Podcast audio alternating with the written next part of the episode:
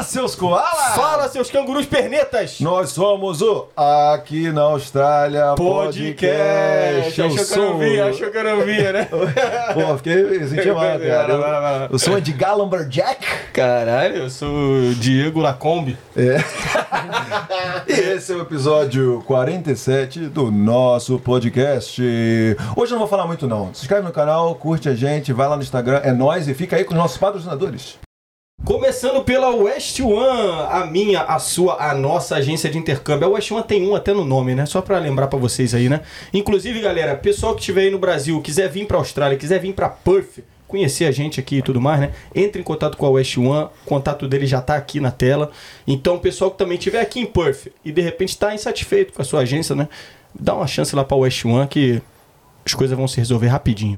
E agora vamos pro ataque! Seven Migration, você que está no Brasil e tem o sonho de vir para a Austrália, migrar permanentemente, contacte a Seven Brasil, agende a sua consulta para você começar o seu planejamento de vir para cá nos trinques. E se você está aqui na Austrália, veio como estudante, é o turista, se apaixonou por a cidade, apaixonou por esse país e agora quer ficar permanentemente, contacte a Seven, me ajudou tá ajudando o Diegão, tá ajudando o Gabrielino. Tem muita gente aqui que foi ajudado pela Seven Migration e você será o próximo. Vai lá e contacte a Seven, não é não, gente? Galera, quem também tá com a gente é a Mr. Clean. A Mr. Clean é o seguinte, eles vão te ajudar. Você que tá com seu carro aí, sua caranga, precisando de um trato, tá podre, né?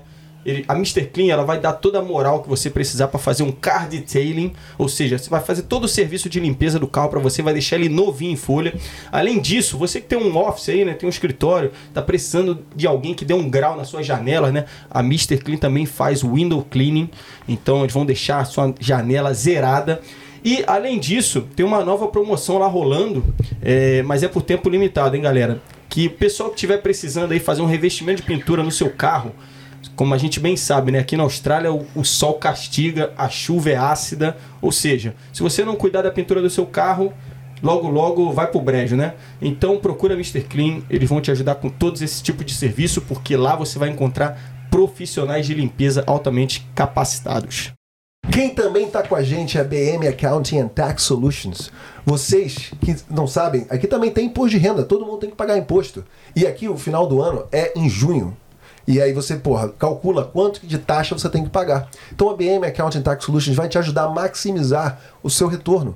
Entendeu? Você não vai ficar pagando a mais, imposto a mais para o governo. Ninguém gosta disso. Então a BM Accounting and Tax Solutions está aí para te maximizar os seus retornos. Você vai ter de volta aquele, aquelas taxas que você pagou a mais durante o ano. E não só isso. Durante o ano inteiro você pode ter ajuda deles se você quiser abrir a sua empresa, quiser fechar a sua empresa, se você quiser auxílio para pagar os seus funcionários, etc, etc, etc. Então, quer saber mais? Vai aqui, ó. Fala lá com a galera que eles vão te ajudar e muito obrigado pelo apoio. Valeu? Vamos para mais um episódio. Valeu! De volta então, e aí meu amigo Diego, tudo tranquilo? Tudo tranquilo, senhor. Já vi que você é Little Ideas hoje, né? Não, hoje vamos, vamos direto ao ponto aí, que a galera já tá de saco cheio de ficar ouvindo a mesma Muita enrolação. conversinha Muita fiada, né? conversinha, muita conversinha. Não, vamos direto né? ao ponto aí. Mas vamos agradecer, obrigado por vocês que estão aí nos assistindo. Hoje é um, um episódio muito interessante pra galera aí que tem o sonho de comprar a sua casa aqui na Austrália. A gente já teve outros episódios falando do assunto, mas esse é uma modalidade, modalidade diferente, não, É Diego? um puta episódio hoje, né? Eu tô curioso, tô curioso. Porra, é muito bom que esse podcast a gente aprende muito, né? Então a gente vai saber com esse convidado show de bola do episódio 47. Ele não é parente do advogado Paloma. Ele é o Cadu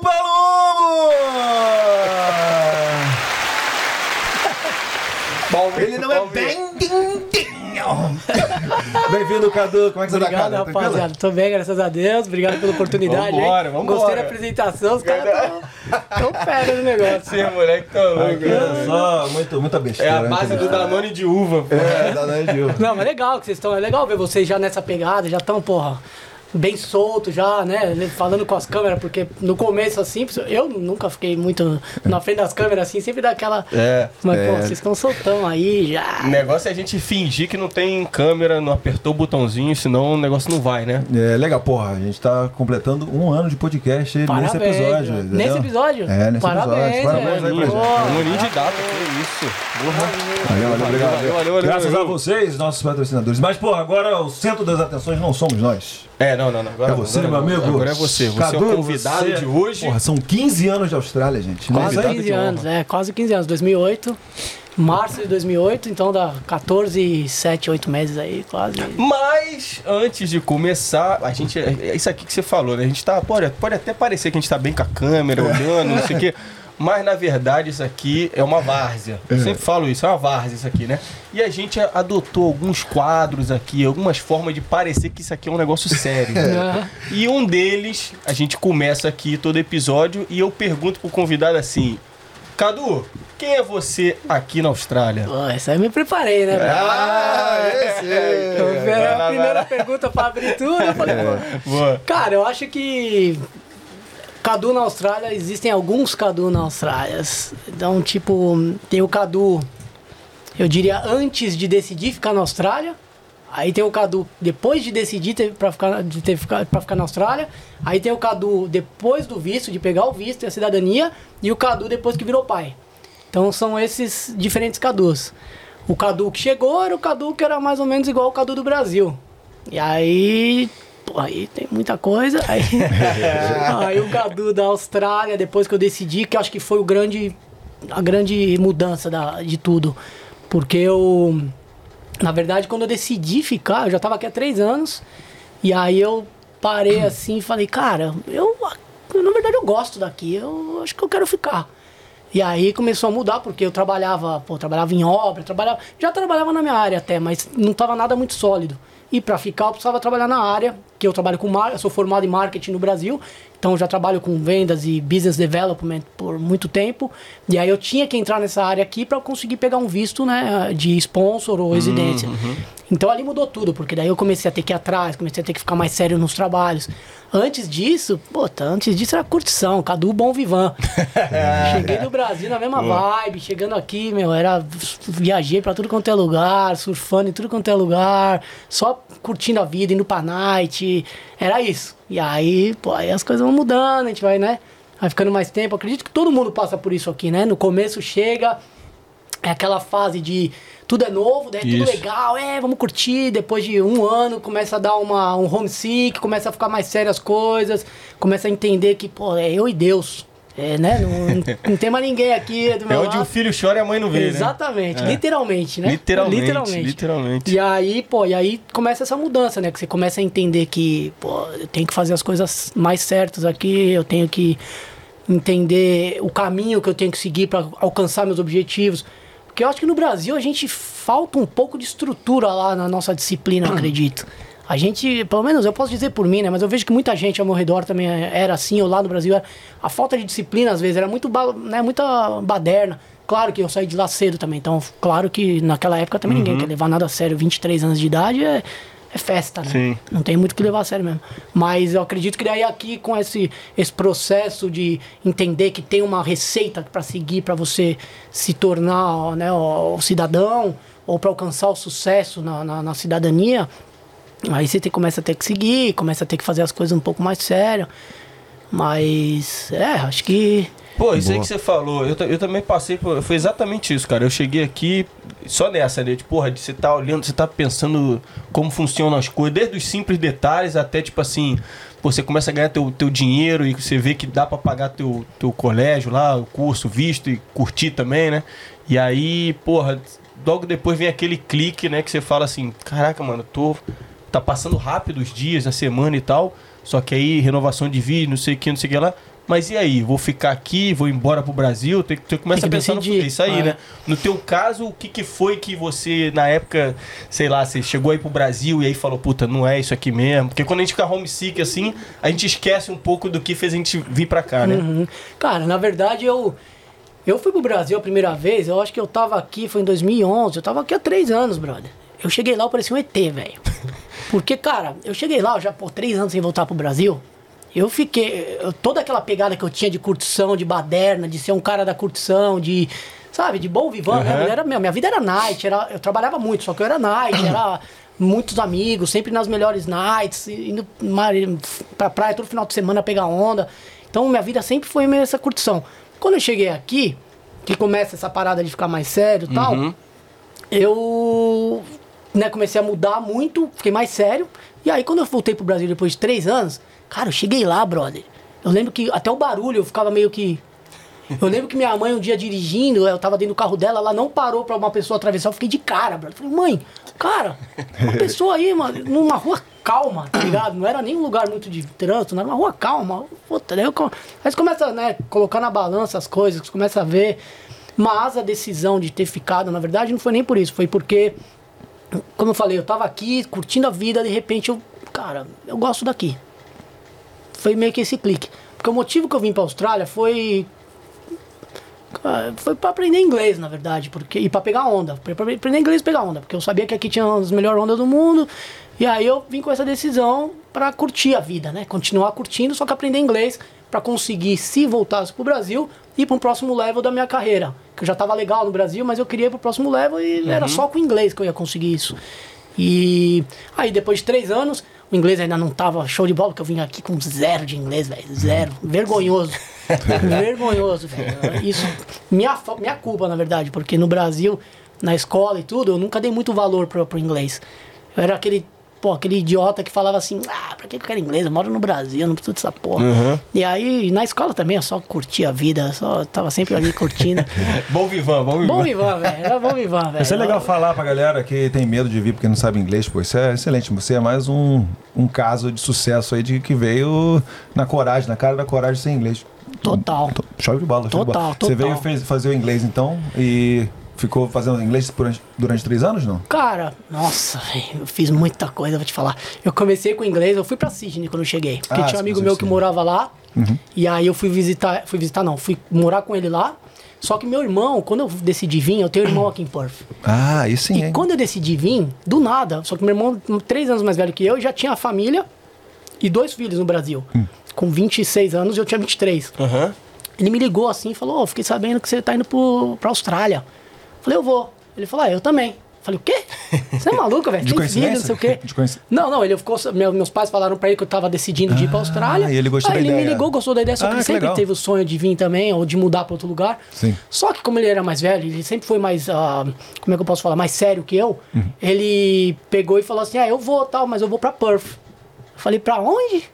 pra Perth. Eu falei, que que é isso, bro? Tá louco? nem se é da Austrália. Nossa, eu falei, não viaja, bro, vamos pra Sydney e tal. Daí eu, bom, anyway, eu fui pra Sydney. Aí lá em Sydney eu cheguei, fiz inglês. Vim com quatro meses de visto, três meses de curso e um de férias, né? E foi mais ou menos o que você falou. O que aconteceu foi que quando eu cheguei, Caralho, velho, quatro meses de visto? quatro meses de visto, brother. Tava bem no limite.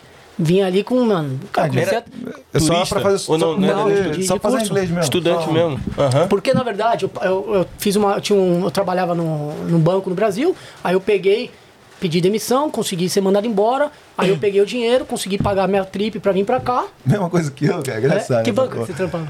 PBM. Ah, tá. Eu trabalhava no Safra. Boa. Ali também tem no Rio, na verdade. Tem, Safra tem, tem. E aí eu peguei. Mas é no- lá na Faria Limer, né? Era na, na Paulista. Paulista, É, boa. na Avenida Paulista. Bem ali no, lá onde tá o, Fervo ali. o dono do dinheiro, velho. Nossa, meu irmão, aquilo ali tinha dinheiro, hein? Meu Deus do céu. Dono da moeda. o Dono da dono moeda. da moeda era os caras ali, velho. Aí eu. é, aí vim pra cá com, com quatro meses de, de visto, né? Três meses de, de curso e um de férias. Aí eu já comecei a trabalhar, cara, se eu não me engano, acho que uns quatro dias depois que eu cheguei. Que esse amigo meu de Sydney que eu, me, que eu vim aqui pra ficar com ele lá, ele conhecia um outro rapaz que tava trabalhando na obra. Aí esse cara falou: Não, tá, tá, tá tendo, vem. Aí eu fui pra, pra obra, já comecei a trabalhar logo no terceiro ou quarto dia que eu tava aqui. Não vim muito pra brincadeira, tá ligado? Boa. Aliás, vim, vim pra brincadeira, mas quando apareceu o trabalho, como eu já trampava no Brasil, já tava na pegada, falei, vambora. E aí eu. Porra, foi até interessante, porque nessa hora aí que eu vi como a vida funciona, brother. Porque eu comecei a trabalhar na obra, pesado, ganhava ali 160 dólares por dia, acho que era, uma coisa assim, uns 750, 800 dólares por semana no cash. No cash, não pode falar. E aí eu. E aí eu Sai passado. No passado faz... ah, muito comum passado isso. podia. É, no passado podia. No passado né? podia. E aí eu peguei e comecei a ver nessa hora, na verdade. Foi até interessante isso que, pô, sempre amei muito meus pais e sempre dei muito valor pra eles, mas nessa hora, brother, bateu em mim assim, caramba, brother, eu tenho que trabalhar agora que nem um cão na obra, pesado, pra conseguir renovar meu visto daqui quatro meses, pra pagar a escola pra isso. E meus pais, velho, pagaram a minha escola e dos meus dois irmãos até a faculdade, brother. É. Cara, eu parei e pensei, meu irmão, eles fizeram muito por nós, tá ligado? Eu na, na, na vida lá, a vida rolando, você não- nem tinha muita noção. Claro, sabia, né? Mas eu quero dizer, Sim, sabe, sim, se dá sim. um- eu parei e falei, meu irmão, olha só como a vida é, velho. Fizeram por nós, nem precisavam ter feito. Fizeram por amor mesmo, né, velho? Porque, pô, no final das contas, até aqui você vê muito isso. Chegou numa certa idade ali, vai, sai de casa, meu irmão. Vai, vai se virar. 18 aninhos já estão ralando no peito. Já vai ralar e vai. Eu já trabalhava, até com 17 anos eu já estava trabalhando, mas, porra, meus pais me pagaram a faculdade e tal. Então esse tipo de coisa aí, uma, uma É. puta ajuda que eu só conheci mais ainda quando É. eu tava aqui. Tive que trabalhar na obra pesado para conseguir renovar um visto de escola de, inglês por algum tempo só. Resumindo, daí eu peguei, fui para a escolinha de inglês de novo, resu- é, renovei para a escola de inglês por mais oito meses. Aí nesse período vim visitar meu irmão em Perth. Aí quando eu cheguei em Perth, velho, não sei se vocês já foram para Sydney. Já. Esse aí vai agora. Se Deus quiser, né? Se Deus quiser. Eu morava lá na Northern Beach, lá no, no Maine, Ah, ali, Maine, Dewey, sim. aquela região. É só brasileiro. Top zero. É só brasileiro. Você pode viver falando português em Sydney, brother. É. Então, até uma, uma dica boa pra galera, é, vem pra Perth, brother. É. Quer, quer ganhar visto, quer ganhar dinheiro, quer a- morar com mais gringos, falar mais inglês, aprender mais inglês, é Perth, velho. Pô, a gente até um, tempo, um episódio aí pra trás, aí, os dois pra trás, sei lá, a gente comentou sobre isso aí, que se você aqui na Austrália, hoje em dia, se você quiser viver com, sei lá, 90% do teu lifestyle de Brasil, porra, comida, amizades, Amizade. é, você quer ir numa balada, de repente vai ter uma festa brasileira, hoje em dia você consegue, né? Ah, isso há 15 anos atrás você já conseguia em Sydney e já, já existia faz tempo, antes de eu chegar. É. Só que lá você consegue viver falando português pelo motivo do que você. Na Northern Beach, principalmente ali. Mano, você vai no Coles, é brasileiro. Você vai no Petrol Station, é brasileiro. Você vai- É brasileiro em tudo quanto é lugar, tá ligado? Tudo quanto é Então você lugar. está dizendo que Manly é a Scarborough de Sydney. Ou Puta, em 10 vezes mais. É mesmo? Nossa, 10 vezes mais. velho. Interessante. É muito brasileiro. É muito brasileiro. Muito. Tanto Bom. até que uma, eu senti uma, um preconceito. A primeira vez que eu senti meio que um preconceito em relação a algumas coisas na vida foi lá em Sydney, velho. Porque as gringas lá na, na balada, mano, ai brasileiro, a mina nem olha pra você, bro. Lá nessa região, né? Ah. Sim. Não, não generalizando, né? Também. sim, Tô sim, falando sim. assim. Por quê? Porque brasileiro, pô, é outra pegada, né? Tenta segurar a menina, Ah. tenta ficar indo pra cima e aquela coisa toda que a gente sabe que, que aqui os caras não são, os caras são mais tranquilos Uhum. e tal. Aqui é a mulherada que faz isso. Aqui é a mulherada que, que, que vai Mulherada que vai pra cima. Não, Vai pra não- cima. Não pra mim aqui, tá bom o negócio que você né? Não, Ai, só observa, observa. o que que você, você olhando assim, você olhando esse papo aqui, Gabrielino, o que, que você tem a dizer? comigo não, cara. Acontece contigo não? acontece. Ih, nós temos que mudar isso aí. Não tem. Não mete a mão no caramujo, Tá indo no não? lugar errado. Que é isso, cara? É isso, cara. Vamos lá, bota aí. Beijo, Bota, o microfone perto de você que a gente Vai, vai, ouvir, vai, cara. Beijo, mãe. Vai. Não, não, mas eu observo, assim, algumas vezes que eu ia na balada que a mulherada chegava nos caras, pô. É. É. Tá ligado? É, eu acho que também não dá pra generalizar, né? É, tal, não dá, mas não dá, é, não dá. realmente lá a quantidade de brasileiro é muito maior que aqui. Muito, Sim. muito maior. Aham. E aí com isso, aí eu vim visitar meu irmão em Perth. Ah, por que, que eu vim visitar? Eu peguei um trampo lá, eu tava na obra, daí minha obra é, tinha acabado, já estavam sete meses na obra. Então, essa oito meses. obra aí, que é legal falar um pouquinho disso aí. O que que... Você chegou, você pe- teve que fazer aquele... Como é que chama? O white card. card. White card, você fez isso aí tranquilão, Lá na acho que época é foi rápido. Card, se não me engano, em Sydney. Mas era um card desse Ah, aí. sim. Aí você faz, eu não falava nada de inglês. Os caras fizeram por mim, bas- basicamente, os, Sim. os, os professores lá. Meio que, ó, você tem que pôr aqui, você tem que pôr aqui. Assim, bro, os caras. E tu trampando só com, só com Ozzy. Aí trampando com eram dois gregos, só que Ozzy, né? Os caras já estavam aqui há muito, muito tempo, tempo, dois né? builder grego. E nesse caso, a primeira casa que eu fui, eles estavam construindo um deck. Era um, nossa, uma mansão lá em Monavale. Uhum. É um, tem um rio, nem sei que rio, deve ser o rio Monavale. E aí a casa tinha um deck. A casa descia da rua, aí tinha um deckão assim em cima do rio para os barcos, Uhum. o barco do dono, né? Sim. E aí a gente tava renovando aquele, aquele deck. Então a gente botou para baixo o deck e fez um novo. E aí durou um tempão. Depois o cara reformou a casa. Aí, meu, aí era Não era nada específico, tipo demolição, só demolição. tudo. Fiz tudo. Tudo, tudo. Só Ah, que da tudo hora. numa obra só. Então meio que eu fui o ajudante do, do builder. Ah, sim, sim, sim. não era sim. ne- ajudante, não é ajudante de pedreiro aqui, é labor mesmo, é o pedreirão Uhum. pra, pra mão na obra. Sim. E aí eu ajudei, fiz tudo na obra, né? Ajudei desde fazer cimento, carregar tijolo, carregar pedra, demolir. É... Que aparecia. Pô, eu tava na segunda semana que eu tava aqui, velho. Olha só que loucura. Eu tava, mano, tava embaixo do deck. O cara me deu uma serra elétrica na mão. Nunca nem tinha usado aquilo na vida, irmão. Cara, Mó perigo. Tava aqui, ó, cortando a, o, O deck. Da- o deck, não? tava embaixo do deck no barquinho, no barquinho, barquinho aqui, ó. Que e o isso, deck velho? aqui em cima, aqui, ó. É. De repente eu terminei, porque eu tava com toda a força, brother. O bagulho fez. Quase pegou em Na mim, brother. cabeça. Aí veio pra baixo assim, né? Caraca, velho. Aí o cara já olhou pra mim assim, já. Saca. Daqui que eu termino. Falei, pô. Você vê, né? Então você nunca teve, nunca trabalhou com construção, chegou aqui e já meteu a mão na serra elétrica. Porra! Cara, é, a Serra é, Elétrica foi Austrália, lá é, pra... o- é o- é o curso da vida, né? Total. A Serra Caraca. Elétrica foi lá pra segunda semana, tá ligado? Ah, No começo ali, eu lembro no primeiro dia, o cara pedia as coisas pra mim, pega o hammer, pega. Eu não sabia nada. Aí o cara, o cara tinha que ficar apontando pra mim, tá ligado? Os caras foram muito pacientes comigo. Só que os caras também na obra aproveitaram, né, velho? Porque, pô, cara, eu não falava inglês direito, dava o sangue. Na época eu tava ripado, pô. Dava o vida sangue. mesmo, dava vida, não ficava de migué, não. Pelo contrário, pelo contrário, velho. Os caras, os gringos, paravam e falavam, zoando, né? Falou, para de trabalhar um pouco aí, que você tá É, fazendo a gente segurada. parecer que a gente tá na.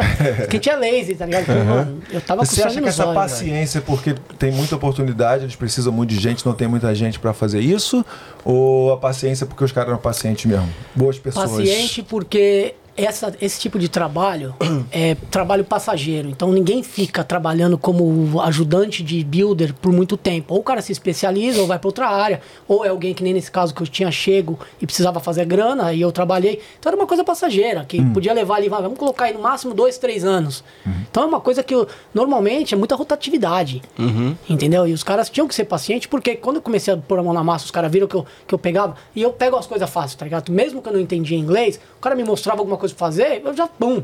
Por isso que ele me deu a serra elétrica na mão, porque ele já viu que eu ia fazer o negócio direitinho, não ia cortar coisa errada. Então, assim, aí eu conseguia administrar ali, os caras gostavam de mim, tinha um pouco mais de paciência por causa disso. Mas, ao mesmo tempo, por portugueses, eu fui escravizado, literalmente. Os caras, meu irmão, xingando, assim, ó, trabalhando, os caras xingando, brasileiro, filha da puta, vai caralho, vai logo. Não, Assim, você tá zoando. irmão, você não Sério mesmo? nossa. Portu- os portugueses, sangue bom, os caras eram, eram legal.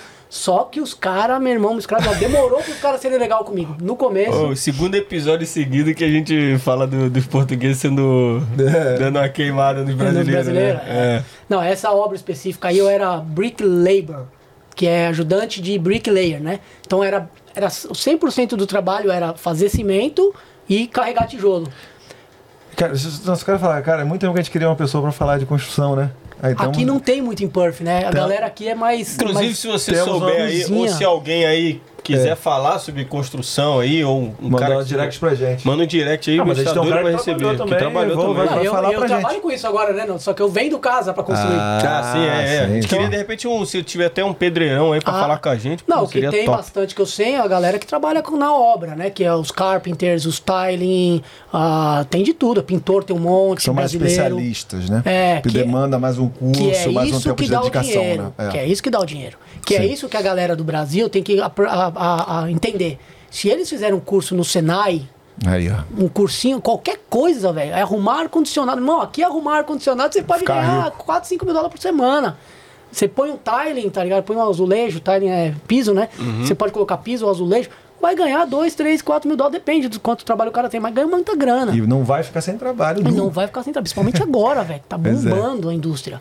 Então, assim, faz um curso no Senai, alguma coisa relacionada à construção, à mão de obra, que no Brasil. Apesar que eu fiquei sabendo que no Brasil tá bem valorizado agora, mas quando eu saí não era. Esse tipo de coisa era meu. Agora não, agora, pô, você vem com um curso desse pra cá, pô, aqui você tem um trabalho muito bom, mesmo, né? né? O welding, né? Como é que é? Soldador, soldador dá muita grana aqui.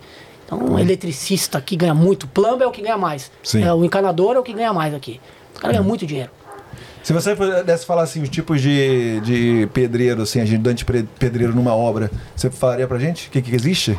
Tem como falar sobre, O que um pouquinho eles- sobre? Cara, na verdade, O- ele- As diferenças, assim, né? Tem o pedreiro, ajudante pedreiro, tem um demolidor, tem não sei o quê. Você conseguiria falar pra gente? Só pra gente O aprender? Demolition meio que seria um, um separado, né? O Demolidor seria um separado, mas os outros, cada especialidade dessas que eu falei, então pode ser o pintor. O pintor vai ter um ajudante. Hum. Esse ajudante não vai ser o profissional, vai ser um ajudante, que é um cara que chegou do nada, que tá ali para ajudar. Que não precisa ter experiência normalmente. Se tiver experiência, claro que é melhor. Sim. Se não tiver, ele também consegue ajudar, porque é fácil de aprender.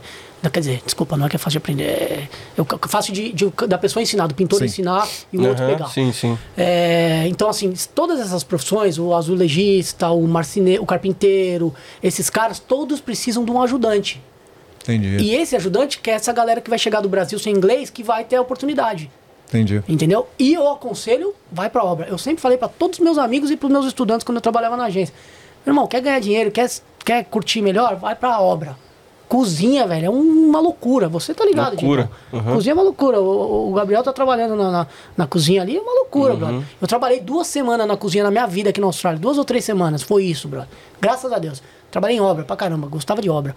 Porque, meu, você, além de tudo, você tá ali no, no, no hip, tá ligado? Tá, na, tá sempre na- no manual. exercíciozinho, Já tá assim. fazendo exercício embaixo do sol da hora tal. Claro, mais novo, né? Agora não tem condição. Já pega uma coisinha, né? Pô, mais novo tal, você tá cheio de energia tal, é legal ir pra obra, porque, pô, é uma maneira diferente de trabalhar. Você põe bastante energia, você fica fit e tal. Então eu, acho interessante, eu acho mais legal. Eu aconselho pra quem viria ir atrás de alguma coisa relacionada à obra. Tanto que a obra é que dá muito dinheiro aqui na Austrália, né? Tudo que é relacionado à obra dá dinheiro. Mão, especiali mão de obra especializada. Como é que era a rotina aí? Deixa eu ver. Puta, a rotina, cara, era. Acordava lá em Sydney 5 e meia da manhã, 5 horas, mó friaca, comia alguma coisa rápida, fazia minha marmita, ia pra obra, chegava, o cara me pegava, o cara da obra, o builder, aí a gente ia direto já pra obra, chegava lá, já começava o trabalho. Às vezes era assim, às 7 horas da manhã, o cara já olhava assim, ó, tá vendo aquele.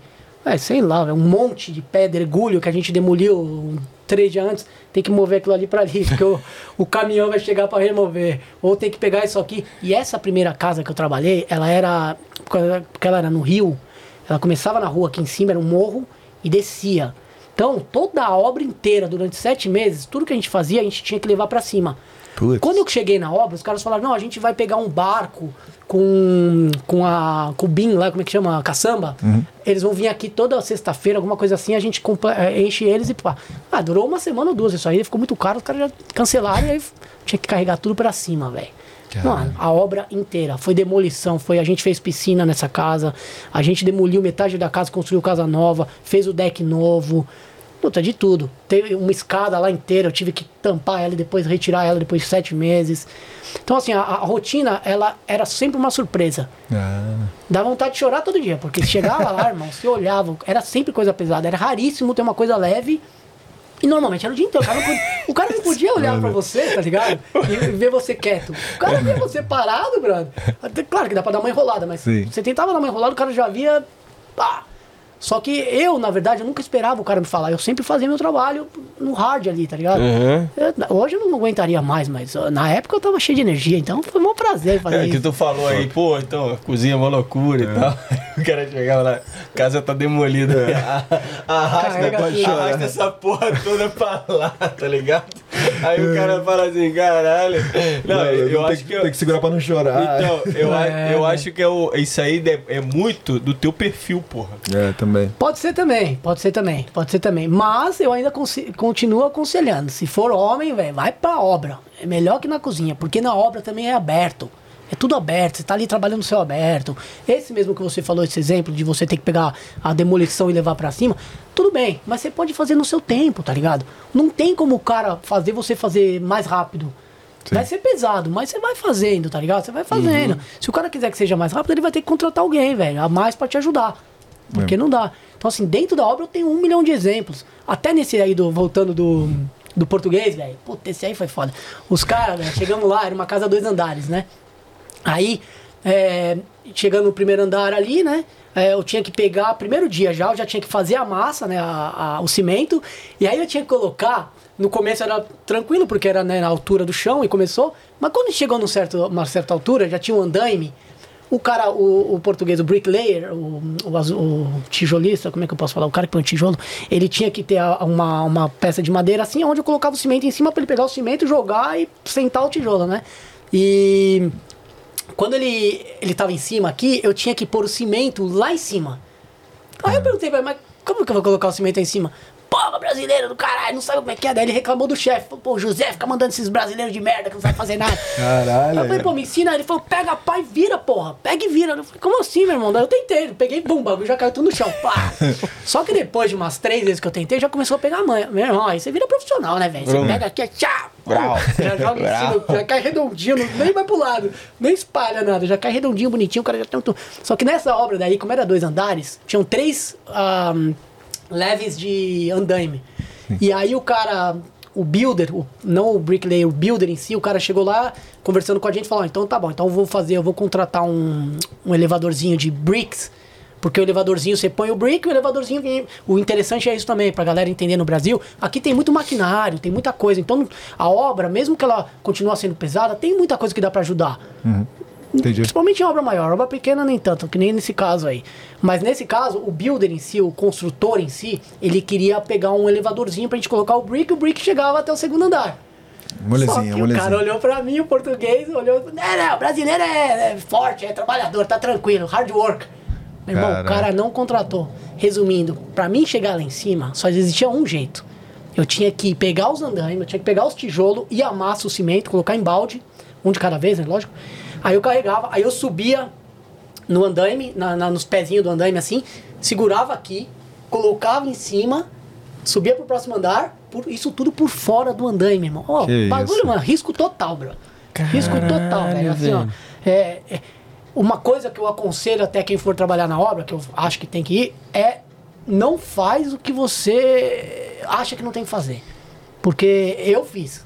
Eu, eu continuei fazendo. A galera mandava eu fazer, eu fazia porque eu tava ali, meu irmão, precisava ganhar dinheiro, não precisava, podia ser mandado embora, porque eu tava naquela pegada ali, queria, queria ganhar aquela grana e eu sabia que ia faltar pra mim, né? E aí eu. Aí tinha que fazer isso, velho. Então foi, foi, foi brabo essa aí, viu? Não tinha os- aquela coisa de safety first. Não tinha os. os como é que é o nome que fala? Pro- protective clothes, né? Tinha nada, mano. Cara, Nada, que nada, nada, nada. Mas é, Bizarro. é brasileiro, a gente quer sempre dar, dar o do sangue, né, cara? Fazer a mais, às vezes a gente tenta se Deixar ferra uma por boa causa impressão. disso. Deixar uma boa Deixar impressão, boa impressão. né? E isso responde até a pergunta que você falou do se o cara era paciente comigo, que eu não falava inglês. Não, era porque era hard work. O cara É. falava, meu irmão, eu não vou achar um gringo que faça igual esses caras aqui. Era eu e mais um parceiro. Sim. Pô, dando, dando sangue ali. Mas também tem, os lado, tem o outro lado da obra, que é a obra mais é, estruturada, que é outra história. Que é essa obra que eu trabalhei em Perth, em Sydney, antes de vir pra Perth.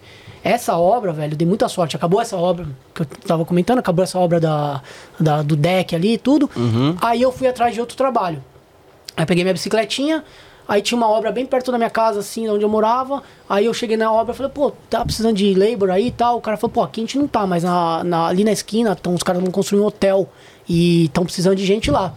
Pô, cheguei lá, na verdade é uma das maiores obras que estavam realizando na época em Sydney. É o DY Hotel ali, é, uma- é gigante. E aí eu cheguei lá, os caras estavam na parte da fundação. E, velho, uma coisa que, que eu sempre acreditei na vida e a Austrália fez me acreditar ainda mais é em Deus, velho. Univer- no universo, em Deus, como você queira chamar. Mas me fez acreditar ainda mais. Eu lá com toda a vontade, toda a minha sagacidade pra conseguir outro trabalho que eu tava sem. Isso um dia depois que o outro trabalho acabou, eu já tava atrás de outro. Cheguei nessa obra lá na esquina, eu dei tanta sorte, que é por isso que eu falo que é Deus e tudo isso. che- Dei tanta sorte que na hora que eu cheguei na obra com a minha bicicletinha, eu e meu amigo, tinham dois coroas saindo, os dois coroas eram os, os cabeça da, da obra ali. Obra. Aí eu já olhei pros caras e falei, tudo bem, I'm looking for a job, só sabia falar isso, né? I'm looking for a job. Aí o cara, ah é, o que você tá procurando? Eu falei, ah, labor, labor. O cara olhou pra mim, eu tava de regata, e era, era verão, eu tava de regata, e porra, eu tava na obra fazia um tempo. O cara olhou e falou, apertou meu braço e falou, você é forte, né? Falou, tem trabalho pra vocês aqui. Mano, esse trabalho era o mais fácil que eu fiz, um dos mais fáceis que eu fiz na Austrália. 1.500 dólares por semana, brother. Olha aí. Mano, Porra. eu entrava no trabalho, era fundação. No, no cash. Não, esse era Ah, tudo esse era- sério, com superannuation e tudo. E na verdade eu nem. Ah, eu tava em férias. Então eu podia trabalhar. Ia fazer hora Dois horário. meses de férias, Uhum. é. E aí era uma fundação. Então na fundação, porque era muita, muito barro, só por a gente estar pisando no barro, os caras pagavam 50 dólares por dia, só por a gente estar fazendo trabalho no barro. Uhum. E aí o meu trabalho era. Tinha uma máquina gigante de. uma betoneira gigante. Eu jogava 20 sacos de cimento pra dentro, uma quantidade certa de água. E era isso. Aí tinha uma pipe, uma, uma hose, né, uma mangueira, que ligava no, na furadeira, que fazia a fundação. Essa furadeira, ela fura, ela tem uns canão grande, ela vai furando e jogando um concreto junto com a furada. Na, É. ponta, na ponta da furadeira tem tipo três buracos na ponta da, da broca. Sim. E a broca vai virando e vai jogando o cimento junto já para cimentando, né? E aí o meu trabalho era assim, o cara fazia assim, eu virava o bagulhinho para abrir, abrir a torneirinha Caralho. e essa torneirinha chegava lá. Aí, mano, puta, aí, eu, come- aí eu comecei a fazer plano de vida, irmão. né? Eu falei, porra, 1.500 dólares por semana, eu vou fazer uma grana aqui, eu vou, pô, vou comprar um apartamento no Brasil. Comecei a fazer os cálculos. Pô, tem alegria de pobre dura pouco, né? Deu um mês que eu tava lá, velho. O prédio do lado começou a ter cracks, né? A rachar.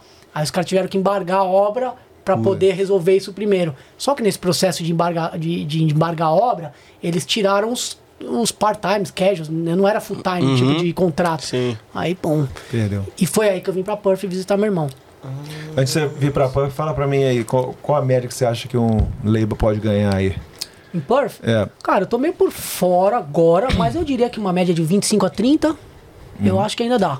25 Por a hora. 30 por hora. Aí depende de É. quantas horas você vai trabalhar, né? Aí depende de quantas horas Mas você vai trabalho, trabalhar. você acha que no momento tem. Puta, muito. Dá com pau. Tem, velho. Boa, Tem. boa. Tem muito, brother, muito. E tem muito brasileiro na área. Muito Sim. brasileiro. Tem bricklayer, que eu sei, tem ah, pintor de um monte, tem tile, tem encanador.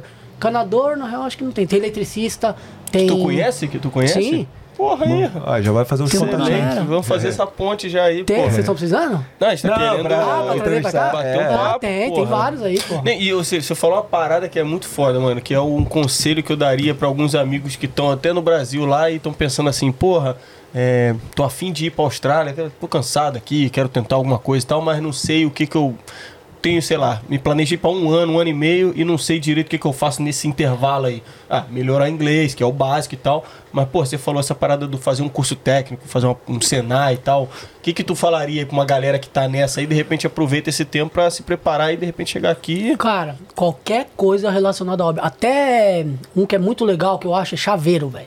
Porra. Porque você vai. Chama um chaveiro aqui pra você ver quanto que ele vai te cobrar agora. É 200 dólares 200 no mínimo pra ele chegar aqui, brother.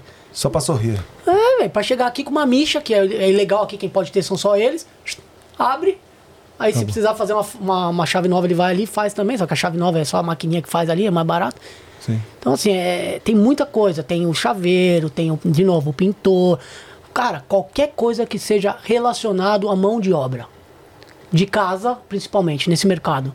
Qualquer coisa. qualquer encanador, coisa. eletricista. Qualquer coisa. Encanador eletricista é até mais um level até maior, né? Porque até É. um curso desse no Brasil, eu acredito que não seja um curso fácil de fazer. É. Mas vamos pôr um chaveiro, eu tenho certeza que no Senai eles conseguem fazer ali um curso fácil de chaveiro, É. um negócio de arrumar ar-condicionado. É... Puta, cara, Muita- tem, tem é, muita coisa, tem muita coisa. Qualquer coisa que seja são relacionada. ilimitadas, né? E tira uma Limitadas. grana boa, né? Caralho. Tira, é um mercado que dá muito dinheiro, velho. Tu conhece Muito chaveiro dinheiro. também? Cara, chaveiro. Eu sei eu- que tem um rende bem aí que eu conheço. Mas vamos falar do Cadu, pô. Vamos, vamos, Cadu, vamos. fala aí. aí. Como é que foi pra voltar? É, Aí você decidiu vir aqui pra Puff, né? Pra visitar teu irmão. Aí eu vim visitar meu irmão. Aí eu cheguei aqui, puta, aí eu fiquei de cara, né? Eu cheguei aqui, fui pra balada ali em Cotlon, no Obi Hate, acho que era, no Ocean Beach Hotel ali de esquina. Aham. Só tinha eu de brasileiro quase. que, eu, que eu via assim, só tinha eu de brasileiro.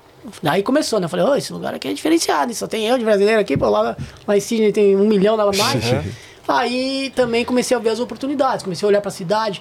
Eu falei, cara, esse lugar aqui é diferente, hein, velho? Esse lugar tem oportunidade. Eu senti, tá ligado? Eu senti e falei, esse lugar tem muita oportunidade. Pra minha área, até pra eu conseguir ficar. E quando eu cheguei, eu lembro que o pessoal do Sydney, muitos deles não tinham visto, uma galera que já tava aqui há 4, 5 anos na Austrália e não tinha. não tava longe de pegar visto ainda. Aí eu lembro que muita gente falava assim. Ah, que é foda pegar visto tal. Muita gente trabalhando né, em outras coisas que não era a profissão deles na, no Brasil. E quando eu cheguei aqui, eu vi, eu, vi, eu vi diferente isso. Porque lá meio que desencorajou de, de pegar visto. Eu nem imaginava. Naquela época, então, velho, não tinha muita agência na época. Nem imaginava que podia ficar na Austrália. Não era nem a minha- minha- o motivo que eu vim não era esse. Motivo que eu vim era pra surfar, pegar, pegar onda e pegar- aprender inglês e curtir a vida. Aí quando eu comecei, cheguei em Perth, que eu vi as oportunidades, que eu falei, cara, esse lugar acho que dá pra ficar. Aí que eu comecei a gostar mais. E Perth, até interessante ter falado isso, porque eu lembro que quando eu vim pra cá, uns amigos de Perth me ligaram pra saber como que tava aqui, né? Porque eu falei que tava vindo pra cá tal. Os caras meio que no começo acharam uma loucura. Ah, antes de falar dessa parte, eu vou voltar, que eu vim visitar meu irmão, gostei, voltei pra lá. Aí eu tinha uma namoradinha na época, eu falei, eu vou voltar pra Perth. Vou, vou morar em Perth, vamos? Não, não vou. Eu falei, então vou sozinho. E aí eu lembro que meus amigos até, pô, mas você vai pra Perth, velho, lugar do outro lado, tem ninguém e tal. Não sabe o que que é isso, né? Só que ninguém tinha vindo pra cá, isso que era engraçado. É. Todo mundo falava a mesma coisa, é longe, blá, blá, mas ninguém nunca tinha vindo. Aí eu falei que tinha gostado pra caramba. Eu falei, cara, eu ainda falava essa palavra. Os caras falaram, meu, vocês são loucos de estar em Sydney. Cara, vocês estão fazendo o que aqui? Porque claramente essa galera que tava lá 3, 4, 5 anos queria ficar na Austrália. Não tava só curtindo. E lá em Sydney, velho, é 20 vezes mais difícil de pegar visto. É. Aí, aí eu falei, não, vocês são loucos de ficar aqui. Daí eu vim pra cá. Aí cheguei aqui, velho. Eu lembro que esses amigos meus ligaram pra mim. Eu lembro até hoje. Eu tava no, no meu carro, dentro da, da- no estacionamento da Good Life ali de Nalu. Tinha acabado de sair da academia, daí eu tava ali assim. Aí o brother ligou, deu, e aí, mano? Pá? Aí ele, "E aí, como é que é, que é Perth? Eu falei, velho, esse lugar literalmente cheira a dinheiro. Cheirava a dinheiro, velho. Porque na época a mina tava bombando a mineração. Bombando. Aí eu lembro muito bem isso, claro, na minha mente. Cara, o que você via na rua eram carrões e só mulher dirigindo. Não tinha homem quase na, na, na- rua, porque os caras tudo nas minas, brother. Na época não tinha tanta mina que trabalhava nas minas. Hoje em dia tá bombando de mulher trabalhando nas minas. Na época não tinha tanto. E aí eu, eu, falei isso pro meu amigo. Eu lembro que eu falei isso. falei, Cara, isso aqui cheira dinheiro, velho. Tem muito dinheiro aqui por causa da mineração. E eu lembro que bem na época a Chevron tinha fechado um acordo de. Puta, velho, não lembro o valor certo. Eram bilhões ali pra cima, pro norte ali, eh, acho que, não sei, perto, perto de se bobear lá pra cima ali. E aí eu lembro que esse, esse acordo ah, fez um boom na cidade, porque eles precisavam de muita gente pra trabalhar, trouxe muito dinheiro pra cidade. Então, não, o clima era diferente. E aí tinha, a mulherada dos caras ficava aí, tu, porra, era solteiro, você também deve ter feito a festa, não? Puta, velho, eu falar que começo da Austrália foi difícil aqui, velho, mulherada. Nossa senhora. Quando não falava inglês, né, mano? Cara, uma coisa que, que, eu, que eu acho, né, que aconteceu comigo, porque eu tinha zero de inglês, que foi difícil, foi que, ué, basicamente, eu nasci de novo, né, quando eu cheguei na Austrália. Porque, pô, não falava a língua, não falava nada. Não conhecia ninguém. Pô, é basicamente nascer de novo, né? Você não conhece É ninguém, não fala nada. Você- Como é que você se comunica? Você se comunica Iniciando a história, né? tudo. E eu, pô, eu sempre fui um cara muito comunicativo, sempre falei muito, essa é a minha profissão. Então, assim, é, para mim foi muito difícil, passei muito perreiro. Eu não conseguia me comunicar com a mulherada, com as gringas. Então, nossa, minha primeira gringa foi depois de não sei quanto tempo. E aí eu fiquei muito nessa, nessa, nesse problema aí, de- Receio, né? nesse receio e tal. Então, não foi tão fácil no começo, não. Mas, Mas você se relacionava muito com um brasileiro ou você fugia? não, ficava, não tinha como, né, velho? Ficava não com brasileiro. Morava com brasileiro. Na escola você aprendia alguma coisa? Aprendia muito, muito. Desde Sydney lá eu aprendi muito. Quanto é, tempo você acha que demorou aí pra você ficar mais confortável? Cara, um ano eu comecei a falar, beleza, eu falo inglês, legalzinho, consigo me comunicar. Dois anos eu falei, legal, tô falando inglês. Sim. Mas aí começa a partir disso. Mas isso que eu vim com zero, né? Tem que lembrar disso. É, eu sim, vim com sim, zero de sim, inglês. Mas eles falam que você, quando você tá falando inglês, é quando você começa a sonhar em inglês, né? É Os caras falam isso. fala isso, Aí significa que você tá. E uma coisa que eu acho interessante, até vi uma galera comentar aqui, como, ah, acho que foi até o Eduardo, o Ed do, do casamento. Ele comentou sobre como que ele aprendeu. Uma coisa que me ajudou muito a aprender inglês foi assistir filme em inglês com a legenda em inglês. Sim. Porque ali você trabalha tudo, velho. Você trabalha o listening, o É writing, o reading, o speaking. Você trabalha todos, os quatro ali, ó. Pum, É. numa coisa só. E eu ficava me forçando ali a assistir inglês, isso ajudou muito. Mas acho que demorou aí uns dois anos pra eu falar legal. Sim. E aí que foi que depois eu saí do inglês, quando eu vim pra Perth, eu fui direto pra business. Porque eu já tava legalzinho no inglês, já conseguia até ir pra um business. Boa. Daí eu só, que- só que eu comecei a fazer o curso de business, eu tive que sair porque eu não sabia, não tava entendendo nada que você Ah, vocabulário é totalmente diferente, né? Totalmente diferente, não tinha nada. velho. Aí eu tive que sair, velho. Mas aí o business, no caso, era aquele famoso migué que muita gente dá pra... Era, pra- era, era? era. Era, mas tinha que fazer, né? Anyway, você tinha que estar ali. Você tinha que estar ali. E era Mas pelo mais. menos não era todo dia, né?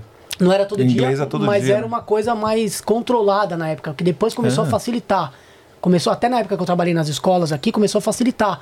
Porque ah, quando eu, quando eu era estudante, velho, você tinha que estar na escola.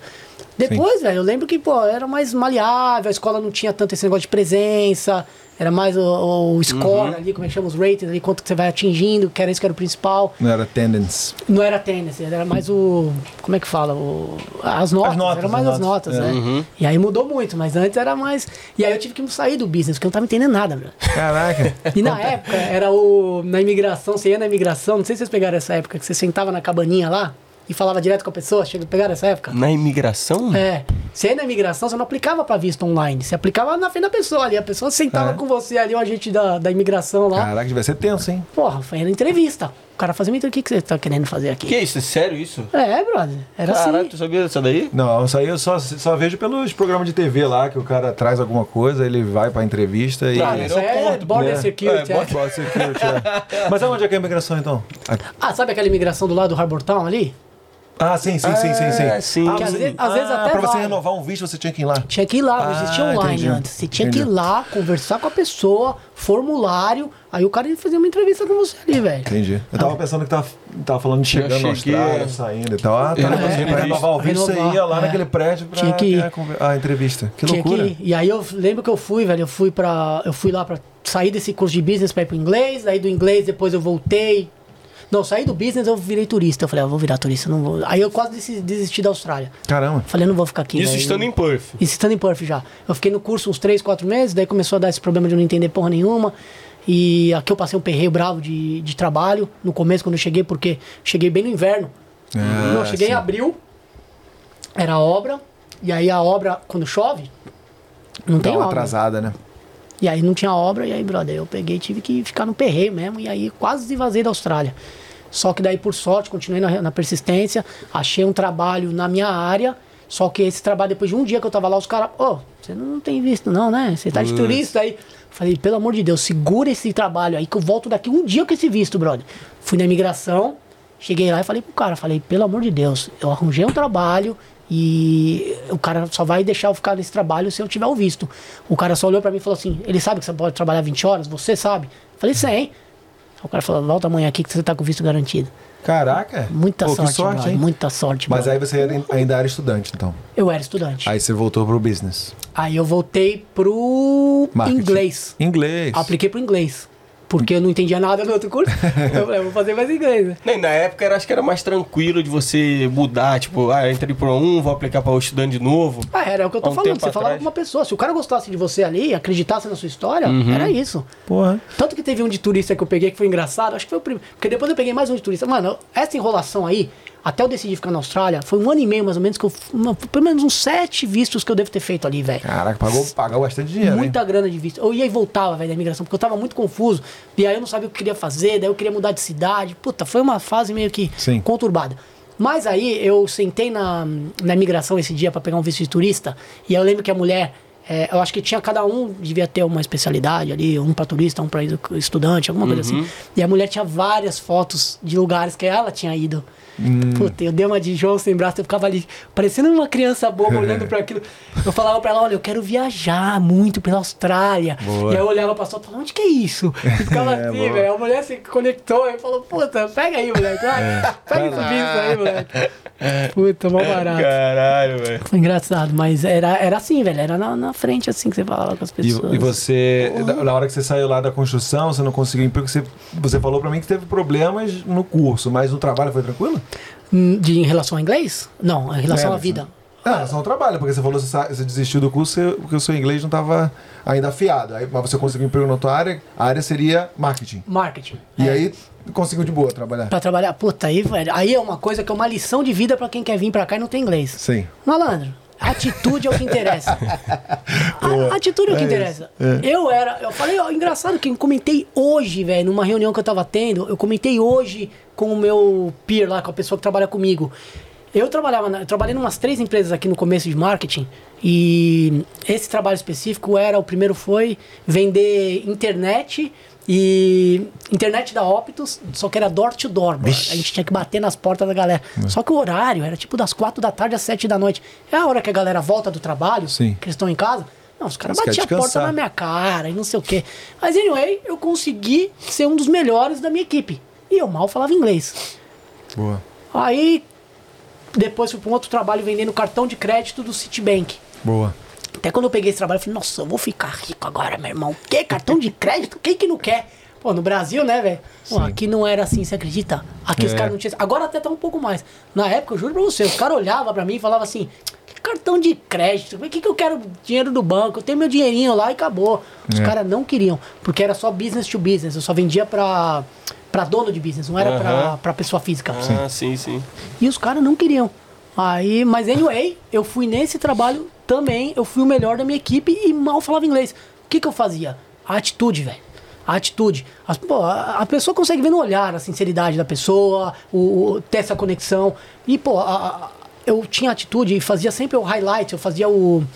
é, como é que eu posso falar? Como é que é highlight? Destacava. Destacava é, eu destacava sempre os pontos positivos que eu queria passar para a pessoa para ser o mais claro possível. Quando ela respondia para mim, as, metade do que elas falavam eu não entendia.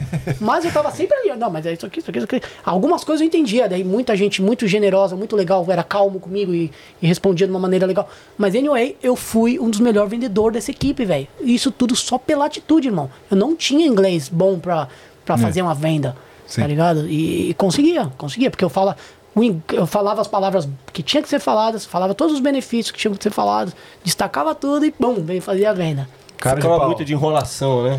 Ah, cara de objetivo, pau, né? claro objetivo, velho. Claro, objetivo, é. Esse e, é- aí, isso, é- e esse é, porra, eu não, a primeira pessoa que eu vejo assim, na verdade eu conheço o Diegão também, o Saúde também faz isso, ele vende, ele é da American Express, mas é, paga bem também esse negócio aí? Esse, Cara, na época eu lembro que pagava, acho que era 300 dólares por cartão de crédito, 300 dólares por cartão de crédito que eu assinasse. pô, com- comissão então, assim, Base da, comissão, na base e, da e comissão. tinha 500 dólares de, de base, salário base, por semana? por semana. Ah, Pô, isso é, não, e aí quando eu, juro pra você, quando eu peguei o trabalho, eu falei, meu irmão, 300 dólares por cartão, eu vou vender uns 10 cartões por semana brincando.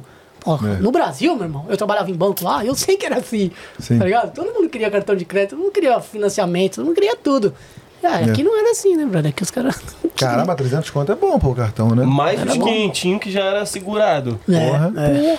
Não, é, essa é uma coisa engraçada que você está falando aí. É, quando eu cheguei, a galera não tinha crédito nenhum aqui na Austrália, né? Se tinha, quisesse comprar alguma coisa, era à vista, né?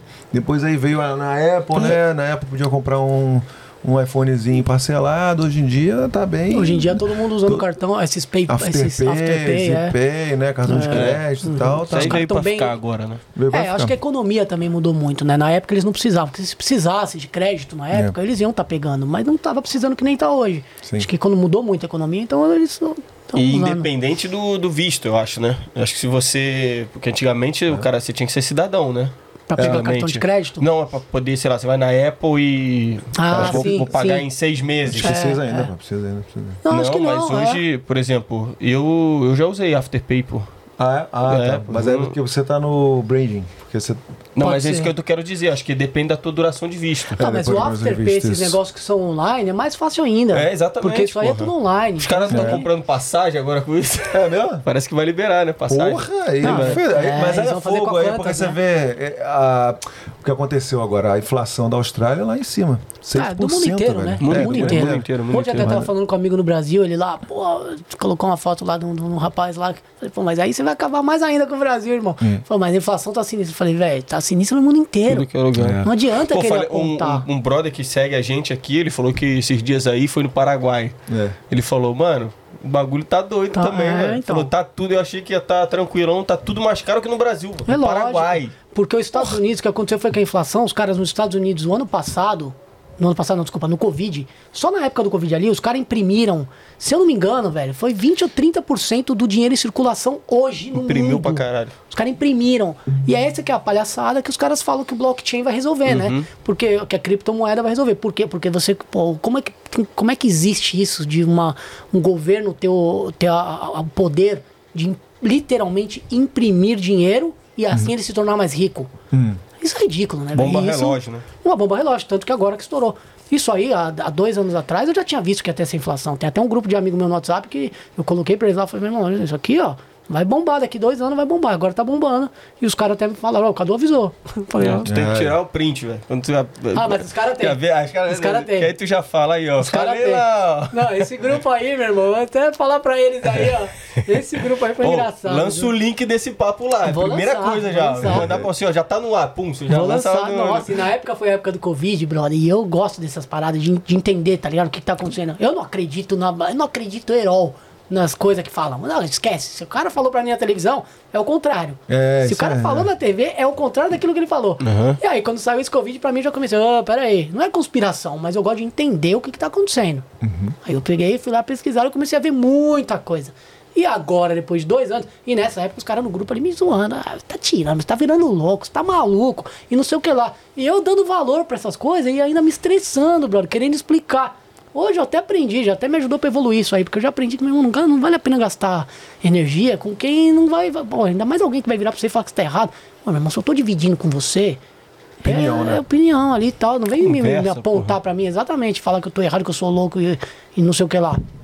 E aí agora os caras postaram tudo que eu fui falando, começou a acontecer, os caras, ah, bem que o Cadu falou, olha aí, ó, tipo os print. Não teve a época lá do. Da, quando começou meio que a melhorar um pouco a questão do Covid, aí você entrava no. Eu lembro que eu entrava no Instagram e tava lá, Nine News. Toda semana tinha uma. Voos da, da Austrália devem voltar a partir de 2024, 2025. Nossa. Falei assim, porra, aí nego, nego já começava Começa a a entrar no. desesperar. Aí eu, velho, calma aí, mano. Tô- Também nego acredita em, porra, qualquer coisa, né, velho? Falei, como assim? Não, não dá pra Impossível acreditar isso, na. Globo, velho. Desculpa aí o pessoal do Brasil, não acredita na Globo não, que... Não, não. Comportamento humano é muito estranho, né, cara? E aí você vê agora, o pessoal tá acabando a pandemia do, do Covid e estão inventando outro, que é o. monkeypox lá. É, tá ligado? A É, Varíola. galera quer vender, O pô. cara quer vender Quer vender. sensacionalismo bizarro, né? Então, Exatamente. mas é, é interessante, né?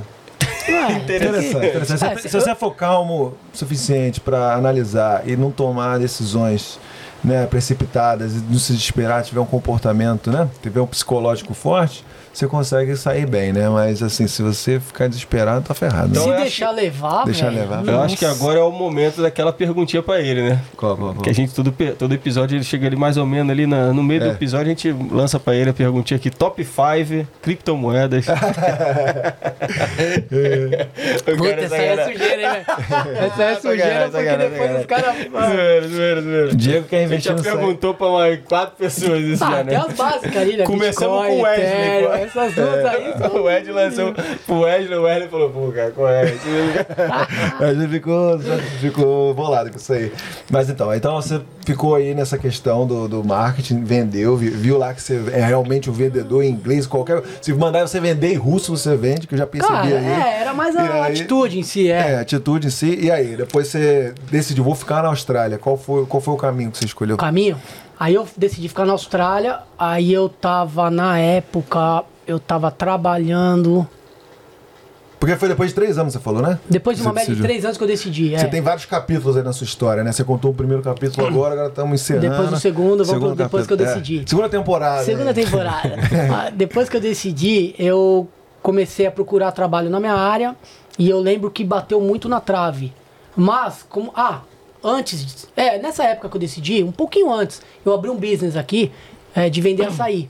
Ah, Então, na verdade, puta, esse business foi exatamente há uns 12 anos atrás, mais ou menos. foi E- o Amazon Power? é, exatamente. Você que trouxe? Foi. Ah, tá. Eu trouxe o Amazon Power ah, todo esse tempo atrás. Na real, tinha uma pessoa que fazia antes aqui, o alemão, o brother meu, até que virou meu sócio depois. Eles tinham feito antes, há uns 5 anos antes de mim, acho que era.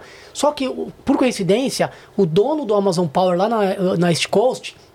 O pai dele é amigo do meu pai pessoal no Brasil. E quando eu cheguei aqui, eu tava lá em cima, meu pai falou: o filho do, do, do rapaz aqui vende açaí aí na Austrália. Aí eu até liguei pro cara e falei, cara, tem um trabalho aí pra mim de descarregar container, tá bom já, eu queria trabalho. E aí o cara, na época não tinha, mas ficamos com essa. com o telefone dele, eu fiquei. Aí eu tava aqui no, em Perth, aí eu vi que não tinha açaí aqui. Peguei e liguei pra ele. Falei, ô, como é que tá o açaí? Não tem ninguém aqui em Perth? Ele falou, cara, tinha um cara que fazia, mas não tem ninguém fazendo. Eu falei, pô, eu quero fazer. Aí trouxe, eu comecei a trazer o açaí, fiquei três anos com o business. E aí uma coisa vai linkando a outra, né? Porque esse business, ele me trouxe muito, abriu muitas portas pra mim. Contato. Muito, muito contato, abriu muitas portas, eu conheci muita gente, eu coloquei umas metas grandes, e eu ia grande mais ou menos, mas ia, ia batendo as metas que eu ia atingindo. E aí uma das coisas melhor que esse business me trouxe, além dos contatos, foi que eu consegui fazer uma parceria com o a Surf w, Surfing WA.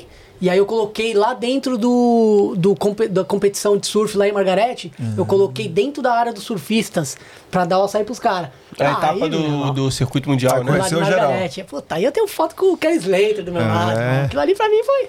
Pô, os caras andando na minha frente, ali, todos os caras que eu sempre, minha vida inteira, olhei. E tu que já é um cara que curtia o bagulho, Já porra. curtia, eu olhava os caras em revista, em vídeo, em filme, não sei o que, e eu tava ali tirando foto com os caras. Aquilo ali pra mim pagou todo o business que eu fiz. Irado, velho. Tá ligado? Aquilo ali pra mim foi maravilhoso. Eu fiquei anos comendo açaí e pão de queijo só, porque eu vendia pão de queijo, eu comecei a vender o pão de queijo daí, do Cheese Body. Ah, legal. Bem no comecinho eu peguei, comecei a trampar também, porque eu já vendia pra alguns IDAs o açaí, aí eu peguei o pão de queijo também. Então esse, na verdade, essa época deu uma guinada na minha vida de marketing, porque eu, eu comecei a entrar muito no mercado e eu tava bem confiante, porque eu já tava, porra, vendendo, tinha que ir no supermercado, já fazia as vendas e tal. E aí eu fiquei muito tempo comendo açaí e pão de queijo só. Tanto que a Bacana. galera até me conhecia como Cadu do Açaí. Galera da antiga, você perguntar, Cadu do Açaí. e tem no telefone até, os caras Uhum. ele fala, pô, tá aqui Pô, né, como Cadu do Açaí. Você já, já teve aqui a deixa aqui pro nosso brabo da edição aí. Vai lançar a foto tua com açaí aí, ó. Barraquinha lá, ó. Ele vai, vai fazer a montagem aí, Dá ó. pra Cadu do tem, eu tenho açaí. foto com, com, com o Carlos Slater lá pra te mandar aqui, ó. Com, com o açaizão, aquele segurando açaí Cadu assim, do ó. açaí. Ele vai fazer Cadu do açaí. Puta, os caras das antigas vão lembrar. E aí depois do açaí eu fiz o pão de queijo, só que daí como que uma coisa linka, linka a outra? Por isso que eu quis falar do açaí. Que me trouxe essa experiência e tudo. Mas aí na época começou a rolar uma. Sabe aquele network marketing? Que, que tem muita empresa de network marketing, que no Brasil acho que tem a Herbalife, que é grande, essas paradas. Aí apareceu uma aqui em Perth que chama, chamava Monavi, que era de açaí também. Era um açaí numa garrafa, tipo de vinho, era igualzinho vinho assim, ó. Aí você tomava um shotzinho super saudável e tal.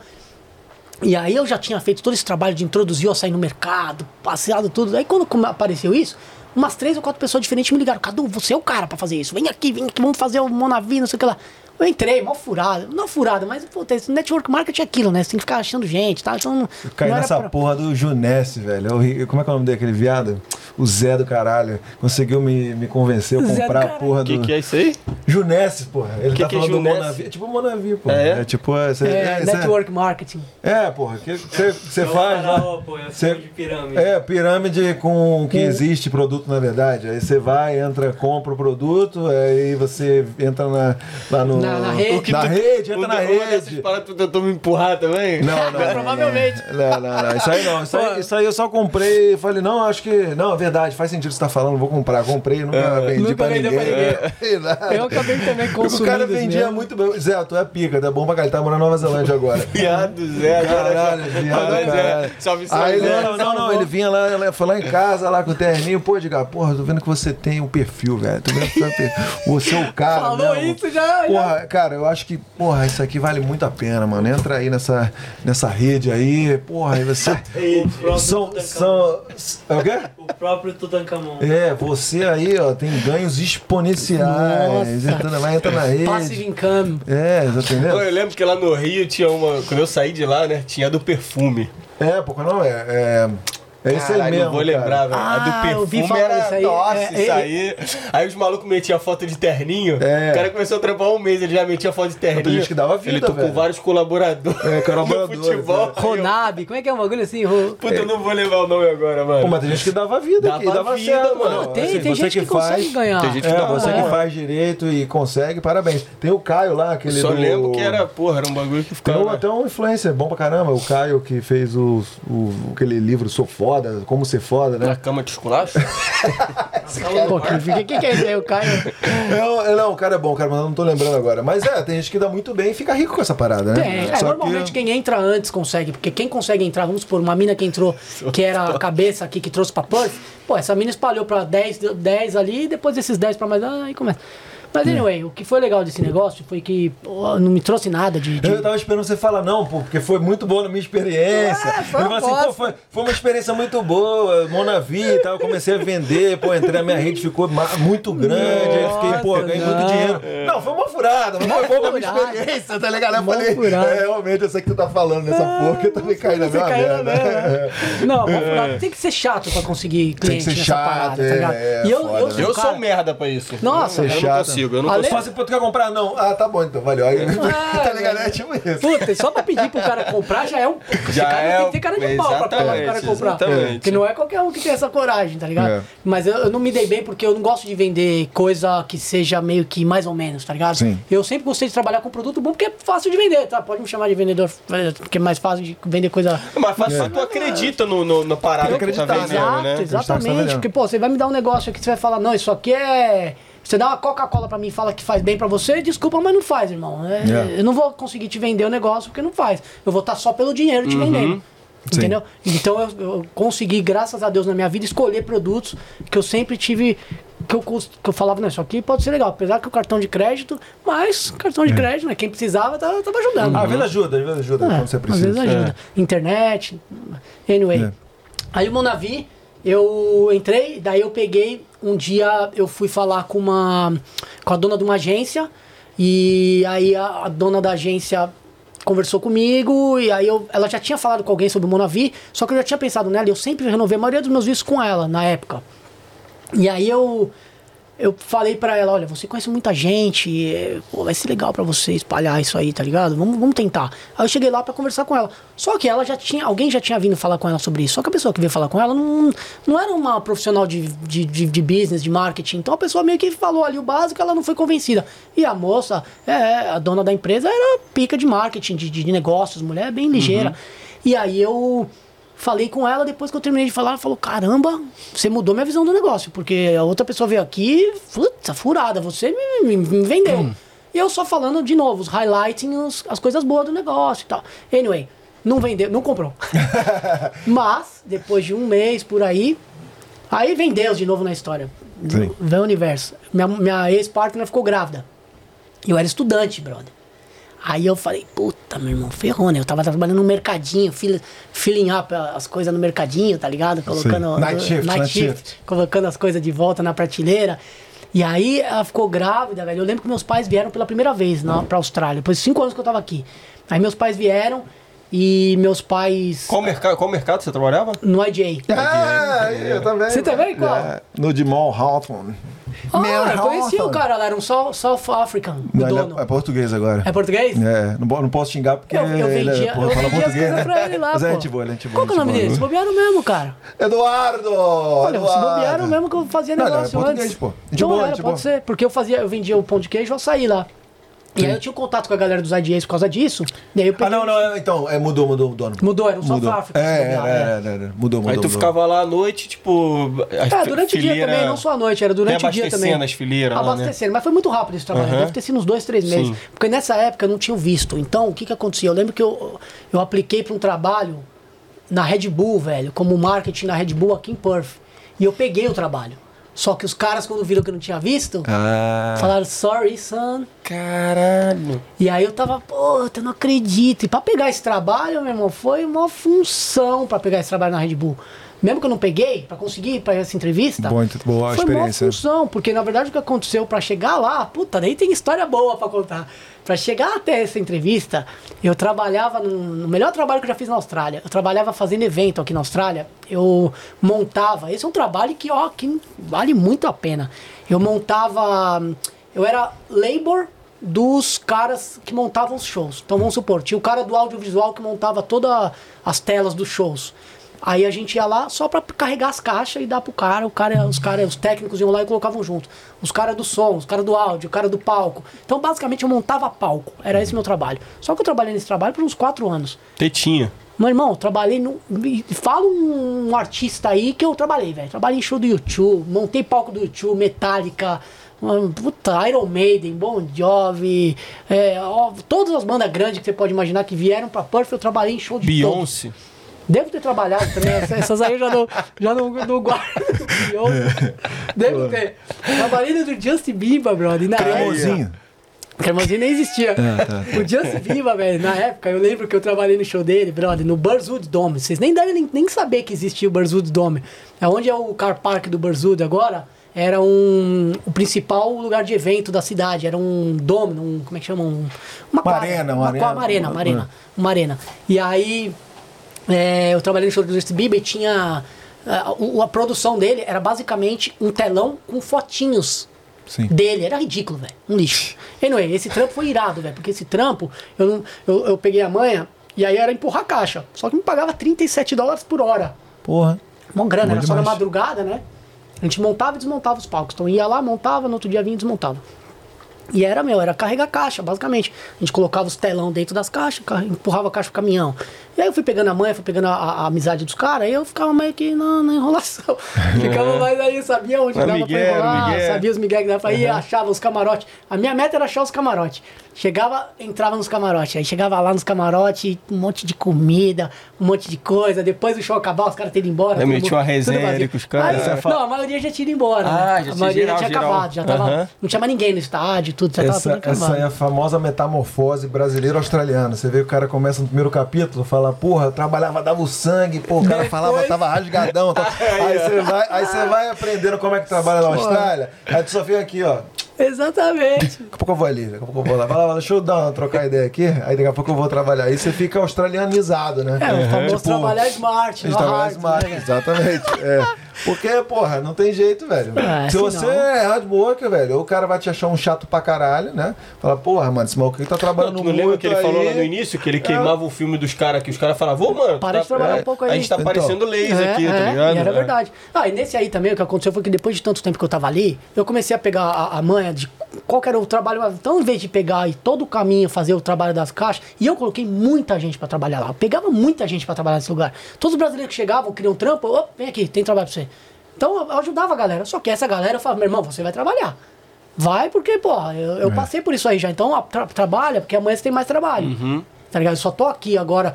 Não, não que eu tava fazendo nada, mas eu tava ali tranquilo, fazendo os trabalhos que nem supervisor, só que sem ser supervisor. Sim. Porque eu já tinha passado por todo aquele perreio. E só porque eu trabalhei pesado no começo, eu consegui chegar até ali. Então os caras gostavam de mim, os caras confiavam em mim. galera, pô. Indicava mó galera, os caras confiavam em mim. E aí nesse trampo, daí agora voltando pra Red Bull, eu peguei um trampo pra trabalhar no, no Red Bull Air Racing, que tinha, que era no, no, no, no, no Perth aqui no Swan River, né? Aquele do aviãozinho. E aí eu, pô, trabalhei nesse trampo, top, velho, top o trabalho. Aí tava ali, aí eu fiz amizade com o diretor de rádio lá, o cara, um alemão lá. Não, basicamente eu dirigi o, golfe- o carrinho de golfe pra cima e pra baixo no negócio, ajudando o cara. O cara, ó, vai nessa torre lá e pega não sei o que, vai nessa outra e pega. Então eu já tava numa parceria legal com uma galera. Mesmo a galera da, da, da Red Bull que eu tinha acabado de conhecer, por eu já estar dentro da empresa que eu tava fazendo esses trabalhos já um pouco mais com conhecimento do que fazer, de como fazer as coisas, os caras já estavam dando bastante coisa diferente pra eu fazer, né? Mais nessa parte de supervisão, eu diria. E aí, nesse mesmo trabalho, velho, aconteceu uma coisa muito engraçada. Eu tô aqui, né? Peguei meu celularzinho, tal, tava rolando, a gente tava meio que uma, uma hora calma ali, não tinha muito o que fazer. Era muita enrolação esse trabalho, não só por mim, por todo mundo, porque você tinha que esperar as coisas acontecerem. Vamos supor, a gente trouxe todos os cabos pra cá. Aí tem que esperar o técnico vir pra gente conseguir colocar os cabos, senão não tem o que fazer. Lógico. Aí numa hora dessa esperando, as câmeras não estavam instaladas ainda. A gente ia, tava trazendo as câmeras para serem instaladas. E aí começou o treinamento dos caras, dos aviãozinhos, eles começaram a voar pela primeira vez. E aí eu tô ali, eu peguei meu celularzinho e falei, ô caramba, olha o brasileiro voando aí, cara. Aí eu comecei a filmar o brasileiro aqui, ó. Uh, de repente, pum, no rio. Mentira. Um acidente. Falei, caralho, meu irmão. Aí eu já ganhei a fita do pum. Aí o cara já gritou atrás, você filmou, você filmou. Aí eu já fiquei todo de cara e falei, caramba, já na minha. Fala que sim, mano, Avinão. De repente já chegou os cabeças da Red Bull. Ô, Carlos! Os caras já sabiam meu nome, velho. Carlos, vem aqui. Como colocaram lá no lugar, mano, dos diretores lá. Fiquei sabendo que você tem o vídeo. A gente não tem nenhuma câmera ligada e não sei o que lá. Eu já fiquei tudo daquele jeito, só que os caras começaram a me ludibriar, irmão.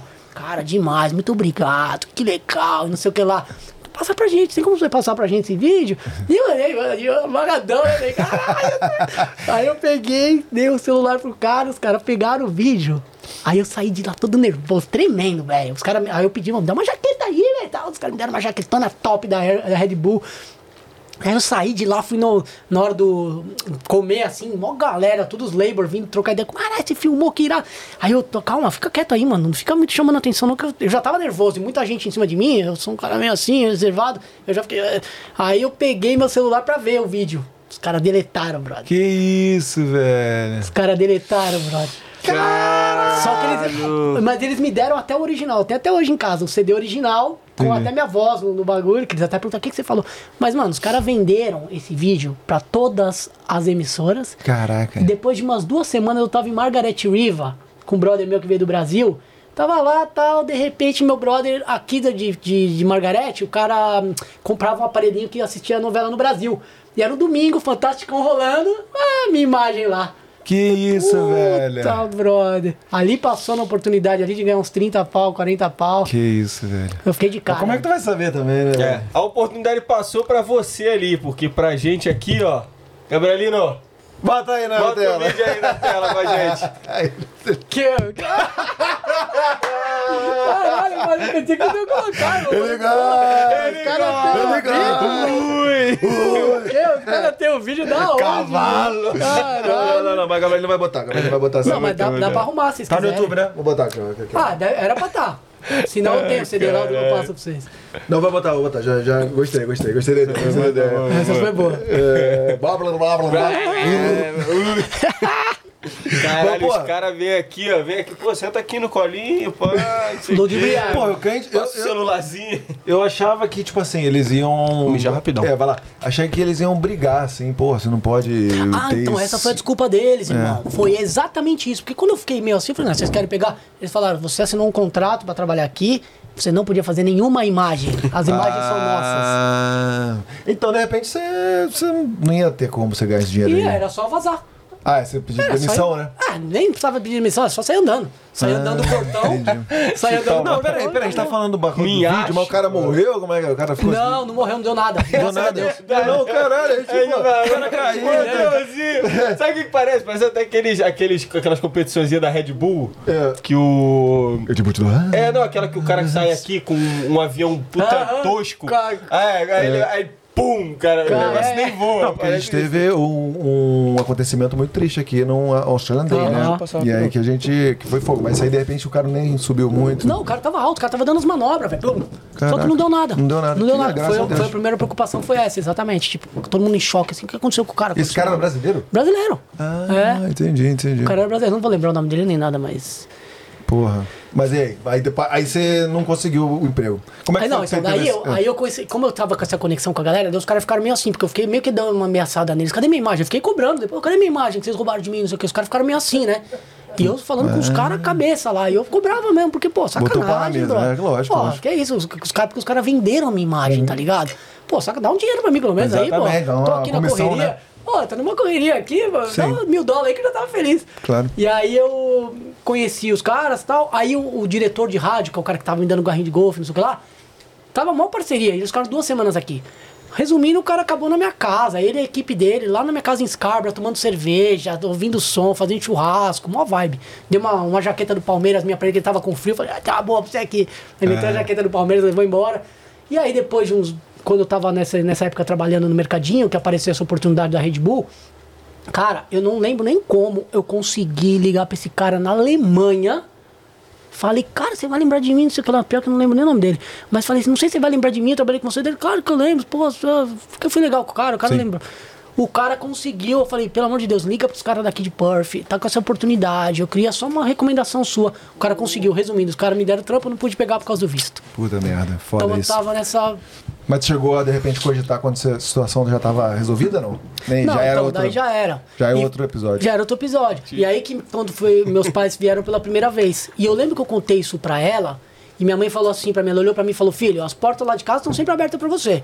Só que não desiste, que você tá quase lá". Falou assim, brother. Mano, eu juro por Deus. Ela foi embora. Um mês depois que meus pais foram embora, a moça da agência, que eu falei do Monavi dois, três meses, quatro meses antes, me ligou e falou: "Tô precisando de um gerente aqui, vem conversar comigo que eu tenho visto pra você". Caraca. Falei, puta, meu irmão, olha só como são as coisas. Minha, minha, minha ex-mulher já grávida de dois, três meses, quatro meses, sei lá quanto. E aí as coisas começaram a acontecer, velho. É agência, agência de intercâmbio. Agência de Você intercâmbio, a conseguiu seu- concorrente. É, você conseguiu o visto por agência de intercâmbio, então. Consegui o visto pela agência de intercâmbio, só que lá era sponsor. Ah, só tá. que daí, quando eu tava lá, eu comecei a fazer muito contato com as escolas, porque eu era o gerente da, da, da agência, então as Sim. escolas iam fazer negócio comigo e eu ajudei muito a escola a crescer, porque eu fazia negócio com eles e eu comecei a atrair muito, muito cliente, muito, eh, muito estudante. Porque os estudantes gostavam de mim na época, da maneira que eu, que eu, que eu era bem, meu, era preto no branco. Você- eu falava assim, você quer ficar? Cara, é uma receita, é isso aqui, ó, faz isso, isso e isso, irmão. Boa. E é muito irado, porque o que teve de gente que pegou o visto, velho. Muita gente, isso é uma satisfação. Até Sim, engraçado, um dia eu tava, tava surfando em Scarborough, aí de repente eu ouço assim no mar, Cadu, Cadu! Aí eu assim, anda, eu olhei assim, era um espanhol, Francisco, sangue bom. O cara, porra, velho, eu falo de você pra todo mundo, velho. Eu peguei meu visto, cara, não sei o que, eu falei, pô, que legal, parabéns. Esse cara sentou na minha frente na, na- na agência lá, como turista. Aí ele virou e falou, ó, tudo bem e tal. E quando sentava turista lá na agência, a agência estudante, sentava turista, pô, a gente nem. Só, só tinha trabalho, não fazia nem nada de dinheiro quase. E, pô, o trabalho ali era fazer os estudantes, era fazer a, a correria de visto, esse que era o grande negócio. Aí eu virei e falei, tá, mas por que você tá de turista? Você quer, eh, você quer ficar de turista? Você não quer ficar na Austrália? Perguntei assim, você não quer ficar na Austrália? Eu quero, eu quero ficar, mas eu não tenho o que fazer aqui. Eu não- Falei, o que que você faz na Espanha? Ele falou, eu sou engenheiro mecânico na Caterpillar.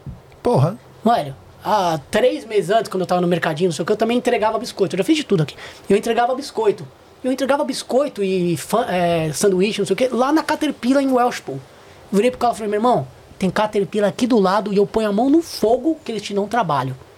Hã? sério, Cadu? Tenho certeza, vai atrás. E eu era sempre ne- nessa de. Fa- moral, motivação. moral pra galera. Porque, porra, tem gente que não sai, né? Se deixar, o cara. "Ah, Não, minha vida não anda pra frente. Então vai, então vai, então vai. É. Então vai.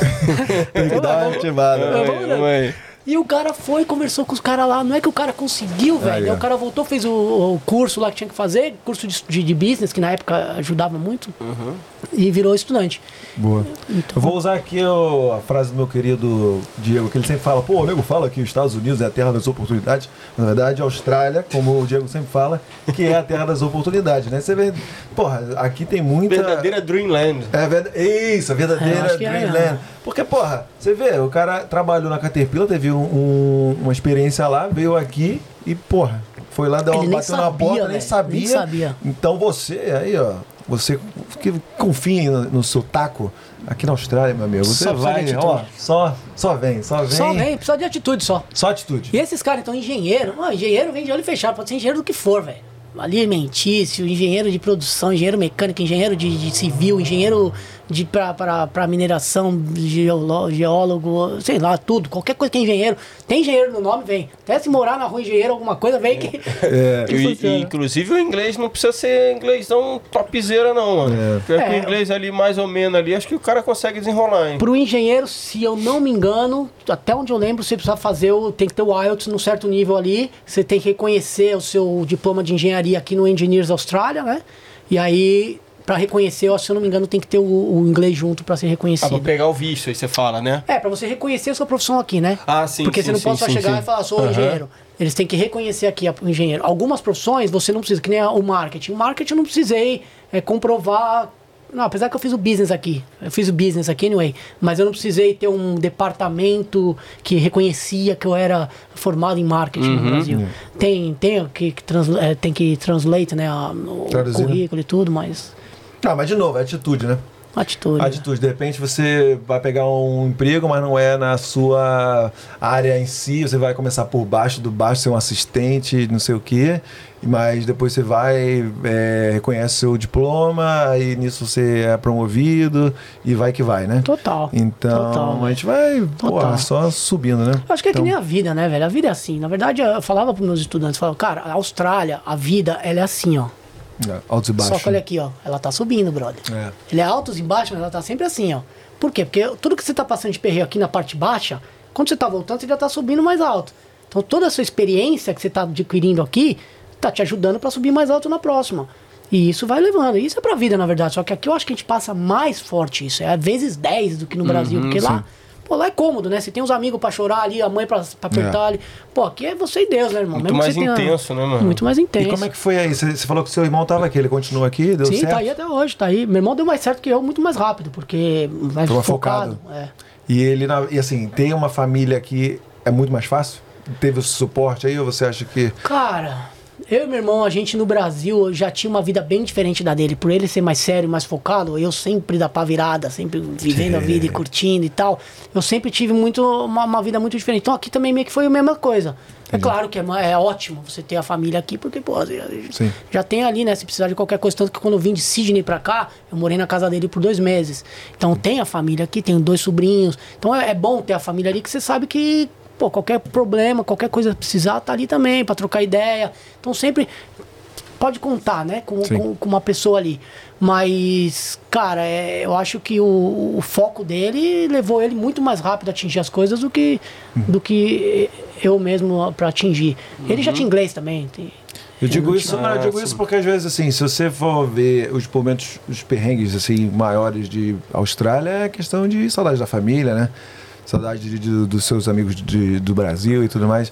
Então, é, você, como já tinha um irmão aqui, eu queria saber mais ou menos como é que foi isso pra você, né? Porque eu parece, né, que eu teria o meu irmão vindo com- ano que vem, né? Ah, irado. é, então para confirmar isso aí, né? Então eu acho que assim, se essa lacuna que eu sinto saudade, né, que, eu- que, eu- que não é preenchida, né?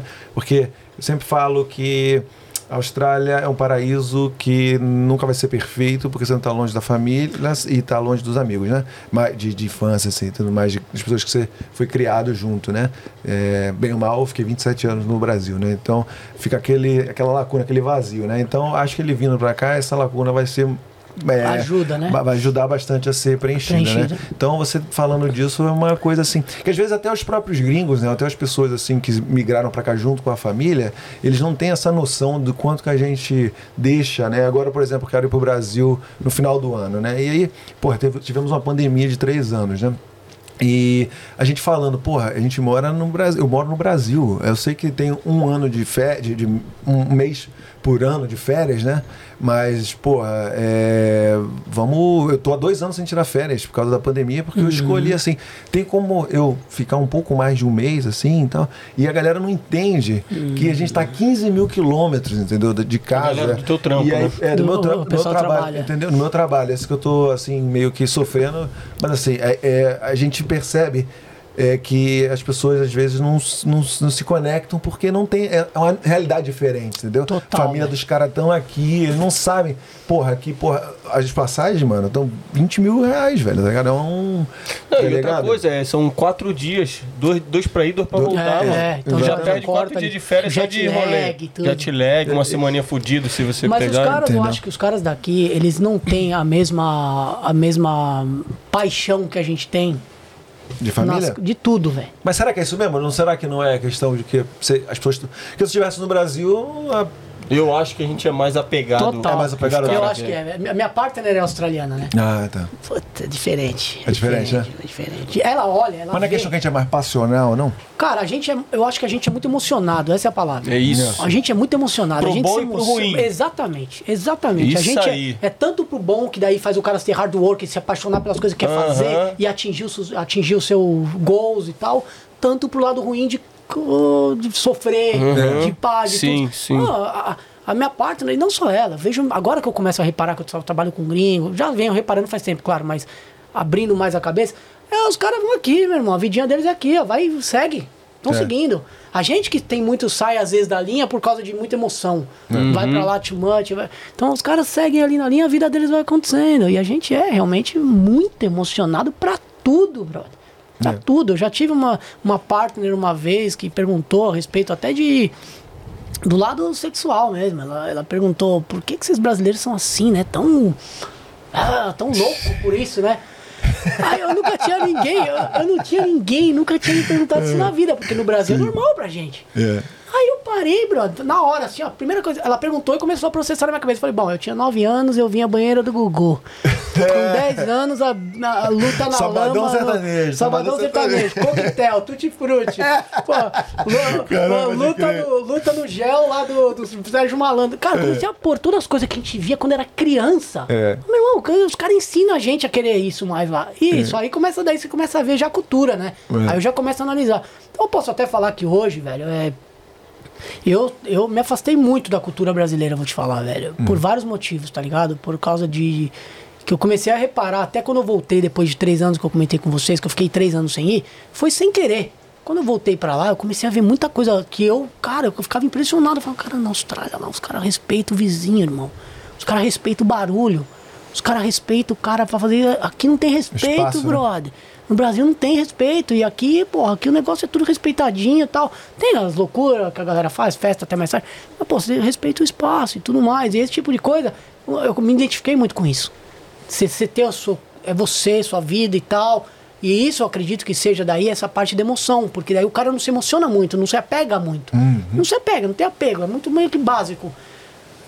Eu até falava para os estudantes, quando você chega aqui, você tá ali naquele homesick que a gente falou, né? Você fica ali um período no homesick até uns seis meses, um ano. Depois você meio que fica uma pedra, brother. Seu coração meio que dá uma endurecida ali. Você fala, pô, se eu ficar sofrendo aqui pro resto da vida, eu não chego em lugar nenhum. Eu tenho que seguir minha vida, brother. Ah, porque a gente vai ser os nossos avós ou tataravós quando vieram de outro lugar pro Brasil. Isso. Os nossos grandchild, nossa, minha filha, ou as pessoas, eles vão olhar e vão falar, oh, meu avô veio pra cá, trabalhou de pedreiro, veio lá do Brasil. É a mesma história que a gente conta dos nossos avós no Brasil, veio de barco da Itália, ou não sei da onde. Então é. É muito interessante essa parada. o- comportamento, mano, é muito, eu sempre acho muito, muito engraçado. E eu também senti a mesma coisa, cara. Eu tava muito emocionado assim para voltar. Falei, porra, quero voltar muito. E cheguei lá, uma emoção absurda. Mas realmente, depois de um tempo, você vê que a galera não respeita muito espaço, né? Você tem aqueles problemas que a gente já tá. é, a gente desacostuma, né? É, coisas simples, né? Do dia a dia. É, essa foi uma E- das paradas que eu gostei daqui, na real. É, você tem, tem um espaço, né? Tem um espaço, Tem é um negócio espaço, que é muito bom, né? Tipo assim, Vale você não ouro. tem uma galera. É, vale ouro esse negócio aí, cara. E, porra, você não tem que ficar preocupado com o cara fazendo barulho, ou você tem que se. O simples julgamento, Simples porra, do julgamento, cara, é. Porra, hoje eu. Caralho, velho. Hoje eu sabe aquele pijama que eu tava aqui antes você- quando você chegou? Falar nisso, tu falou que ia fazer de roupão hoje? o Pro, no próximo, próximo episódio, próximo Porra. episódio eu, eu tirei, porque eu go- tava, tava com frio. Mas enfim, eu tava andando com meu cachorro com, a, com pijama, aquele bagulho aqui, andando na. aqui andando no bairro, e com o gorrinho, tá ligado? E com sandália de dedo da Havaiana e meia, tá ligado? Tá nem aí, sabe? E tá de boa, tá Ah, ligado? nada, é. Tá de boa. O problema é seu, é cada um na sua. Cada um na sua.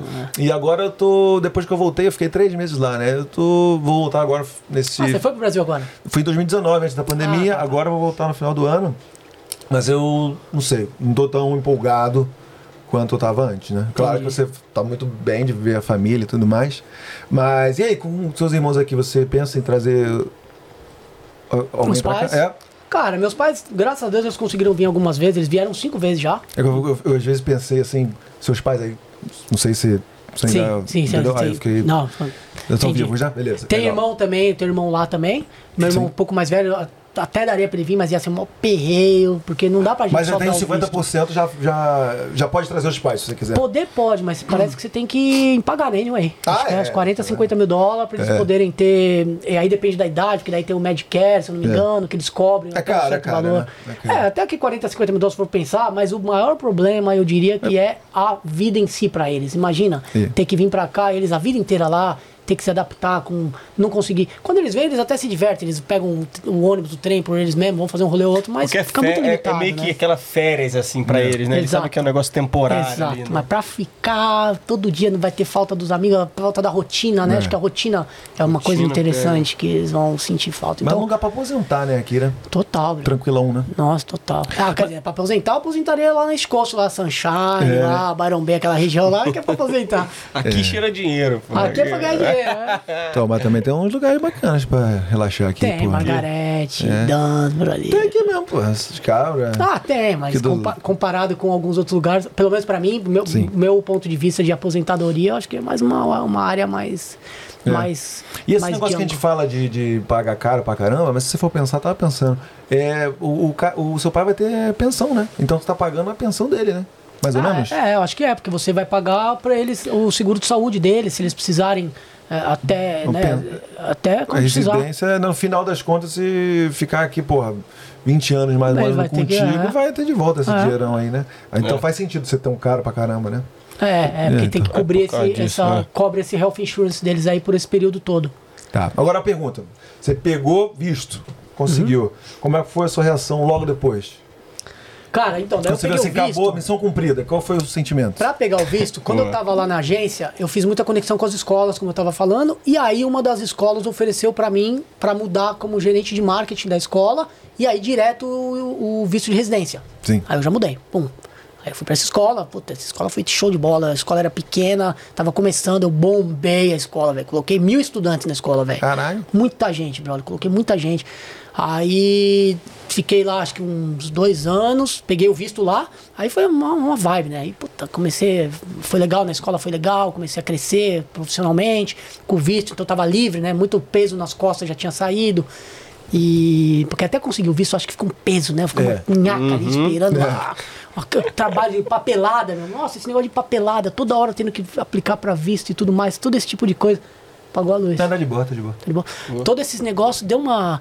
Dá, dá uma. uns- enche o saco, né, velho? Tem que toda hora ficar fazendo. Quando acaba, você, ah, a É. papelada em si acho que é um dos principais negócios. Mas a conquista, né, velho? Em si também é um grande negócio. Porra.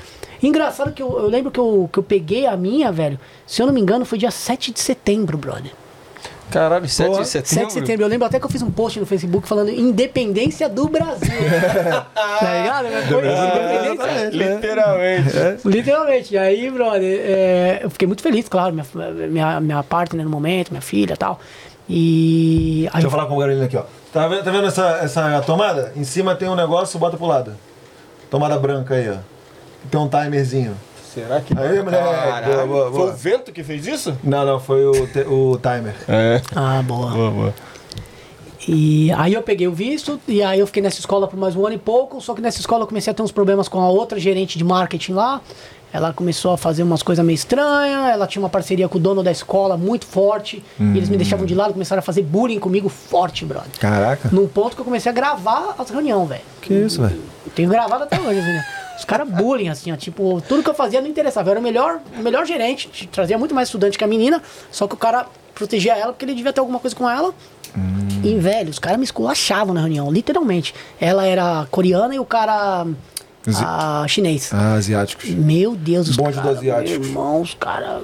Tem uma panelinha ali. Panelinha, Panelinha, os caras panelinha. me esculachavam. Era assim, era bullying, velho. Podia fazer o que fosse, era só bullying. Só que ali eu tive. Eu, come, eu tinha um. Eu tava, numa, eu tava trazendo tanto, tanto estudante, eu tava tão forte na, na, na carreira ali, que eu consegui ir pro Brasil duas vezes, com tudo pago pela escola, fiz mó Porra, trampo irado aí no. Brasil. Puta, fiquei lá três semanas, duas vezes que eu fui. Fui nas agências, visitava as agências em São Paulo, fui pra BH, fui pra Porto Alegre. Então eu viajava ali no Brasil, tudo pago e bombando. Trouxe muito estudante do Brasil depois dessas visitas, o resultado foi animal. Fiz uma parceria com umas agências grandes lá que ainda não tinham é, muito em Perth. E, puta, foi show de bola, velho. E aí. É, daí eu Só peguei. fica essas coisas boas, né? Esse bullying deixa pra lá, né? Ah, não, é, no final, é tudo é experiência, certo? Da experiência. Cara, eu sou um cara que eu gosto de ver sempre o lado bom das coisas, sabe? Você passa o perreio ali, você sofre na hora. O, o principal é você ter, a, eu acredito, é você ter a cabeça pra conseguir passar pelos problemas. Eu acho que esse é o desafio da vida. Porque problema vai ter pra sempre, velho. Sim. Desafio vai ter pra sempre. Se a gente conseguir administrar isso e passar por isso, que é aí que você ganha. Porque você só ganha quando você aprende. E aí, você aprendendo nesses perreios, pô, você só tá crescendo, né, velho? Com certeza. Então, eu sempre tento tirar o lado positivo de todas as paradas que acontecem na minha vida. Tanto que tem um, um- Não sei se vocês querem que eu conte uma história aqui interessante até no começo, quando eu cheguei em Perth. Que essa, velho, é também mais uma coisa que eu, que eu acho que é interessante pra falar pra quem tá no Brasil, né? Eu, quando eu cheguei, lembra que eu falei que choveu muito em Perth? Quando eu cheguei, eu trabalhava na obra, então tava chovendo muito em Perth, até voltando um pouco no começo lá. E aí, a... tava chovendo, eu trabalhava na obra, não tinha trabalho. Não tinha trampo, velho. Aí, literalmente, teve um dia que eu comi um sausage roll, isso foi o que eu comi. Não tinha, mais, não tinha dinheiro pra comprar comida. Tava assim, ó, sem dinheiro, brother. Porque não tinha trabalho, velho. E aí, velho, foi muito engraçado. Eu tava na casa até com meus, com meus flatmates, a galera é, ia pedir uma pizza. Daí os caras, vamos pedir uma pizza, vamos pedir uma pizza. Daí eu já ganhei a fita, assim, já ia, cara. Eu saí daqui de mansinho. Daí eu saí e fui pro meu quarto. Porque eu não, não tinha dinheiro, e eu era um cara meio orgulhoso na época. Não. Ainda sou assim pra pedir as coisas, eu não sou muito bom de pedir. é, mas anyway. E aí eu peguei e fui pro meu quarto. Aí fiquei no quarto lá, daí os caras ganharam a fita, né? Os caras, ô, o que, que tá acontecendo? Aí foram lá, bateram no colo. Ô, Cadu, e aí, chega aí, meu, vem comer uma pizza com a gente. Aqui falei, não, não, tô de boa, tô sem fome e tal. E os caras, ah, os caras saíram, eu comecei a chorar, né, brother? Eu, Puta que porra. Eu, Só que eu comecei a chorar e ao mesmo tempo eu comecei a rezar, brother. A- E rezar agradecendo a Deus. Eu tava agradecendo por aquilo lá. Porque na minha cabeça, o que eu tava pensando era o seguinte, cara, eu, graças a Deus, na minha vida inteira, sempre tive tudo, velho. Nunca tive problema. Graças a Deus, meus pais sempre puderam me dar comida, me dar escola. Nunca tive problema. Nunca passei perreio. Graças a Deus. Então, naquele momento, o que eu tava passando era um aprendizado, só podia ser. Eu não ia continuar passando, tava na cara. Eu sabia que eu não ia passar pro resto da vida fome. Então, eu coloquei como aprendizado. E eu comecei a agradecer sem parar, irmão, naquela noite. Muito obrigado, Deus. Eu sei que, que, que isso aqui é um aprendizado. Muito obrigado pelo ensinamento, não sei o que. lá. Brother, no outro dia, literalmente no outro dia, isso era uma quarta-feira. Na quinta-feira, esse rapaz de Perth que eu falei pra vocês que me ligou uma vez perguntando de. de. como é que fala? Da, da de Perth, como era Perth, que eu falei que cheirava dinheiro e tal. Esse cara me ligou e falou assim: Cadu, é o seguinte, eu tô com uma passagem pra ir pra Bali, que eu vou em setembro. Isso era junho ou julho? Junho, era junho. Eu vou em setembro. Só que agora eu não vou mais, eu vou com a minha namorada. E a minha passagem é pra sair de Perth. E eu vou com minha namorada, só que a gente vai sair direto de Sydney. Você quer essa passagem? Quer comprar essa passagem? Não precisa nem pagar agora, me paga aí. Vai me pagando. Até setembro você me paga, até você ir. Eu falei, é, Era 300 dólares. Eu tava sem dinheiro e eu falei, claro, velho. Passa pra mim aí, pô. Sabia. Por que não, né, velho? É, Passa pra mim. Vou perder a oportunidade. Eu Peguei, beleza, peguei a passagem. Aí falei com a minha mãe no mesmo dia à noite. Minha mãe vira e fala assim pra mim, filho, saiu seu, F, seu FGTS. É. Você vai ter uns mil dólares aqui que vai dar no total. Eu vou te mandar. Falei, ô! Ah, adivinha o que veio na minha cabeça? Gastar tudo em baile. Não, já liguei, liguei pro cara e falei assim, dá pra mudar essa passagem pra segunda? Ah, Brother, na segunda-feira eu tava em Mentawais, lá no norte da, da Indonésia, numa ilha lá, velho, lugar de filme, de surf, que eu sonhava, nunca imaginei que eu ia estar lá. Eu tava lá exatamente menos de uma semana de um dia que eu passei fome, velho. Cara, foi assim, ó. E, e isso eu conto. Tô contando aqui pra galera do Brasil e conto para muito, contei já pra algumas pessoas, principalmente a galera que tá no começo aqui, que, né, que às vezes se abala com, com perreio. Cara, agradece, brother. vai passar. Essa, essa agradece. fase vai passar. Agradece, velho. Agradece porque é essa energia do agradecimento que você que você põe pra fora. Gratiluz, gratiluz. A gratiluz, a gratidão, good vibes. Isso aí, velho. Isso aí é poderoso demais. É Também muito acho, poderoso. também acho, também acho, também acho. Mas beleza, então, mas você não respondeu, né? Qual que era mesmo? Como é que foi a sensação assim que você saiu sua residência, seu, seu, sua cidadania e tal? Você ficou perdido ou já tinha um plano em mente? Como é que foi? Ah, primeiro eu fiquei amarradão, né? Ah, festa tal. Me, liber- me liberou aí, a- a- o peso das costas. Tanto que depois de um ano eu vazei da empresa. Eu tinha que ficar mais uns três ou quatro meses lá. Eu vazei antes. Porque eles estavam fazendo bullying comigo. Eu não falei nada pra eles que eu, que eu tava saindo por causa do bullying, mas eu falei, ó, eu tô cansado, tô estressado. Eu tava literalmente com alguma coisa no estômago. Eu lembro se no, começo de úlcera, se pá. Era muito estresse, velho. Aí eu vazei. Aí eu falei, ó, tô saindo, tô me demitindo. E aí meio que eu falei de uma maneira assim, olha, é, eu espero que você não fale com a imigração, porque eu sei de muita coisa, né? É. Então não me ajuda aqui que eu te ajudo aí. Daí o cara pegou e falou, não, você vai trabalhar pra alguma outra empresa? Agora? Eu falei, não vou. Ele tinha medo que eu trabalhasse pra outra escola, né? Lógico. Aí eu não fui, daí eu saí de lá, combinei com a minha ex-partner no momento, a gente marcou tudo, eu fui morar em Bali. Fui morar em Bali por quatro meses. Ah, que legal. Que lugar lá? Tô... Bali mesmo. Ah, tá. Mas Bali uma cidadezinha um... Cara, eu fiquei ali na, em Ungasan, que chama. É, tem a região de Luato ali, que é o Bukit, né? Que é, um, que é meio que o sul da ilha. Aí ali tem, tem um tem um que é meio que um bairro ali perto de Balangan ali. Aí eu fiquei lá do outro lado, perto de Green Ball, que é uma outra, um outro lugar. Aluguei uma vila lá por dois ou três meses. Irado, Fiquei lá, foi mó vibe, mó, mó experiência. Minha filha, então, minha filha tinha três anos, velho. Minha filha tinha três anos já tinha ido pra, Era a terceira vez que ela tava indo pra Bali. Irado. Olha a experiência, pra, pra, que, que privilégio. Pois é. E aí fomos pra Bali, daí essa foi a primeira atitude maior assim que eu tomei. Foi viver um pouco mais a vida tal, sair daquele estresse que tava me dando problema no, no estômago. E aí eu saí da escola, é. daí foi essa, essa alegria. Depois que eu voltei de Bali, o legal foi que no meio do caminho que eu tava lá, eu já comecei a trocar ideia com outra escola aqui. Aí eu já voltei de lá com, com, com, com um trabalho já, tudo certo. Então aproveitei a vida lá. Entendi. Foi ótimo. Eu falo isso porque eu já contei isso aqui algumas vezes, né? Quando eu peguei o visto, eu fiquei perdido assim. Que agora, né? O que, que eu vou fazer? O que, que eu vou fazer, né? Mas você já estava já tava Não, direcionado, não, né? sabe- não, tava nada. Eu, Ah, eu mas você falei, se- eu saí do trabalho e fui pra Bali. Ah, pra não, mas- pensar lá. Falei, ah, eu pensar. Ah, mas é bom, né? Você estava Ah, com uma, numa condição que você pôde fazer isso aí, Pude né? Não tinha isso. nenhuma raiz aqui, ele foi lá e tal. Mas e... aí tu ficou lá em Bali vivendo dos savings. Vivendo Tu não trabalhou gastando lá, não. savings, né? Ah, tu- gastando Tu savings. não trabalhou lá, não. Não, né? fiquei Não, não. vivendo a vida, viajando pra cima e pra baixo, Surfando. viajando pra cima e pra baixo. Como é que foi essa experiência aí, cara? Foi... Puta, top, velho, top. É, é assim, né? Tipo assim, Tô indo pra lá agora em setembro, pô. É bom vai ficar com saber. tempo lá. Tô 10 dias. Ah, tá ótimo. Já foi pra lá? Não. Putz, você vai amar, irmão. Eu já, É. eu já fui algumas vezes, eu amo aquele lugar demais. É. A vibe é muito legal lá, porque lá é, eles são hindus Sim. e eles acreditam no karma. Uhum. E falando isso, o que eu quero dizer é que eles são assim o tipo de pessoas que eles não vão fazer nada de ruim, porque eles sabem que vai voltar. Então a vibe é muito boa, é sempre muito positiva, muito legal. tá? Sorriso, sempre tratando bem. Sempre, sempre. A comida é maravilhosa, barata. Muita vibe, velho. É muita vibe. Você vai ficar onde lá? Tô fazendo o roteiro, na verdade. Isso aí eu deixei pra Carol fazer, porque É, as outras viagens foi eu que resolvia e ela tá fazendo isso aí. Vou confiar nela. Ah, se precisar de um toque, aí tem bom. pelo menos uns três lugares básicos que tem que ir ali, que é a região de Luato, Sim. a região de Tiangu. Mas aí, ali. corte aí, corte aí. Lugares para visitar em Bali com o Cadu Palumbo. Ó, tenho amigos que moram lá, que constroem até casa lá, tem construtores de É, casa lá. se aí é que legal. de investir. Quiser investir, tem construtor de casa lá. Quem quiser investir do Brasil, aqui É. ó, tem, Pô, tem gente maneiro, lá. É. Acessível, Os caras já moram lá faz um tempo. Ah, muito mais barato que aqui, né? É. 50 mil dólares constrói uma casinha lá. Uma casinha? É, mas o negócio lá é que você aluga a terra, né? Você faz o lease da terra, a terra não é sua. Ah, tá. Aí Inclusive eles- a gente vai falar um pouquinho disso daqui a pouco também, né? Ah, é verdade, não falamos no trabalho, mas. Estamos entrando no capítulo Pô, final dá pra depois pouco. inverter o processo, É. coloca o trabalho na frente depois da conversa, né?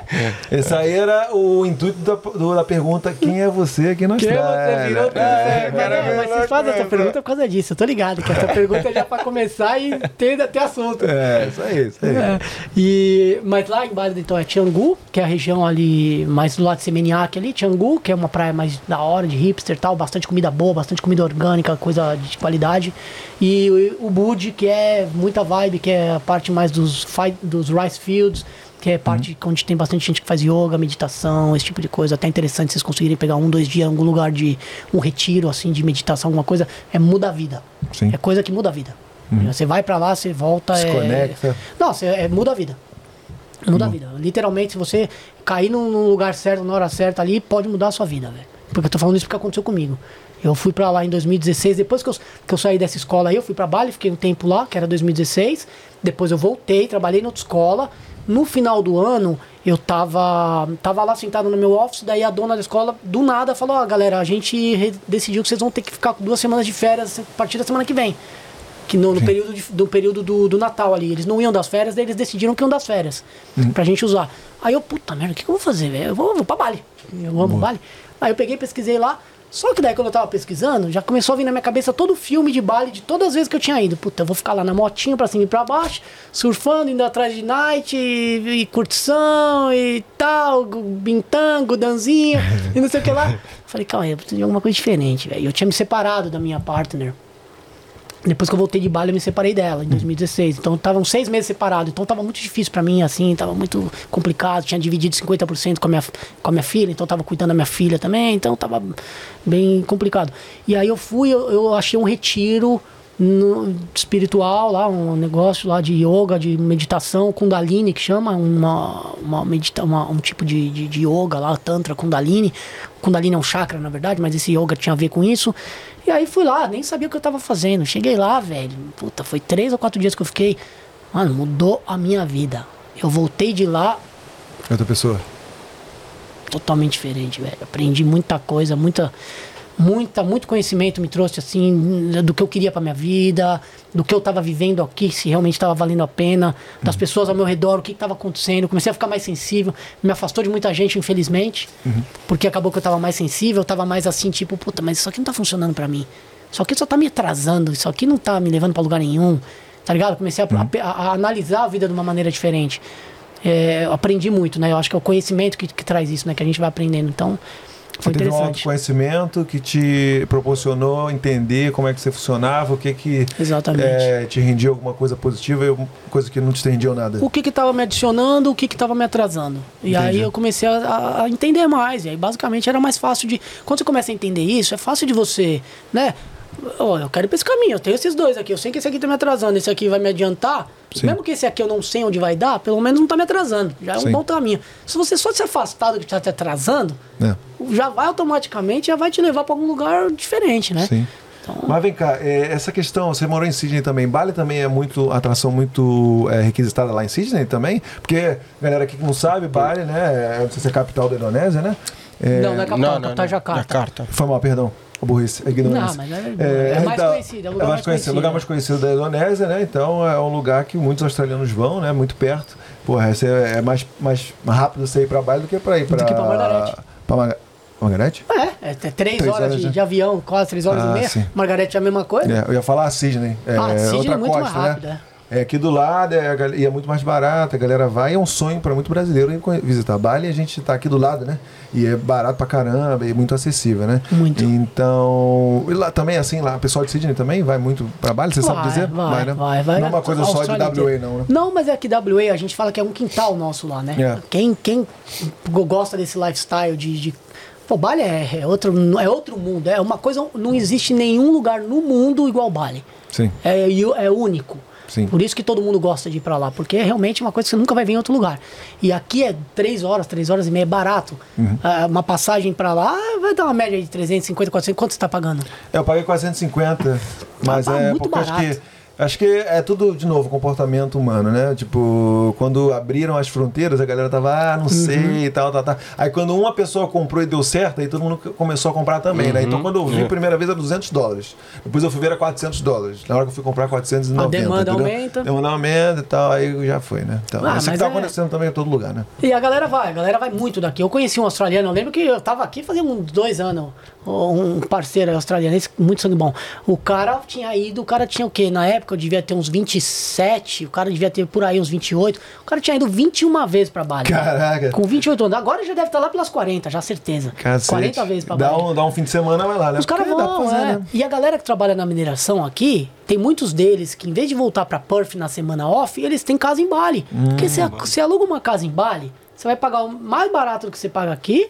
Você É. tem uma, uma maid lá, né? Uma moça que vai ajudar a limpar e até cozinhar. Cozinhar não precisa porque é barato. Mas você- é, é tudo É, simples. depois a gente vai fazer esse Barato. bagulho aí também. Já ouvi essa história aí já, com os caras aqui que trabalham na Minas que, que moram lá. Bora, Tem, tem uma galera, tem uma galera. Porque vale a pena, porque, pô, você tá aqui, aqui é caro, velho. Se for pensar assim, em relação, comparado Porra. com o Bali, né? Sim. É. Comparado com o Bali, Bali é super barato. É. É Mas aí você veio pra escola e ficou quanto tempo mais trabalhando nessa área? E eu quero começar a falar de casa aí, pô. Então nessa escola aí eu fiquei mais um ano. Desculpa, fiquei. É, eu fiquei um ano, um ano até abril do outro ano, a 2017. Aí eu tava pesquisando uma coisa na internet de novas maneiras de fazer marketing. Dinheiro. Como ganhar dinheiro sem trabalhar. Assim, é aquela, aquela famosa. A gente lançou uma artezinha de né? Eu, eu vou te falar que eu aprendi isso aí, viu, velho? É? Eu fui numa, numa workshop aqui, aqui em Sterling, por sinal, no Community Center, isso Sim. um tempo atrás. Uhum. O, o, o nome do workshop era How to Work Less and Make More Money. Então é como trabalhar menos e ganhar mais dinheiro. Boa. Beleza, cheguei lá, paguei 100 dólares pra ir no workshop. Cheguei lá, tinha umas 50 pessoas na sala. Beleza, tamo lá. A mulher falou ali por uma hora, uma hora e pouco. Tá, tá, tá. Deu algumas dicas que, que, que interessantes, que dá pra você levar pro resto da vida, coisas sobre rotina e tal, tal, tal. Como montar sua rotina, que a sua rotina vai te ajudar a atingir o que você quer. Coisas que dá pra usar na pro resto da vida. Porém, acabou ali depois de uma hora, uma hora e meia, que ela deu uma- umas coisas. Ela veio e vendeu um workshop de três dias. Esse workshop de três dias eram 5 mil dólares cada um. Pô. Ela vendeu uns três ou quatro que eu vi ali. Essa mulher, em uma hora, uma hora e meia que ela ficou ali, ela fez 30 mil dólares, irmão. Tá vendo só? Aí eu aprendi. Aí eu falei, ah, é por isso que chama como trabalhar menos e ganhar mais. Ela trabalhou uma hora e ganhou 30 mil, brother. Claro que ela vai ter que trabalhar mais, e o caramba, pra fazer o negócio acontecer. Mas você entendeu? É. Aí, Dá um clique, querendo ou não. Alguma coisa você tem que aprender das coisas, certo? Entendi. Esse é o Caramba. famoso É Hotmart da. do- É que você- falou lá no início, trabalho smart. É, trabalho demais. É, a mulher foi muito smart, né, brother? Metamorfose australiana. Muito Eu smart. tô aprendendo várias, vários termos hoje velho. Essa foi Trabalho cara smart. começa do jeito trabalhando pesado, de repente começa a trabalhar menos, quando chega no final não faz nada. Mas essa é a meta. Se puder ser dono do negócio, Claro, você só administrar, você vai trabalhar. Trabalhar, a gente vai trabalhar pro resto da vida. Mas é isso, Só que se né? você conseguir trabalhar só administrando o dinheiro que seja, ou o business, pô, essa é a meta, né, da vida. É, isso Pelo aí eu, eu tento. Tem gente próxima a mim que eu tento mudar a cabeça, mas acha que trabalho é trabalhar pesado a vida inteira. E aí você não Ah, sai. uma hora né? aprende, né, irmão? É. É, será? aprende. Será? Talvez, talvez. talvez. Cara, nossos pais, os nossos pais eram assim. Eita, eles mesmo. É, eles mas isso aí eles não vão entender nunca, É. porque na época deles, até hoje, na verdade, a escola, se você vê o sistema escolar, é ridículo, é é uma porcaria, né, velho? O sistema escolar ele é feito pra, pra você Trabalhar aprender pesadão. a trabalhar pros outros. Você não aprende a ser um empreendedor, você não aprende a abrir um negócio na escola, tá ligado? Você aprende. você- Hoje, eu vou te falar que você aprende muito mais. Eu tô falando isso, eu sei que, é que- isso é polêmico, No é um corte aí. É, velho, no YouTube. Você Sim. aprende no YouTube, É velho. lógico. se você tem uma, uma, uma- Na escola você vai aprender o social, eu acredito. Isso. Que você não tem no YouTube, que você vai ficar no digital ali. Mas no YouTube, o que você aprende de coisa? A minha filha, velho, o que eu ensino de coisa pra menina tem 9 anos. Ela tá no quinto website dela esse ano. Ela tá fazendo marcas, ela, ela faz marcas, ela monta lá uma marquinha, ela cria uma, uma, uma fabriquinha de, de sorvete. Daí ela faz o logo, aí ela pega o website. quantos anos, desculpa? 9. Caraca, Ela cria o website, brother. Pô, vamos contratar ela aí, ó. Pô, minha filha é muito top, velho. A menininha é muito ligeira e ela, ela, ela gosta de aprender e tal. E puta, demais, velho. Amor da minha vida, Julinha. Aí, é, tem vários memes, né? Que tipo assim, é, como era a nossa infância? A gente jogando peão, jogando body good. Aí como é que é a infância agora? A galera já Nossa, nerdzona, fazendo é, aplicativo, entendeu? Alto- Conhecimento alto pra YouTube tem caramba, tudo, né? velho. Tem YouTube tudo, tem velho. tudo. Tem tudo. Se você quiser, você aprende muito no YouTube. É. E, ma- mas aí que tá um ponto muito interessante, velho. Eu tô falando da minha filha, tem 9 anos e ela tá fazendo esse tipo de coisa. Por que, que você acha que ela tá fazendo? Porque eu, quando eu vejo ela que ela tá no iPad, no YouTube, que eu já não gosto que ela fica, mas quando ela fica, ela não fica assistindo porcaria, brother. É. Ela vai fazer alguma Peppa coisa Pig, produtiva. Ah, tudo bem, às vezes o desenho quando é mais novo, tudo bem. Mas você pega muita criança hoje em dia que os pais, pra não cuidar, que essa que é a verdade, pra não cuidar, Mete o Minecraftzão, né? Deixa Ah. ali. Deixa o brinquedo ali, deixa o iPad ali, a pessoa, a criança fica assistindo, aí não fica falando. Pô, quantos pais fazem isso, velho? Dá o celular pra criança, tá bom, fica quietinha lá. Cara, isso aí não tá ensinando nada pra criança. Você tá fazendo desfavor criança, você tá criando um monstro. Porque a criança vai, não vai ser educada, vai ficar gritando, vai ter uma... Pô, a minha filha, eu pego ela, ah, não, você quer fazer, quer olhar? Então faz aqui, ó, estuda aqui, ó. Ela só assiste coisa interessante. É, um, Five Minutes Crafts, que é um negócio, não sei se já viram, muito top, que os caras ficam fazendo. Ficam fazendo coisa, eles ensinam um monte de coisa, como vai, cinco receitas de não sei o que lá, cinco maneiras de você organizar seu quarto, cinco maneiras de. cinco tipos de pintura que você pode fazer pra não sei o que lá. Então ela fica assistindo esse tipo de coisa. Bright Side também, que é um outro que ensina coisa de, de- de- sobre a vida, sobre como que é feita as pontes. É, sabe? Foi legal, Porra, cara. pique. Não, velho, a criança, irmão, eu falo isso pra, pra alguns amigos que têm Inspirador, filho. né? Criança, brother, é, um- é uma esponja. É. O que você ensinar, ela vai aprender, brother. Então tá na sua mão, você é o responsável. E é isso que falta pra muitos pais. Tem filho só por ter. Porque, porra, se você. Porra, eu tô responsável por um ser humano. Essa criança, daqui 30 anos, vai ser essa pessoa aqui sem disciplina, que eu não tenho disciplina, porque eu, quando criança, não tinha disciplina.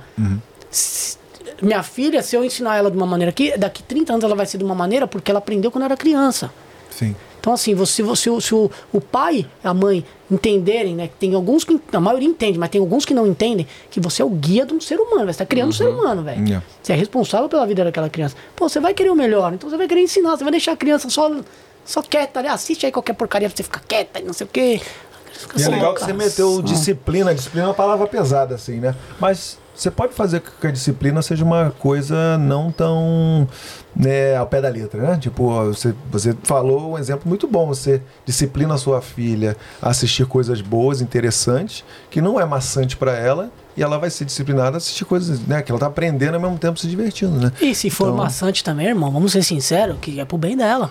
É, Eu sou verdade. tough, tá ligado? Eu sou tough até um, até um certo ponto, eu sou um cara duro com a minha filha, tá ligado? Porque eu não quero que ela fique comendo porcaria toda hora, comer aç- açúcar toda hora, tá ligado? Ficar tomando refrigerante. Não tem, brother, isso. Vai comer bem. Quer comer uma porcaria? Então tá, mas então vai comer bem antes. A gente come bem, depois come uma sobremesinha e tal. Tá? Tem que ter, brother. Tem Sim. que ter, não adianta. Esse negócio de dessa. Hoje em dia todo mundo. Ah, porque não, tem que deixar. Não tem que deixar nada, irmão. A criança não sabe o que tá acontecendo na vida. Se você não guiar ela, ela vai ser o que ela não sabe o que é. Ela vai Fica perdida, né? fica perdida. Você tem que guiar, tem que dar o caminho pra criança. E a criança vai aprender.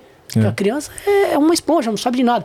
E tem uma coisa que quando, quando minha ex-partner ficou grávida, eu- a primeira coisa que eu fiz, né, foi colocar no Google e escrever como ser pai. A primeira coisa que eu vi, velho. Aí eu comecei a ver várias coisas ali. E uma das coisas que eu vi que o blueprint da criança, né, o, o blueprint do ser humano, na verdade, né, a nossa planta mental, sei lá como é que pode falar disso. O, o nosso ah, o nosso cérebro, ele vai ser formado até os sete anos. Não, não o cérebro vai ser formado, não é o jeito certo de falar. O nosso blue, Desenvolvido, né? O desenvolvimento vai mais. até os 7 anos de idade, tudo que você meter na cabeça da criança, ela vai aprender e depois daquilo, ela vai levar pro resto da vida tudo que ela aprendeu até os 7 anos. Ou seja, quando eu vi aquilo, eu falei, meu irmão, eu só preciso ter certeza, claro que não é pro resto da vida, mas até os 7 anos eu preciso ter certeza que eu vou guiar ela o melhor que eu puder. É dar menos açúcar possível, é dar menos ah, porcaria pra ela assistir, não ficar deixar ela perder tempo assistindo televisão, é ensinar valores de ela ser uma pessoa boa pros outros, ser legal, é, cuidar dos amiguinhos, ser kind, é, sabe? Esse tipo de coisa que vai trazer. Ser inteligente, smart, de pum, pum, pum, entender as coisas, ler muito. Ela lê muito. Nossa, tá louca, a menina já tá louca. A menina, o que eu li na, na minha vida inteira, ela deve ter lido em uma semana na vida dela. Ela já leu brincando mais de, sei lá, 60, 70, 80 livros. Porra. Brincando, velho. Brincando. A menina gosta de ler, tá sempre lendo ali, é sempre pequenininha ali. E ela se diverte também e tudo mais, mas. Só eu o Net acredito que- Vasco e acabou. É fora. Até fazer uma pergunta E ela é eu tenho palmeirense, ela é palmeirense. É, pô. Eu ia falar, eu ultimamente só tenho lido isso. Só leu Net ge.globo barra Vasco e netvasco.com. Só isso aí. Ah, mas a gente, quando é adulto, pelo menos a gente tem as escolhas, né, irmão? A gente pode escolher, é sua escolha, né? Você pode escolher ler outra coisa também. Eu também tô, só, não, não tô toda hora lendo coisa. Eu também queria, mas não tô. Tempo livre, né? Tempo livre. É, tem, né? É, mas podcast, essas paradas ajudam muito, brother. Ajuda, Ajuda. muito. Uhum. Pô, você pega ali muita coisa você aprende, né? Sim, Na- na- caralho, podcast pra mim é um. Porra, mano, podcast é Muita coisa interessante. Eu- Enciclopédia, né? O eu- Barça do Novos Tempos. Mano, é, é isso aí. Eu, eu, Yeah, ouço, velho. eu ouço um podcast por dia, eu diria hoje. Uhum. É. Sei lá, na semana, seis, seis podcasts na semana. De diversos assuntos. De diversos assuntos, porra. Aí ajuda, cara, porque, tipo assim, por exemplo, a gente, quando veio- vieram os caras da mineração aqui, veio o Léo, engenheiro de Minas, e o Antônio, geólogo, né? Porra, eu fiquei, sei lá, uma semana vendo, ouvindo, na real, né? Enquanto eu tava tempo, algum tempo livre, assim, tempo livre, assim, acho que no trabalho, né? Não tem ninguém ao redor, assim. Meti o podcast, ia fazendo minhas coisas ali, pô, ouvia papo com os caras que. Aí o cara começa a falar um pouco da diferença disso, do Brasil para outros lugares e tal. Tem uns caras que vão mais específico na profissão. E aí você tem que ter pelo menos um, um princípio ali de entendimento. De entendimento senão fica, saber, senão fica perdido. lá que nem no curso do business lá, né? Que você fala, caralho, tá ligado? Você, fica- você tem que ter um pouco de. Mas aí aos poucos vai, né? Só pra ter uma ideia geral, de repente chegar e bater o papo. Ajuda muito. Quando eles começaram, na verdade, a fazer essa transição, tem um. Cara, qual que era o nome daquele site? Eu, eu fiz um subscription num site faz um tempo atrás, uns quatro anos atrás. Era ah, audiobook, era uma master, TED Talk. Era Masterclass, Masterbook, Masterclass. alguma coisa assim. O que, que o cara fazia? Era Finclass. simples. Os caras montaram um business. qual que é o nome desse aí? Finclass. Finclass, Primo conheço. Rico, pô. Não Primo conheço. Rico, não? Não? Primo Rico, Primo do, do, do Robert, Robert Kiyosaki, não? Não, não, não. Primo Rico, não o Ah, pai o rico. primo rico, o rapaz lá do Brasil? Ah, tá, tá, tá. Ele tá. lançou a Finclass. Ele é um coach. Ele tem essas... Mas esse cara é bom, esse cara é Bom, sinistro, tá esse cara é bom, bom, sinistro. velho. Não foi zoeira não, foi zoeira não. Não. É Finclass. Foi mais. Não, Não, pô. Pegou o gancho, tu pegou o gancho. Não, Finclass, pô. tu, tu é... tá escrito lá na Finclass? Não, caro, pô. É interessante isso aí. Cara, mas é cara. bom, esse, esse tipo de conteúdo, coisa. o conteúdo esse gratuito dele já tá bom pra mim, já. Cara, mas é, já- exatamente, eu aprendo muita coisa com o conteúdo free dele. É. Mas, cara, esse tipo de coisa que é o, é o grande negócio do, do momento, né, velho? É, tá aí, a internet tá aí, bro. Vender conhecimento, né? Esse Masterclass aí, sei lá, eu não lembro o nome como que era. O que que era? O cara, os caras inventaram um business, era basicamente os caras pegavam um livro e liam o livro no microfone. Ah, tá. Ah, então você, você entendia tudo. Só que também ficou chato, isso aí, porque é muito. Aí começou a vir uns caras já resumindo o livro. É. Aí, porra, aí isso é bom, 15 né? minutos. Porra, aí você já aprende ali os highlights ali do que precisa aprender e acabou, né, brother? Hoje a- vida é assim, né? Tem que ser tudo... Tudo pá, pá, correria, pá, é. No nosso, hoje em É, dia é tem um, assim, tem um né? parceiro meu que ele só fazia isso aí. Ele fala, mano, descobriu agora um aplicativo que você, você bota aqui, ó, e a pessoa lê o livro pra você. É. Aí, esse aí que você falou, deve Top, ser esse aí. velho, top. Mas Porque daí você aprende um monte de coisa e você não precisa estar ali parado pra ler. Claro que ler é diferente, porque estimula o cérebro, não sei o quê. Mas o aprendizado vai estar sempre ali, né, velho? É. É, o, o jeito, é, é- é- principalmente quando você fala na questão das crianças, né? Ter filho e tal. O jeito é como você vai fazer a criança se interessar. Porque tem muito essa conversa. Até eu ando, eu penso nisso volta e meia, né? Tipo assim, de ah, é. Como é liberar celular, é, essas coisas de tecnologia para as crianças muito cedo. Tem gente que. Tem pais que falam assim: não, não, não, só vai pegar depois de certa idade, 12 anos, tá ligado? Mas aí tem esse lado, eu, eu acho isso muito controverso, tá ligado? Tipo assim, porque, mano, as ferramentas que tem hoje na mão, e aí você tá aí, por exemplo, essa, essa, esse período aí de 0 a 10, tá ligado? Porra, mano, o, o- você chega ali já com 12 anos desenvolvido pra caralho, tá ligado? Chega aí e, esse é o futuro, cara. É o que tá Total. na nossa Pô, frente. as crianças Não tem dia- mais dúvida disso, né? Pô, com hoje, fácil. Cara, minha filha, eu vou te falar que não vai demorar muito pra ela ter o business dela.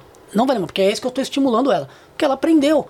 Ela aprendeu que é, que, é, que é simples. E eu não quero que ela vai trabalhar, ficar pro resto da vida trabalhando pros outros pra aprender isso com 40 anos de idade. Porque todo mundo chega uma hora da vida que quer ter seu próprio negócio. Pode ser com 15 ou 20 anos de idade ou com 40 anos de idade. O cara, uma hora, vai falar: Puta, eu quero ter meu negócio, que eu não quero ficar pagando pau pra alguém aí, tem que ficar trabalhando pros outros. Pô, se você aprende isso antes, que é o que eles não ensinam na escola. Por quê? Porque o que a gente precisa no mundo é o quê? A gente trabalhando, a gente precisa de trabalhador. É isso. É. e aí esse negócio muda, né? Precisa muito de. É, Educação aquelas financeira, massas, né? educação- Não, não, não. Aquelas massas que são os, os idiota úter, né? Ah, sim, É, sim. Precisa de muito pra isso É, e. que não pensa. É. É, exatamente. Porra. Mas aí? Esse, esse podcast. Quero chegar, Não, quero não, chegar. esse podcast Quero chegar. é um puta. Então, a gente- assim, vamos não, acabar aqui. a Agora a gente faz um episódio não, sobre casa na semana que a vem. gente, era, a, gente, a gente convidou Tá pra falar tempo, da né? parada. Não, a gente convidou pra falar da parada, mas a gente vai falando um puta papo aqui Porra, top, muito tá ligado? bom, muito bom, muito bom. Porra, muito bom. A gente falar gosta muito. Convidado ajuda, Na convidado minha ajuda. cabeça eu vim pensando nisso. Falei, cara, eu não, não vou ficar falando de trabalho, não. Eu vou trocar ideia com os caras. pô. muito a gente top, não muito sabe o que vai acontecer quando chega Bom, o aqui. que, que a gente pode fazer? É, é falar, que, pô, papo muito. É, muito, é bom também. Muito bom, gente- é bom muito. quando a gente faz isso também. Tipo assim, porra, vamos trocar ideia. Tá? Você falou pô, de experiência de vida aí, que eu, eu acredito que a maioria da galera quer ver isso. Tipo, experiência de vida, É. do que ficar muito. Que aí também a gente fecha muito cerco ali, tá Claro. ligado? Só a galera que tá interessada em tal coisa vai vir aqui. Pô, assim você tá falando com uma galera que vai vir, depende da profissão, você tá dando conselho e tal, né? O que a gente pode fazer é o seguinte, meu, vê se você agora a minha proposta. A gente pode fazer um bem assim, um apanhadão, até porque a gente não tem muito. Não consegue muito fundo, eu acho, né? É. A gente pode falar sobre umas coisas assim que são. O, o básico, assim, agora? área? É do momento? Básico do momento? da área e tal, Sim, tipo, sim, sim, dúvidas que as pessoas. é, Tem, tipo assim, né? se eu fosse perguntar pra você. né, Não, quando a gente entrar, eu pergunto. Vamos entrar. Ah, quando entrar? Ah, você tá explicando o que vai acontecer daqui vai a um, algum... Ah, Daqui Fica aí, fica aí. Fique ligado que vai ter agora sobre... Daqui 10 Vamos falar sobre casa, planta... Exatamente. com- né, de- né? pode falar, a gente pode falar agora, a gente como pode falar escolher a agora. localização certa. Aí, ó, olha aí, ó. Já Faz o convite aí dos próximos, da próxima meia hora que a gente vai falar aí agora. Daqui a pouco, com vocês. Ó, então, não, é que eu queria só terminar essa linha do tempo. Sim, Você sim, já sim, deu uma sim. puxada pra ele. É, tá. Aí você fez lá, Aí terminou. a gente parou onde mesmo? Que. Não, você falou então que você já eh, foi pra trabalho, voltou, ficou- trabalhou na escola, ficou um ano. Mano, ah, e eu Aí tava lá pesquisando. pesquisando que ganha dinheiro, como ganhar dinheiro. É, não era nem como ganhar dinheiro, era como melhorar o marketing da escola. Tá. Aí eu peguei, eu pesquisei lá e tal, daí apareceu lá um Virtual Tour. Aí na época eu tava pesquisando tudo com tecnologia. Eu amo tecnologia, velho. Amo, amo. Tudo que é relacionado à tecnologia, eu, eu amo. Eu gosto de pesquisar pra aprender, porque eu sei que é, eu, eu atuo, né? Aí eu peguei, eu vi lá Virtual Tour, né? É, pra você pôr o Virtual Reality e tal. E qual que era a minha meta? Como eu trabalhava numa escola para international students, os caras, o pessoal que tá assistindo o vídeo aí por sinal, eu falei, eu vou fazer um virtual tour das, da minha escola para promover no Brasil. Que, por que, que eu queria fazer isso? Porque quando a gente veio, quando vocês vierem, a gente, eu tenho certeza que o máximo que vocês viram foi uma fotinho da escola ali. É. Eu nem foto vi, irmão. Eu vim pra cá, não sabia nem o que eu tava pagando. eu só vim quando eu pisei aqui que eu vi, ó, eu tô aqui, isso aqui é a escola, que legal. Então a gente, lá no Brasil, a galera não tem informação. Tanto os agentes que vendem as escolas, quanto os estudantes, que muitos são os pais que estão investindo pra criança vir. Ou pra, pra, pra quem for. Então, assim, a ideia foi essa. Falei, cara, vou achar uma ferramenta pra mostrar dentro da escola. Claro, podia ser fazer vídeo, mas o Virtual Tour era legal porque tinha o Virtual Reality. Aí já traz a tecnologia Porra, junto muito tal. foda. Isso em 2017. Aí eu peguei e vi lá um cara do Google Street View pra poder tirar foto da escola. Eu falei, pá, vai isso aí, vamos fazer. Aí chamei o cara pra ir lá fazer uma cotação. Daí o cara chegou lá, o cara olhou assim, uma, duas, contou assim, falou, ó, vou tirar cinco fotos aqui então, tá? A gente tira cinco fotos, eu levo aí uns três dias pra, pra editar e te mandar de volta, tal, tal. Vou te mandar a cotação. Aí voltou a cotação, brother, era tipo um barão, mil dólares. Cinco fotos. Cinco fotos, eu parei assim, eu falei, cara, esse bagulho é interessante, hein? How to make, how to work less and Make more money. Eu falei, negócio interessante isso aí. Como assim? O cara vai fazer mil dólares em 10 minutos? Literalmente, 10 minutos o cara tira. Falei, calma aí. Aí eu fui lá e pesquisei, achei uma ferramenta top, uma, ma- uma câmera que, dá, que faz 360. E aí, velho, saí do, da escola. Saí da escola, coloquei, depois de uns dois meses eu comprei o equipamento, fiz os testes e tal. Eu ah, saí da escola. Eu lembro saindo da escola, coloquei a, a música. Que música que era? Cause I'm free to do what I want. Já, mano, na hora eu já saí cantando. Já falei, agora é eu que deve trabalhar pros outros. Aí saí fora pra, pra trabalhar pra esse business. Né? Eu montei um business. Sim. Daí montei a Click 360. Ah, A empresa que, que é minha empresa ainda continua sendo. E Top. aí eu montei esse business. Aí, como eu tinha contato, porque eu trabalhei nas agências, na agência, eu tinha contato com muita escola. Muita escola, na Austrália. Aí comecei. Pi, pi, pi. Porra, meu irmão, esse business não me deu, não me deu dinheiro pra ficar rico, herol, longe disso. Podia se eu colocasse mais tempo, pá, pá, pá. Sim. Por incrível que pareça, eu sou ruim em marketing. porra. É, eu sou ruim. Eu, eu prefiro ter gente fazendo comigo e fazer pra mim. Eu sou bom nas ideias, mas na hora de, de fazer o marketing acontecer, eu não sou bom. Eu sou bom em fazer business development e venda. Pra fazer o marketing, eu preciso de ajuda. E, resumindo, esse business me levou pra Austrália inteira, irmão. A semana passada eu tava em Byron Bay pelo business. Eu pingou um trabalho do nada, os caras me enchendo o saco pra fazer as fotos da escola lá. Eu não tava com tempo, porque eu trabalho vendendo as casas, né? Sim. Aí eu, sem tempo, aí eu consegui marcar, fui pra lá semana passada, fiz lá, fiquei uma semaninha, um dia de trabalho. Pá! Então, assim, eu consegui atingir esse trabalho há pouco e ganhar, ganhar legal. Então, assim, eu viajei por bastante. eu Viajei já pra Darwin, pra Melbourne umas três, duas, três vezes, pra Sydney umas três, quatro vezes, pra Brisbane umas duas, três vezes, Gold Coast, ahn, tudo pelo business. E normalmente eu não ganho, porque acaba que eu gasto o dinheiro na acomodação, Ah, sim. na passagem. Então o valor paga isso. Então eu pago basicamente viajando de graça. De graça. uhum. Então, pra mim, já Que vale. vale muito, né? Pô, vale muito, claro. irmão. É, como quando eu ganhei que eu, que eu ia, não ia conseguir atingir o que eu queria com o dinheiro, é, em relação ao sucesso do business, Uhum. eu comecei a só fazer pela, pelo prazer. E agora que eu tô com, com outro trabalho, pô, que pinga aí e, vai continuar pingando pra sempre. Uhum. Um cara do nada lá de Adelaide vai me ligar, ô, vem pra cá fazer aqui. Eu vou, eu vou pra Adelaide. Vai pagando de graça a viagem. Topzera. Então, assim, tem, tem isso também, né? É, se você me perguntar se atingiu sucesso com esse business, não, na hora era all. Mas é o que tá me proporcionando. Sucesso relativo, Então, né? Exato, Sucesso depende do que relativo, você acha que né? exatamente, É, relativo. Se você tá conseguindo ter os clientes e consegue É, conhecer a Austrália, você colocou você- como sucesso. meta, né? Isso aí, porra. Entendeu? É, na- no começo a meta era ficar independente financeiramente com o business, mas eu vi Ah, que daí sim. demorava muito, daí eu comecei a fazer umas outras coisas junto com o business, foi bem interessante, mas aí acabou que eu fiquei só nessa. E aí pra chegar onde eu tô agora, vamos, se quiser pra fechar o assunto, pra chegar nas casas, a gente pode linkar aí. Boa, boa. Então, pra chegar onde eu tô agora, aconteceu muita coisa muito interessante. Eu tava nesse business, só que o business, na época de janeiro, eh, dezembro, janeiro, as escolas não compravam o negócio, não faziam virtual tour. Então, porque eles fecham a escola, então eles sempre deixavam pra fazer no começo do ano. Então, eu sempre caía um pouco ali naquela época. E aí, no, antes do Covid, 2019, né? Foi Covid? 2019, a minha flatmate que tinha mudado pra minha casa, ela trabalhava no Barbecues Galore, uma loja de barbecue, tá ligado? é ali, é? é. É. E aí ela trabalhava em uma lá em Miami. E aí ela me ligou assim, ela tava lá, ela falou, Cadu, estão precisando de gente aqui. Isso era novembro, se bobear. Estão precisando de gente aqui. Eu peguei, já me troquei, bum. Cheguei lá, troquei ideia com o cara, o cara, falou- o cara olhou pra mim assim, falou, sério, você quer trabalhar aqui? Opa! Porque o cara viu meu currículo, ele falou, pô, mas você quer trabalhar de vendedor normal, de uma loja assim, de retail? É, por que não, brother? Eu Tô preocupado. porque quero- Vamos que vamos. E aí comecei a trabalhar na loja lá no Barbecues Galore. Aí veio a pandemia, brother. Aí, resumindo, eu tinha os trabalhos bucados com o meu business, zerou, ninguém mais queria fazer, ainda mais que era away. Eu fiz muitas child cares também em alguns lugares, então eu, tinha, eu viajava, então acabou, cancelou. E aí eu fui pro Barbecues Galore. E comecei a trabalhar lá. Comecei a ser legal, comecei a fazer umas vendas boas lá também e tal. E aí eu comecei a ficar mais tempo. Eu entrei como um dia, dois dias por semana, acabei ficando cinco dias por semana lá sem parar. Porque eu não aguentava mais, irmão. Não era, não era É, prazeroso, tá rotina, ligado? né? Rotina a rotina pega, chata, foda, é. tinha que entrar ali nove da manhã, e o clima, ah, um negocinho, um produto até que era legal, o produto que eu conversava de barbecue. Era, era legal o produto, mas não era um trabalho que eu queria pra mim. Só que, mais uma vez, eu sabia que era passageiro. Então eu tava ali.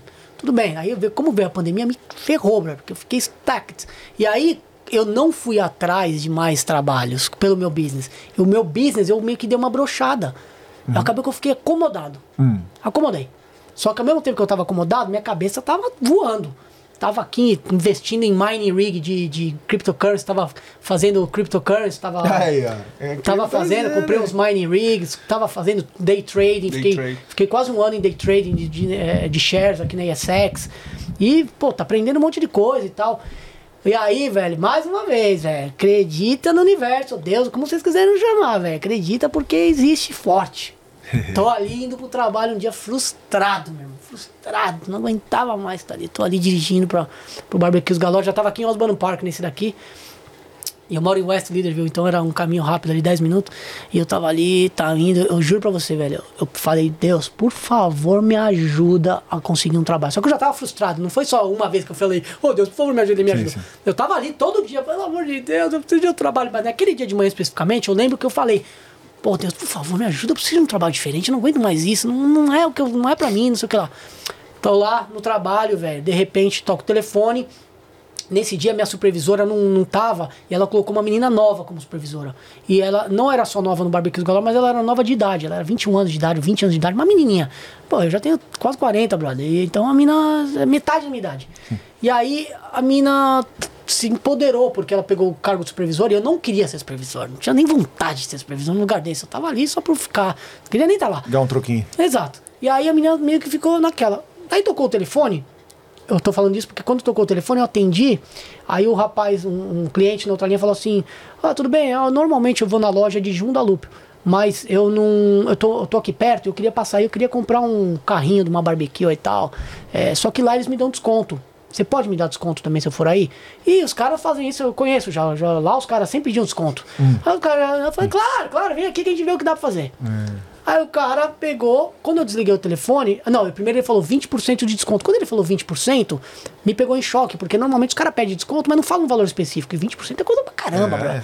Eu falei, 20%? Ah, vem aqui que a gente conversa. Aí desliguei. Ela tava perto, ela ficou, né? Eu não vou dar 20% pra ninguém. Eu não precisava da autorização dela pra dar 20%. Eu tinha o código pra colocar ali, eu podia dar eu. Sim. Só que como ela falou aquilo, eu meio que me senti na, na obrigação de ter que falar com ela antes de dar o desconto pro cara. Sinceramente, eu fiquei puto na hora. Eu falei, Lógico, pô, o lógico. que, que essa menina tá achando que é, meu irmão? Acabou de chegar aí falando o que eu tenho que fazer aqui. Porra, eu já tava um ano e pouco na empresa. Aí eu fui no banheiro, tava meio puto, já desanimado de novo. Falei, Esse lugar do caralho. Aí eu voltei, velho, o cara tá chegando. Perguntei o nome dele, tal, Michael. Aí tá voltando, daí, eu, opa, tudo bem? Então, Cadu, opa, Cadu, obrigado por ter falado comigo. Tá, então, eu queria o carrinho lá tal. Daí eu tentei upselling pra ele. Falei, ó, mas aquele carrinho ali, tem certeza que é só esse? Você não quer, de repente, aquele ali que é um, um pouco melhor, você consegue colocar gas bottle aqui de outra maneira, né? Pô, pô, boa ideia, gostei disso. Não sei o que, tá bom, era 20, 30 dólares mais caro. Falei, não, vou levar isso aí então. E aí, chegou na hora de pôr o desconto, eu cheguei lá, eu peguei assim, né? Coloquei lá 10%, porque a menina tinha falado que não era pra pôr. Eu falei, ah, dá pra colocar 10%. Aí eu nem precisei falar, não falei 10%, eu falei o valor final. Falei, ó, deu um desconto aqui, o valor final é esse. Ele falou, mas isso aí não é 20%. Aí, brother, eu fiquei já naquele clima. E a mina do meu lado ali, já assim, né? Olhando assim o que eu tava fazendo. Aí ela, pra falar que era chefona, Cadu, faz o seguinte: liga lá na loja que ele falou que compra sempre de Joondalup e pergunta se realmente eles dão um desconto pra ele lá, né? Eu falei, meu, falando na, frente do cliente isso? Caralho, falei, olha, cabaço, desculpa, né, senhor, você me dá, me- escreve seu nome aqui pra mim, por favor. Aí O cara escreveu lá, aí eu peguei o telefone, aí eu falei, ó, tudo bem, falei com a mina lá de, de- da outra loja, ó, o cara tá aqui e tal, Daí ele falou, fala que é o cara que tá com o passarinho, ele, ele, ele anda com um Macau, que é tipo um papagaio nosso, Ah. ele anda com Macau, parece o Ace Ventura, ele, ele anda com barulho em alguns lugares, né, pra cima e pra baixo. E aí ele falou do passarinho, eu falei pra moça, claro, claro, Cadu, a gente atende ele super bem, sempre dá 20% de desconto pra ele, não sei o que, era cliente fiel, babá. Falei, maravilha, muito obrigado, é isso que eu podia ouvir. Daí já falei alto pra mim não ouvir. Aí eu peguei e coloquei, ó, desculpa, viu, senhor, que eu tive que fazer. Não, imagina, tá, tá, tá. Aí eu peguei o cartãozinho, tava escrito lá, Michael Evelyn. Aí eu olhei pra ele e falei, Evelyn Holmes? Ele falou, sou eu mesmo. Aí já comecei, né? Ah. Daí eu falei, ah, e aí, como é que tá o mercado pra vocês? Que eu tô sabendo que tá bombando, né? Ele falou, ah, tá, tá bombando, não para, não sei o que. Eu falei, "E, vocês estão precisando de um vendedor bom lá? Falei, sempre precisa de um vendedor bom. Ah, meu irmão, aí eu comecei. Cara. Aí já peguei, fui, fechei a venda e já fui com ele pegar o produto e levar até o carro. Mano, não parei. Não, porque olha, eu trabalho com isso, eu já trabalho. blá, blá, blá, blá. Resumindo, à tarde o gerente de vendas tava me ligando, vem fazer uma entrevista. No outro dia eu tava trabalhando na Evelyn Holmes. Aí, ó. Cara. Dá, só mereceu, mereceu, né? Pau, pau, pau. Só aqui, ó. É, velho. Mano, esse boa. rolo é. Mas a, é, a- Tu não é do Rio, não, né? Não sou. Pô, só faltava ser, né? Não, mas, cara, é esse negócio de acreditar, eu acho, sabe? Esse negócio Claro, de acreditar, brother, acreditar em você e ter atitude. Eu acho que é importante também você ter atitude. O que você. Uma coisa que eu falava pros estudantes: pra você atingir qualquer coisa na tua vida, alcançar o que você quer, a primeira coisa que você tem que saber é o que você quer. Isso. É o primeiro passo, velho. Se você já souber o que você quer, você já tá meio caminho andar de atingir. Você quer o quê? Você quer um carro melhor? Você tem que saber que você quer aquele carro melhor, senão você nunca vai ter aquele carro melhor. Não, você pode até ter, mas você entendeu o que eu quero dizer? Você quer atingir um objetivo, você primeiro tem que saber qual que é o objetivo. Ah, eu quero aquilo. Então, só de você querer, meu irmão, Mentalizar, né? mentalizar que você quer, eu quero aquilo lá, aí as coisas você já começa a trabalhar. O que, que eu preciso fazer? Preciso fazer isso, preciso fazer aquilo. Quando esse cara apareceu na minha frente, eu tava querendo outro emprego. Bum! Porra, mas caraca, só pegar o sobrenome do cara e ligar o business. pelo- Foi, velho, foi, mano. Eu não, eu não lembro nem da onde eu tinha ouvido esse nome, brother. Se era na TV, no rádio, não sei. Veio na hora na minha cabeça. O cara, velho, até ele contou até a história pro outro pessoal do trabalho lá um dia, numa festa de fim do ano. Ele falou assim: o Cadu contou como que eu conheci ele? Pô, o cara é super proud de mim, tá ligado? Da hora, porque chegou lá, eu mostrei pra ele que eu tava, eu comecei a vender, comecei a, a fazer uma consultoria boa, receber uns feedbacks bons e tudo. O cara ficou muito proud, tá ligado? O cara falou, pô, que legal, deu a oportunidade pro cara certo aí e tal, não sei o que lá. Porra, mas você vê, né? é Realmente esse negócio de destino, né? Você já pensa, você fala, Evelyn Home? Não, não, não, que porra é essa de Evelyn Home? Não, o cara era o cara mesmo, Podia- tá exato, velho. Podia ser outra coisa. O cara É. não precisava nem ser o dono da porra de empresa nenhuma. O cara podia ser qualquer outra coisa e não ter virado nada e eu estar lá até hoje. Pois é, exatamente. Ou não, né? Mas não, não ter pego essa oportunidade. Boa. Aí você fez a entrevista, porra, era isso. Mas você não tinha noção nenhuma do mercado e como é que era a empresa. Cara, eu não tinha noção nenhuma, mas na minha conversa, eu sou. Eu sempre fui. Eu aprendi na faculdade isso. Você, no, no marketing, você precisa ser claro e objetivo na sua mensagem.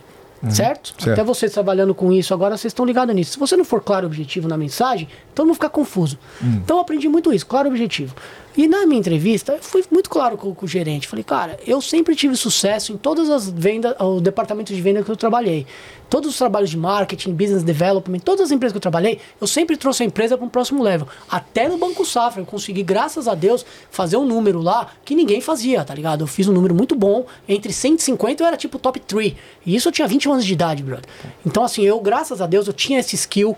E eu falei pro cara, cara, eu sempre tive sucesso no que eu fazia. Eu não sei se eu vou conseguir nesse.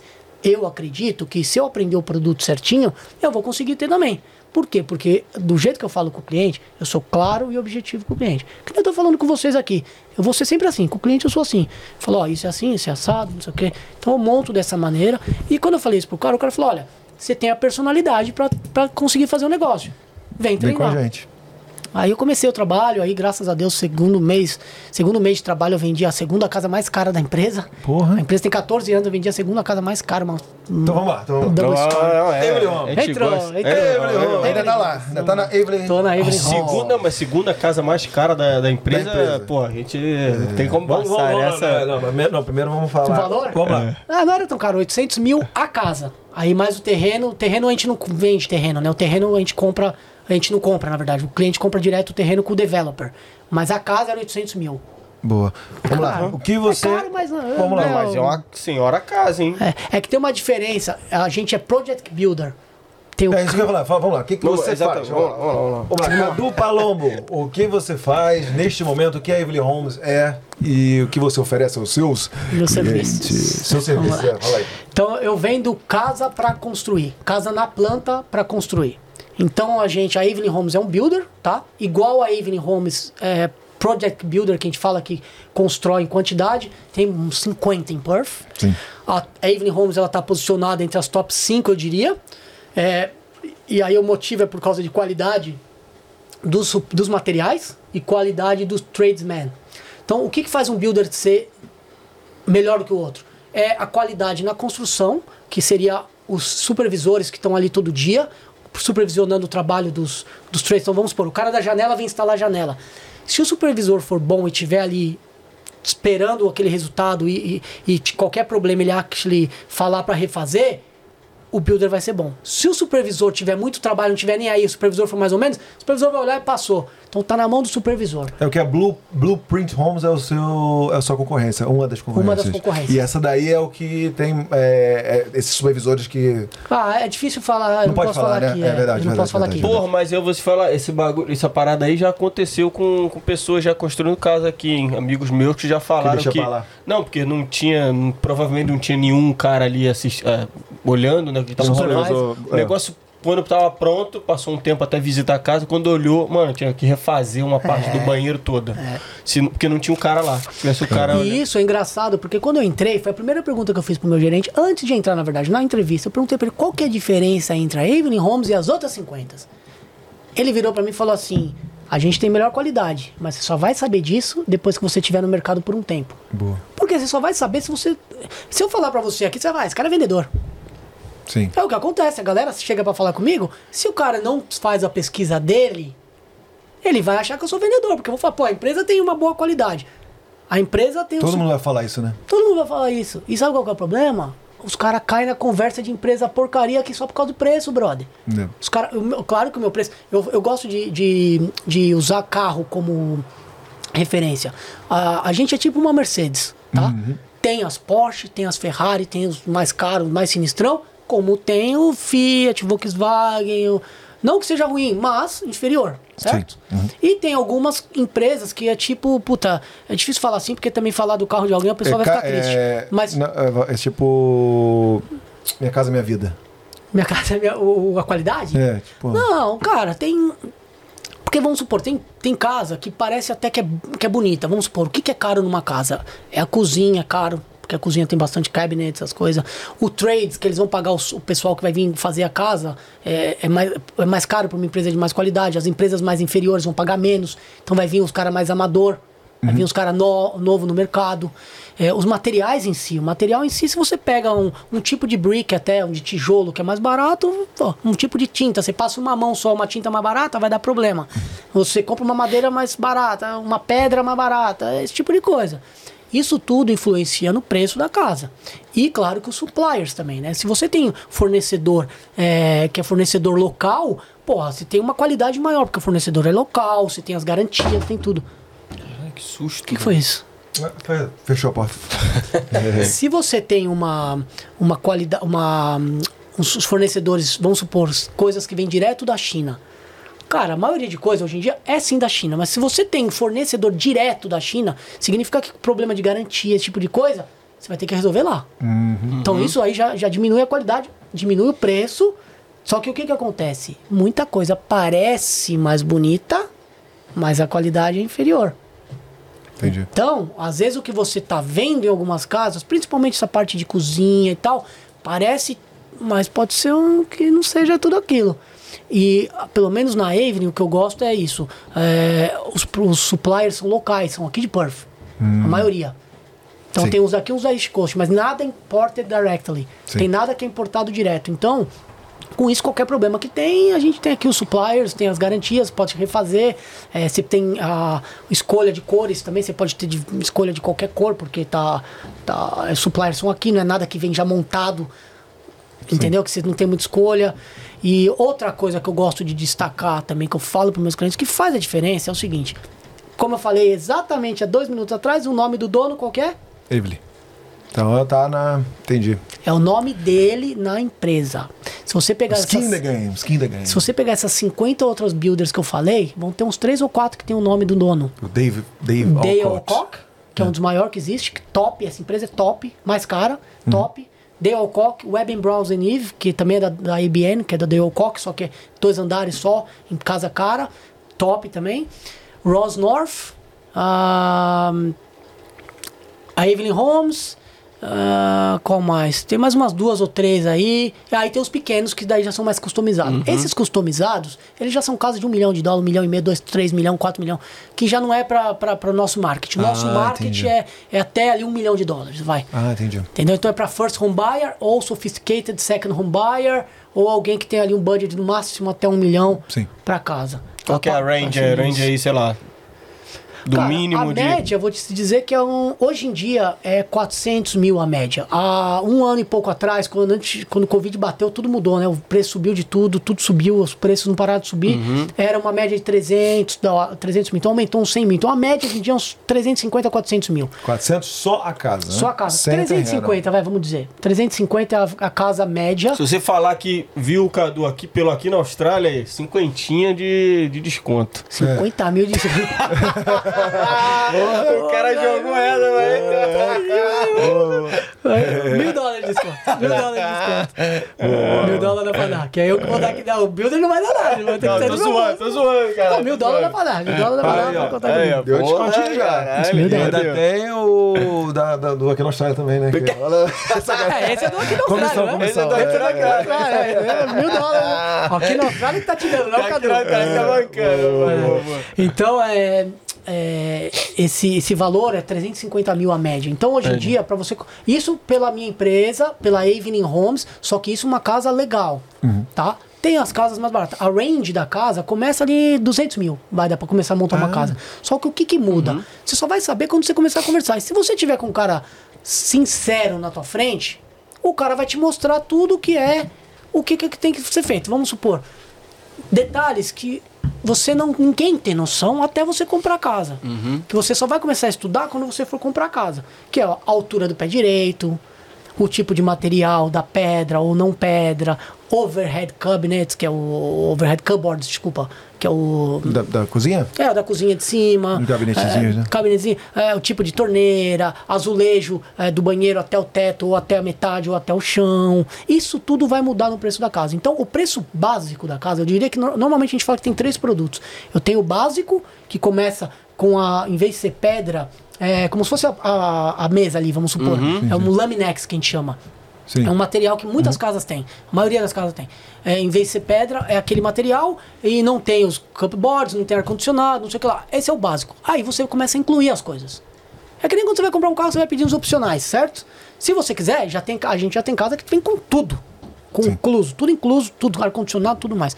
A Evelyn Homes, a gente já tem incluso no preço da casa tudo em pedra, então vai ser na cozinha, a, a, pia, a, a pia da cozinha, a pia não, desculpa, o bench da cozinha, o, a, a ilha também, né, a island bench, ah, os banheiros, a lavanderia, tudo em pedra, é, 30 courses de, de ceiling.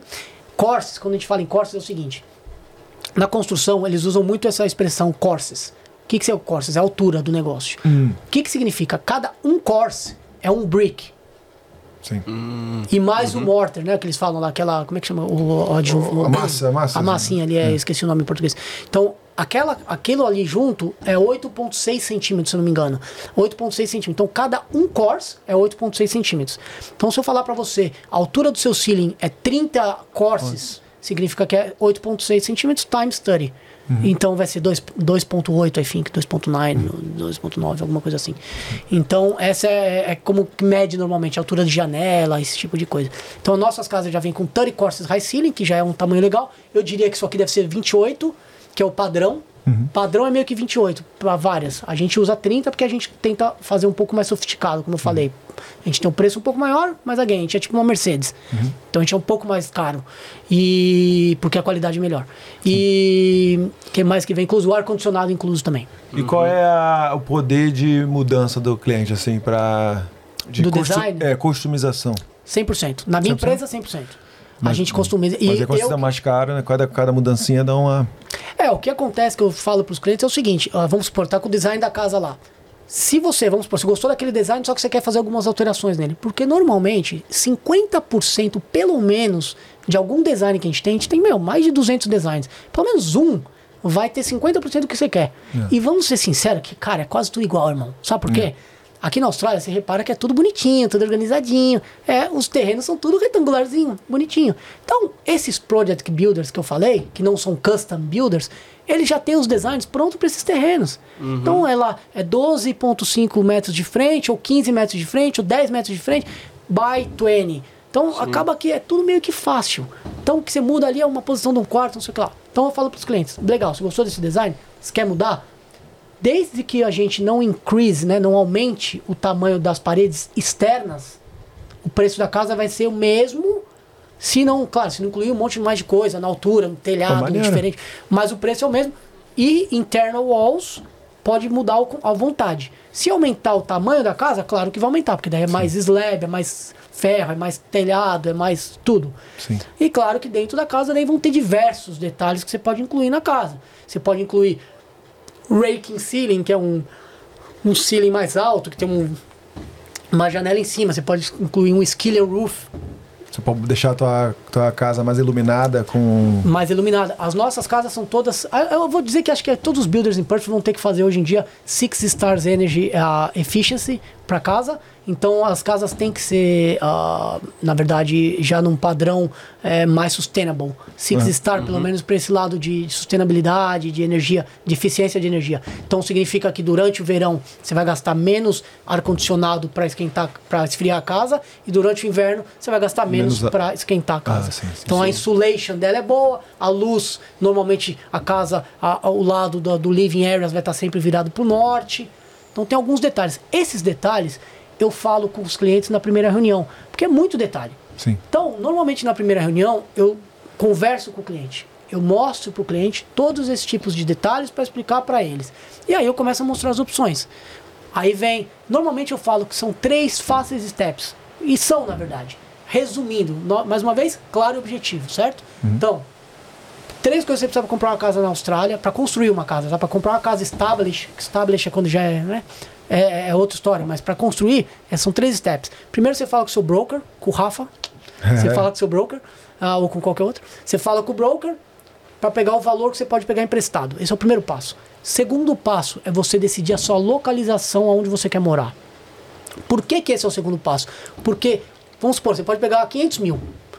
A sua terra custa 200 mil. Então significa que você vai ter 300 mil para você gastar na casa. Aí sim a gente vai pro design da casa para achar qual design você quer com 4 por 2 ou 3 por 2 ou você quer com um negócio diferente, o quanto que aquele, aquele valor que sobrou dá para fazer a mais na casa. Então esses são os steps. Primeiro você fala com seu finance, com, com o Rafa ou com o broker, aí depois você fala, é, a gente vê, você fala já com a gente, a gente te ajuda a achar uma terra numa localização boa. Normalmente a gente faz meio que umas perguntas para a pessoa se localizar. Muitas vezes é interessante que os clientes venham com uma ideia de algum lugar. Aí eu falo sempre com os clientes, again, porque eu sou um cara mais que eu gosto de ser, de trabalhar dessa maneira clara, objetiva, ser honesto com o cliente. Eu falo, vai visitar. Não adianta você achar que você gosta, já foi lá, nunca fui. Então não, vai lá. Vai lá, porque você vai começar a olhar o subúrbio, você vai dirigir, você vai começar a ver, aí você decide se é lá mesmo que você quer morar. E vou te falar que várias vezes os caras voltam com a segunda ou terceira opção, nunca vão para a primeira que eles acharam que era que eles queriam. então, normalmente eu falo, quais são os bairros que você consideraria? Ah, eu gostaria de ir lá, do outro perto da praia, do outro lá no Rios. Tá, então você já visitou? Não. Qual que é o primeiro? Ah, lá perto do Rios. Vai lá visitar. O cara volta. Ah, eu acho que eu quero na praia. Ou quer na praia? Não, eu quero no Rios. Então sempre existe essa possibilidade. Eu jogo sempre muito claro com o cliente. Porque Sim. infelizmente nessa indústria tem gente que vai assim, não, você tem que fazer isso aqui, ó. Não, É. compra aqui, ó. Compra aqui, ó. Terreno aqui, ó. House and Land Package. Compra aqui, já tá pronto, ó. Porra. Não cai nessa. Não, e, pô, e, e aqui tem sempre uma, uma questão de você chega num momento aqui da sua vida aqui na Austrália, né? Es- Especialmente o pessoal que já pegou a residência, né? Aí você começa a pensar como vai ser a questão da aquisição da sua casa, né? Você vai comprar a display, né? Que já tá lá mais ou menos já quanto construído e tudo mais. Você visitar daquele jeito, você pega. Ou você vai construir ali na. Que nem o Ed fala da planta, né? Qual que é a vantagem, então, no caso aí do cara construir a casa aqui na Austrália, né? Nesse caso aí, você falou duas opções direto com o builder. E tem a terceira opção, que é comprar uma casa usada, second hand, né? Uma casa established. Que nem essa aqui, vamos supor. Se vamos supor, você coloca. eh, essa casa tá vendo, o Edgar vai lá e compra. Então ele não nem falou com o construtor, ele falou direto com o real estate agent, com, com a imobiliária. Então nem precisou falar com o construtor.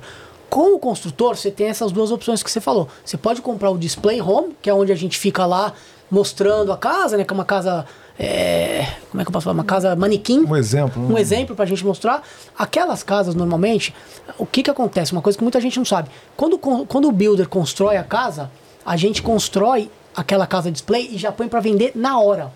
Aí você compra, a gente aluga de você por dois anos. Caraca. Então é um investimento muito bom. Tem muita gente que compra. Essas vilas, quando abre uma vila, meu, bomba. Primeiro e segundo dia que a vila abre, bomba de investidor. Ah, eu quero comprar quanto quer, quanto quer, quanto quer. Então, ah, ah, porque a galera compra, a gente aluga por dois anos, pelo menos, às vezes até três, dependendo. E então vale a pena. É um investimento positivo. E então tem essa opção. Daí você compra a casa display by itself, com o terreno já incluso, ou você constrói a casa na planta. Você pode escolher a planta exatamente igual do display, se você quiser. Exatamente, ó, eu quero igual essa aqui. Tá bom, pode ser. Pum. Mas normalmente é mais caro. Eu não indico isso. Normalmente quando o cliente fala, quanto que é essa casa aqui? Na verdade, quando o cliente pergunta isso, eu já sei que o cliente não, não é. Tá, tá pesquisando só e não vai comprar nada. Porque o cara vem, quanto que custa essa casa aqui? Puta, mas se o cara quer realmente comprar, ele não vai perguntar dessa maneira. Ele vai, é diferente. Quando o cara pergunta assim, eu já falo, olha, essa casa, ela começa a partir de tanto. Aí a gente vai adicionando os opcionais até chegar aqui. Porque se começar assim, vai ter muita coisa aqui que você não vai querer, não vai precisar. Porque sempre acontece isso. A prioridade, claro que vai de acordo com o budget da- do cliente. A casa é muito mais cara você comprar ela do jeito que já tá ali. Porque ela tem muito detalhe. A casa display é tudo. A gente, é a hora que o builder oferece, mostra a, a, o tudo que a gente pode fazer de, de bonito, de, de melhor. Então a gente coloca os, os azulejos do banheiro até o teto, coloca os azulejos mais caros, as taps, a- as torneiras mais caras, a- a- o display, do, o design das coisas, é tudo dos melhor. Você pode chegar naquilo lá? Pode. É tudo opcional. Só que sempre vai ter uma, uma casa com o mesmo design, com os acessórios, acessórios, vai, vamos comparar com o carro, com os acessórios, com as inclusions, vanities. com as inclusions mais Mais a- em conta. mais em conta. Mais em conta, é. E aí você consegue ir dando upgrade se quiser. Então por que, que a gente faz assim? Porque, velho, e eu vou te falar, cara, a gente é 1% das. Nem isso, das casas que a gente vende é display. Nem isso, na verdade. É uma por ano quase, que a galera fala, eu quero assim e compra exatamente igual. Mais Porque- simples, as pessoas escolhem mais simples. não é nem que escolha mais simples. Eu, como meu trabalho, que é ser um consultor de vendas, eu vou guiar o cliente para ele ele. quer. Pode até chegar até lá, mas eu vou guiar ele para fazer item por item. Por quê? Porque vai chegar alguma coisa, cem- é 100% de certeza que vai chegar alguma hora ali. Eu vou mostrar alguma coisa. Ah, vamos supor, esses dois ovens aqui, tá vendo que tá um do lado do outro, aqui no- nessa altura? Porque tá nessa altura e tá um do lado do outro, vai custar 3 mil dólares. Se você colocar eles embaixo do, do, do cooktop ali, é de graça. O cara fala, ah, então peraí, então vamos colocar ali. Ah, aqui Boa, ó, a entendi. torneira aqui, tá vendo que essa torneira tem esse negócio a mais aqui? Ó, tá vendo? Então esse tipo de coisa eu vou guiando o cliente. Em- claro, se o cliente tiver o budget grande, aí já, já fica mais fácil. Mas se o cliente só com o budget apertado, meu trabalho aí É. e mostrando o que é a prioridade. É. Exatamente, é a prioridade.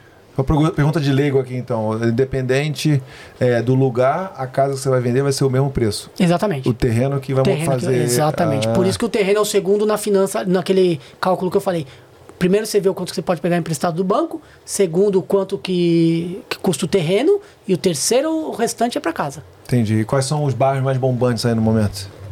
Que tá, tá, você tá vendo aí? Cara, vou te falar que Porto é sinistro, viu? Tem muita coisa, velho. É impressionante, brother. É impressionante. Qualquer lugar. É impressionante. Seu- Não, tem lugares que são mais caros, né? Vamos supor, a casa display que eu tô agora é em Tribe. Tribe é perto do aeroporto de Jandakot ali, tá ligado? Jandakot é o aeroporto ali pro sul ali. Sabe qual que é? Ali, Uhum. você pega a freeway, é perto da freeway, do lado da freeway. É um aeroporto normal mesmo? Ou Só é comercial? aeroporto comercial pequenininho, Ah, tá. é. Pequenininho, beleza. É, esse aeroporto, é, não é nem pelo aeroporto, mas essa região era só mato até uns 5 anos, 6 anos atrás, um pouco mais, e os caras começaram a desenvolver ali o development, né? É, Como que funcionam os developments aqui? Os, os milionários compram uma terra gigante, né? a- a- é, aplicam para o governo para ter a subdivisão daquela terra em diversos lotes, e aí eles vão lá, aterram, colocam as, as ruas, conectam o power, conectam o sewer, né? o, o encanamento, o esgoto, conectam tudo e põe para vender. Então esse é um milionário que faz, não é o governo. Não, são milionários, são empresas privadas. Caraca. São empresas privadas. E aí eles põem para vender. E aí eles preparam tudo bonitinho, tudo retangular, tudo flat, tudo certinho pro cliente ir lá, em massa, muitos clientes, e pagar muito pouco no SiteWorks. O que, que é o SiteWorks? É a preparação do terreno para construir a casa. Antes de vir construir a casa, a gente precisa preparar o terreno. Então precisa ter certeza que está com o retaining wall ali com as paredes para segurar a, a- a movimentação do- da terra. Precisa ter as fences, né, que é obrigatório. Precisa ter certeza que o terreno está flat, que não tem nenhuma limestone ali ou nada que, que pode atrapalhar. É, não tem vegetação, tem que estar bonitinho, zerado, que nem quando você passeia pelos bairros novos aí que tá tudo zeradinho. Sim. Assim, dessa maneira, fica baratíssimo pro cliente, porque vai estar quase pronto. Mesmo assim, custa uma média de 13 a 18 mil dólares o SiteWorks. Pode ser mais, pode ser menos, depende da localização. Se é perto da praia, às vezes pode ter um custo a mais de. é, às vezes não, se é bem perto da praia, tem custo a mais de. Porque pode ser rust, né? Então tem que trocar os materiais.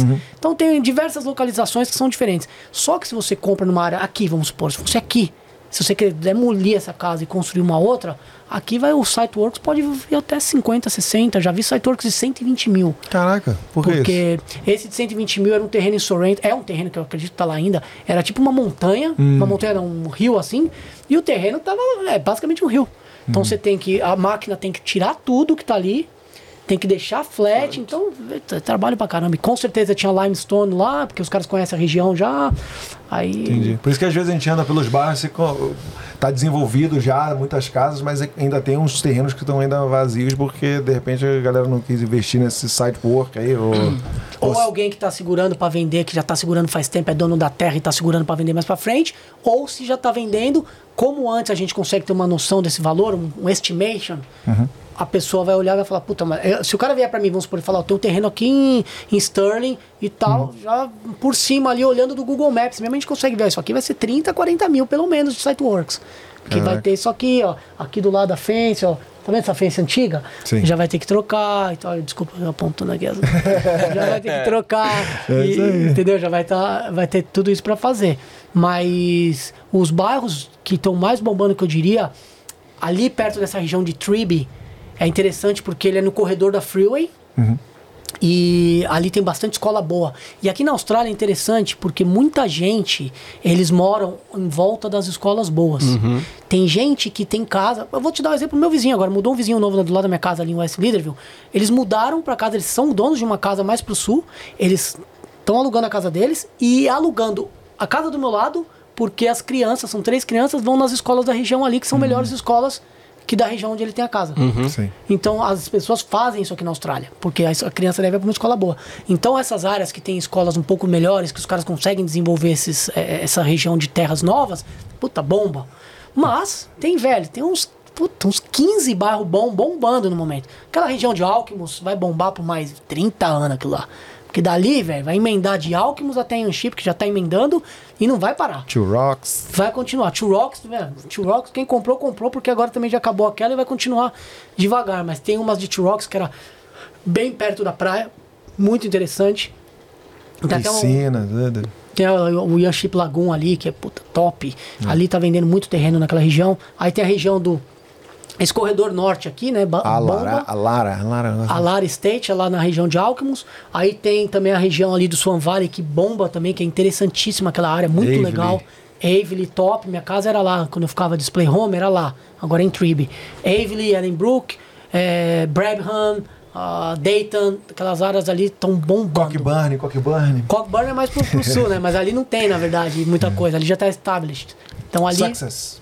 Success também não tem, já tá meio que. que, que- Eu tô, eu tô pra trás, tô pra Tá, trás. tá expandindo, Não, mas então, O bagulho ali- que há cinco anos atrás tinha, tinha coisa pra caraca pra fazer, hoje não tem mais. né? Brother, quando eu cheguei aqui, eu ia pro norte lá pra pegar onda em Anchipa, aquela região. Cara, era pouco que tinha de desenvolvimento ali. Hoje em dia tá tudo emendado, velho.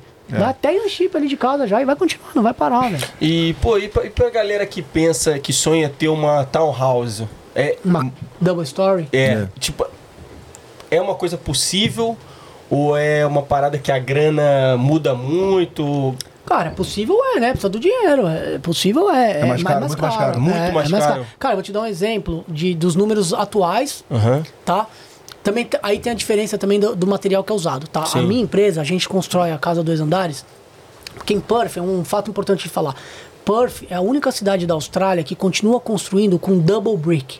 Se você bater na parede da sua casa aqui, é double brick, tá? Então é um brick, há um espaço no meio, cavity e outro brick. Então nesse cavity ali é onde coloca os fios, coloca o, o- a insulation, né? E a gente chama de cavity wall. Então são dois bricks e um espaço no meio para colocar alguma, né, o insulation, fio que precisar. Ah, no resto da Austrália, eles constroem com stead wall, com, com madeira, com wood frame ou steel frame. Então tem algumas tem o brick, aí tem o ferro, a wood, e aí o deep rock, né, que é a- a- o material que, que cobre na, em cima dos dois lados. Em Perth a gente Gesso. gesso. É. Em Perth a gente só usa double brick. E as nossas casas dois andares também são double brick em cima. E o slab, que é o, a fundação do segundo andar, também é de concreto, na nossa, na nossa empresa. Tem empresa que oferece o segundo andar de madeira e as paredes também de madeira em cima. Só que essas casas, no verão, viram um hot box. Porque o calor vai subir tudo, vai passar pela madeira, vai subir lá em cima fica um inferno. Porque as paredes são de, de, de, de, de- gesso, não entra, não tem a, a proteção de insulation, a- a- o isolamento, né? Não tem. Então a de double brick, claro que é mais caro, né? E então assim, o valor ele vai variar uma média de, eu diria que pelo menos uns 30% a mais de uma single story. Pelo menos.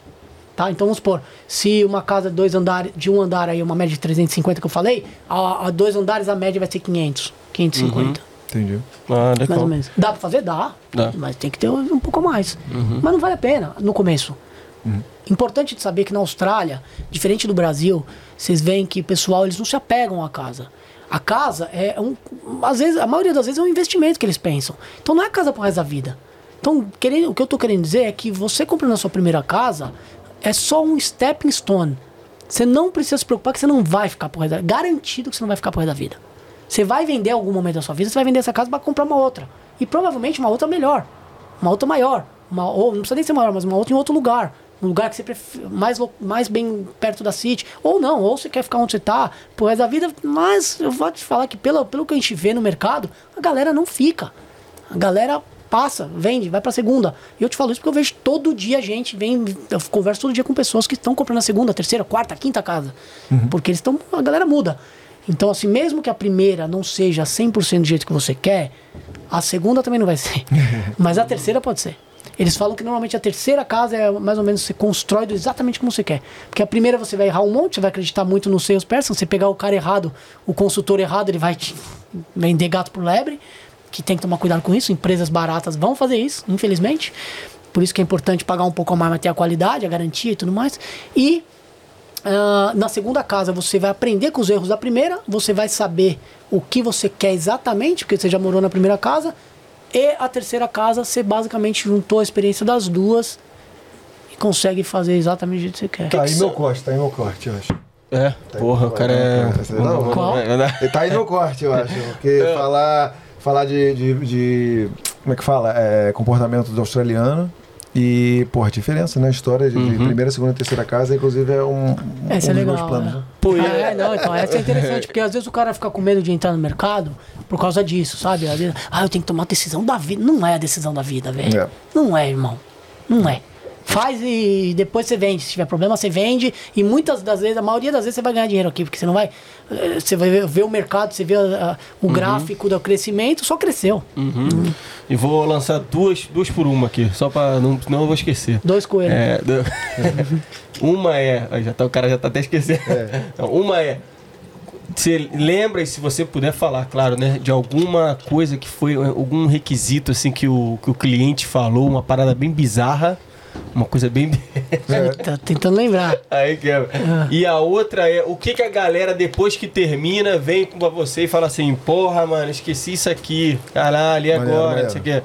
Uma parada. A galera já percebe que esqueceu já antes. Se, se não concluiu alguma coisa. É, mas. Cara, não- Das coisas simples que eu digo assim, porque É, por depois exemplo, tá eu já- vai chegar, porra, esqueci. Não, porque cara. eu já ouvi É, falar. quebra acontece. faz de Eu novo. já ouvi Acontece, falar de é, gente que sabe o quê? Coisas bobas. Tipo assim, é, colocar uma, sa- uma sa- não é uma saída, como é que fala? Uma parada de PowerPoint. água Ah, uma torneira, uma. do lado de fora. Sim, pra- parte lá barbecue de ou pra trás. sink, é, é. pra fazer qualquer coisa. Isso acontece de monte. PowerPoint pra caralho. Isso acontece de monte, porque tem muito detalhe envolvido, entendeu? É. E como tem o budget também, é importante entender. Vamos supor, é, eu não posso sair falando o que você tem que fazer 100%. Eu posso te guiar. Então, se você que gosta de ter, vamos supor, no seu quarto quatro tomadas, porque você gosta da televisão lá, uma, um, um criado mudo aqui, outro criado mudo aqui, e mais um pra não sei o que lá, cara, eu não sei disso. Sim. isso aí você que vai ter que me falar. E na verdade, é- essa parte não é nem pra mim, esse detalhe pequenininho já é um próximo passo. Porque daí também tem os passos que é interessante saber quais são os passos pra comprar casa. Depois daqueles três passos que eu falei, depois que você assina o contrato comigo, tem um, um outro processo. Que esse processo também é interessante. Mas vamos voltar pra sua pergunta. Então, primeiro, se o cara esqueceu alguma coisa, acontece. Infelizmente, na terceira casa você vai, você vai, vai lembrar. Terceira- acontece. E não é o fim do mundo, entendeu? Infelizmente. Mas vai ter coisa boba às vezes. Às vezes é, puta, se eu tivesse colocado uma pia mais pra lá, isso aqui ia mudar tudo. E não dá pra confiar 100%. E não, nem em mim, isso aí eu não vou nem falar de que eu faço, que eu também não vou fazer. Não é 100% que dá pra gente saber de Sim, tudo. não. sim, sim, eu, sim. vou- quando eu bato o olho ali, já dá pra guiar, porque com a com a quantidade, você já vai guiando, ó, calma aí, essa porta aqui, ela vai bater na frente daqui da, da, da, da máquina de lavar, vai ficar enchendo o saco. então é melhor É trocar pro outro lado. impossível você também É, falando- visualizar tudo ali antes também, né? Até- eu até consigo bater o olho e já ver muita coisa errada, muita coisa que Ah, tá com a tua experiência, já dá, sim, já a funcionalidade e tal. O meu drafting team também, o pessoal do drafting que vai fazer o plano da casa, eles também já pegam. Se não passar por mim, se passar por mim, eles vão pegar lá. Sim. Porque eu tenho, o dono da minha empresa ele não constrói casa se a casa tiver com alguma, for alguma coisa muito estranha. Teve um cliente que queria fazer um banheiro que era no meio da casa com um teto solar. Ok, mas o dono da casa falou que não. O dono da empresa, desculpa, falou: não, não vou construir uma casa dessa. Depois os amigos dele vão lá visitar e falam: puta, quem construiu essa casa aqui pra você? É. Aí vão falar o nome dele. Ele falou: não, meu nome tá na empresa, meu amigo, eu não vou construir isso não. Solar no banheiro, Perdi o foi cliente, velho. O teto solar é animal. Tem várias casas. Eu até indico, se o cara tiver um budget a mais, fica top, velho. Fica top. Colocar um Vilux ali, o negócio abre a janelinha, fecha o blind, é top. Só que nesse caso não tinha janela. Era no meio no da meio. casa. No meio da casa com O banheiro solar. tem que estar numa região, no, co- em alguma lado O cara da quer casa. fazer um altar, né? Literalmente no meio da casa. né? É, é, o, O trono, trono, ali. o trono no meio da tem casa. que ter um, um- um- do lado, tem, o banheiro tem que ter janelas. Sim. E até pelo, pelo ar também, pelo negócio, pelo aspirador que me chama o, o exaustor. É, exaustor, é. Pra já cuspir pra fora ali e já ele tá ali perto. Então no meio da casa é tudo errado. É. Já então, dá assim, pra imaginar Talvez essa foi a coisa né? mais bizarra que me pediram. É. Talvez. Talvez. Ó, Teve Você falando mais. agora de pia, velho, eu fui, quando tava procurando casa, numa townhouse, cara, você tinha o... Ba... Engraçado, é. era tudo muito estranho desenhado, mas o que era mais estranho era uma pia no segundo andar, tipo, no meio do nada, tá ligado? Tipo... Não tem nem como explicar. Você tem o balcão, você tem aqui a Tá lá e varanda. tem uma pia. É isso, é isso. É isso. Tinha uma varanda aqui, tá ligado? Aí tinha a porta da varanda. E do lado de fora da porta que dava pra varanda tinha uma pia. Não tinha um banheiro em volta. Não tinha Só nada tinha em pia. volta. Era só a pia. Eu não entendo esse bagulho. Né? É, isso aí o que acontece é que tem muito cliente que pede coisas que pra eles vai ter uma justificativa por algum motivo. Uhum. Às vezes esse cliente aí gostava de passar a noite ali comendo um queijinho, às vezes ele tinha um frigobar. É. E ele tem um negocinho ali pra comer, ele gostava de tomar uma e ficar ali, então ele já tinha a piazinha ali. Era uma pia de banheiro, pô. Ah, que pia tinha que ser? Tinha que ser, Caraca, tinha que ser com a pia de comer Pô, queijo. não, pia de, é, de churrasco, sei lá, uma coisa mais. Não, É, mesmo uma assim ia ser mais- feio, mesmo assim ia ser feio. Boa, Mesmo assim polêmica. feio, é. Ô, É, polêmica, polêmica, polêmica. Por que que aqui na Austrália as pessoas constroem as casas com um quartinho só pro vaso e o outro pra boxe e pia? Por que, que o que esse boxe... é antigo, né? Esse é antigo. Cara, né? eu acho que é. Não. Ainda tá assim? Puta. Quase todos os designs são assim, que a maioria. isso? Cara, eu acho que é cultura, brother. Que é interessante, se for pensar. É É, bom, é ótimo, bom, brother. é bom, é ótimo. Pô, é ótimo. Se você, sua mulher tá tomando banho ali, você vai estar. você quer ir no banheiro, o que, que você faz? Você precisa esperar. Ou você vai na frente dela. Você vai na frente. Mulher já tá É, ali mulher na não é parte o melhor exemplo, numa- Mas num eu, churrasco com a minha com os mulher, amigos, eu é. faço. Se ela tá ali no banheiro, eu vou esperar ela sair pra tomar banho. Querer. Mas é. É interessante. Tanto que até tem casas que vocês vão ver que elas não têm a entrada pro banheiro, não tem porta. Vocês já viram umas casas que não tem porta pra entrar no banheiro? Não tem porta pra entrar no banheiro. Você entra no banheiro, não tem porta. Porém, o banheiro, a priva, onde tem a privada tem porta. Então tem uma regra. Se tem porta aonde tem a privada, você não precisa ter porta para entrar no banheiro com o chuveiro, onde tem o chuveiro, toda aquela área. Se não tem porta onde tem a privada, se a privada tá junto, você tem que ter uma porta entre o quarto e o banheiro, ou entre a sala e o banheiro, precisa ter uma porta. Ah, Entendeu o entendi. que eu Você tá quero falando de dizer? suíte, tá falando. É, a suíte, na Ah, verdade. é, tá. a suíte, É, é. Vocês no vai suíte. ter, no outro caso você vai ter anyway. Então, Se for na sala, vai ter. Mas Entendi, será que entendi. os caras que os cara têm. Já veio outra coisa na minha cabeça agora, eu vou perguntar. Mas será que os caras não sabem de alguma coisa que a gente nunca soube? Então, por que, que no Brasil você acabou É ali o que você tá fazendo? Ah, porque é mais barato. Porque é mais Ah, é mais barato. barato, né? Você tem a privada ali dentro do, do- do banheiro já, já tá mais barato. Você É, não pode tá não é outro cômodo, né? Não é outro cômodo, Não não, é é mais parede. azulejo, não é outra parede, não é outra porta, não é mais nada. Porra, chegamos no ponto áureo. E agora outra coisa que já chegou aqui, já que. É, pô, o que, que tá acontecendo que a galera não coloca mais bidê nas casas, cara? Puta, eu nunca vi bidê aqui. Aqui velho. não tem BD, né? É. Não, na verdade, não tem nem- na verdade, tem nem mangueirinha. Eles até sabem o que, que é. A mangueirinha tem até uns lugares que tem. É. Eu tive até uns clientes ah, indianos que eles pediram pra colocar a mangueirinha. A mangueirinha é. É interessante a mangueirinha. Mas não é muito comum, mas não é muito comum, né? O Não é Brasil comum. adora, pô. O Eu Brasil gosto da mangueira. Gosta do bidê? mangueirinha? mas é higiênico, né? Porra. Né? Bidê é antigo, hein, velho? Caralho, bidêzão, ó, tem a privada e o bidê.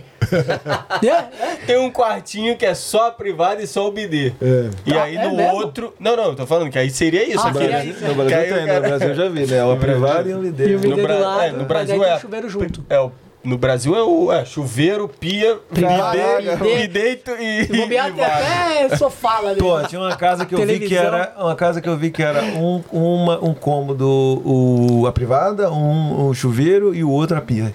Três lugares diferentes. Cara, como é que era? Um era pia, um era vaza e um era chuveiro. Cara, Diferente. Tá ligado? é, isso deve ser É estranho. Caraca, é muito estranho o- algumas o design casas. Dos, o design dos, dos banheiros aqui são muito top, velho. São designs muito top. A gente tem umas casas no display ali que o design é animal, velho. Eu faço até pros clientes, eu gosto de mostrar. Quando eu mostro pros clientes, ah, É. o mais caro na casa é o, de- é o banheiro, a a, cozinha. a cozinha e a altura do telhado, esse tipo de coisa. Mas, e a elevation, né? Que a gente chama elevation é a, fre- é a frente da casa, é o look Sim, da casa. Como é que é a sim. casa. Isso aí é caro. Pode ser caro, não precisa ser, mas pode ser. Mas o banheiro tem uns banheiros muito top aqui, velho. As banheirona com com chuveiro junto, as pias gigantes, double vanity, dois metros de pia com dois vanity para um para cada. Top, tem, tem umas coisas bonitas. Agora me fala aí você, claro que vai puxar a sardinha pro seu lado, por que construir e não comprar um established? Cara, eu não tenho problema com isso. Eu tenho pessoas que vêm para mim e falam isso, ah, eu tô entre os dois. A resposta é simples. Localização.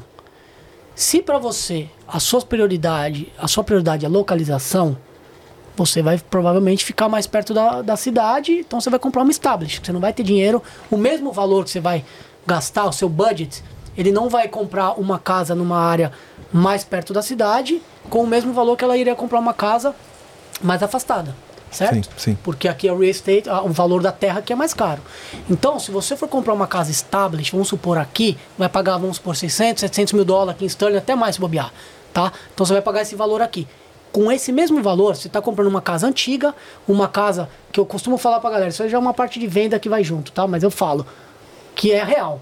Se- Quando você vai construir sua casa, ou comprar sua casa, é seu sonho, certo? Normalmente é um sonho. Se você estiver comprando uma casa usada, você está comprando o sonho dos outros. Você não está comprando o seu sonho. E também você está comprando o problema dos outros. Se você compra uma casa dessa aqui, essa casa tem problema de eletricidade, você não sabe, velho. Se daqui três anos te dá um problema de eletricidade, se tiver que trocar, trocar a, a, a- Fiação. a- fiação inteira, você vai gastar uma paulada. Tá com problema de encanamento, você não sabe. De repente tá ali, não dá pra ver muito, de repente começa a ter leakage ali, molde, molde, molde, começa a ter problema de, de mofo. Aí vai ter que trocar, não sei o que lá, não sei o que lá, uma paulada também. Que é caro. Então, assim, a casa nova, você vai construir do jeito que você quer, do, exatamente da maneira que você quer. Ela vai ter garantia de estrutura no seu nome pro resto da vida, a estrutura da casa. Sete anos de garantia, não sei se todas as empresas oferecem, a gente oferece sete anos de garantia para banheiro e lavanderia, para wet areas, né, que a gente fala. Ou seja, tem um problema de não tá, a água não tá descendo direito, vamos supor, tá dando mofo. Sete anos a gente vem e arruma para você. Porque é garantido que não vai ter problema. Por isso que a gente, se tiver, a gente vem arruma. E um ano de maintenance free. Então, no primeiro ano, quando você muda para casa, qualquer problema que tiver dando, é, a luz piscando, a, a torneira pingando, é, a gente vem e arruma no primeiro ano. E outra coisa também interessante de pensar é que eu acredito que é, essa parte do, do, do quando a pessoa pergunta para mim, establish ou nova, eu chamo para vir na casa.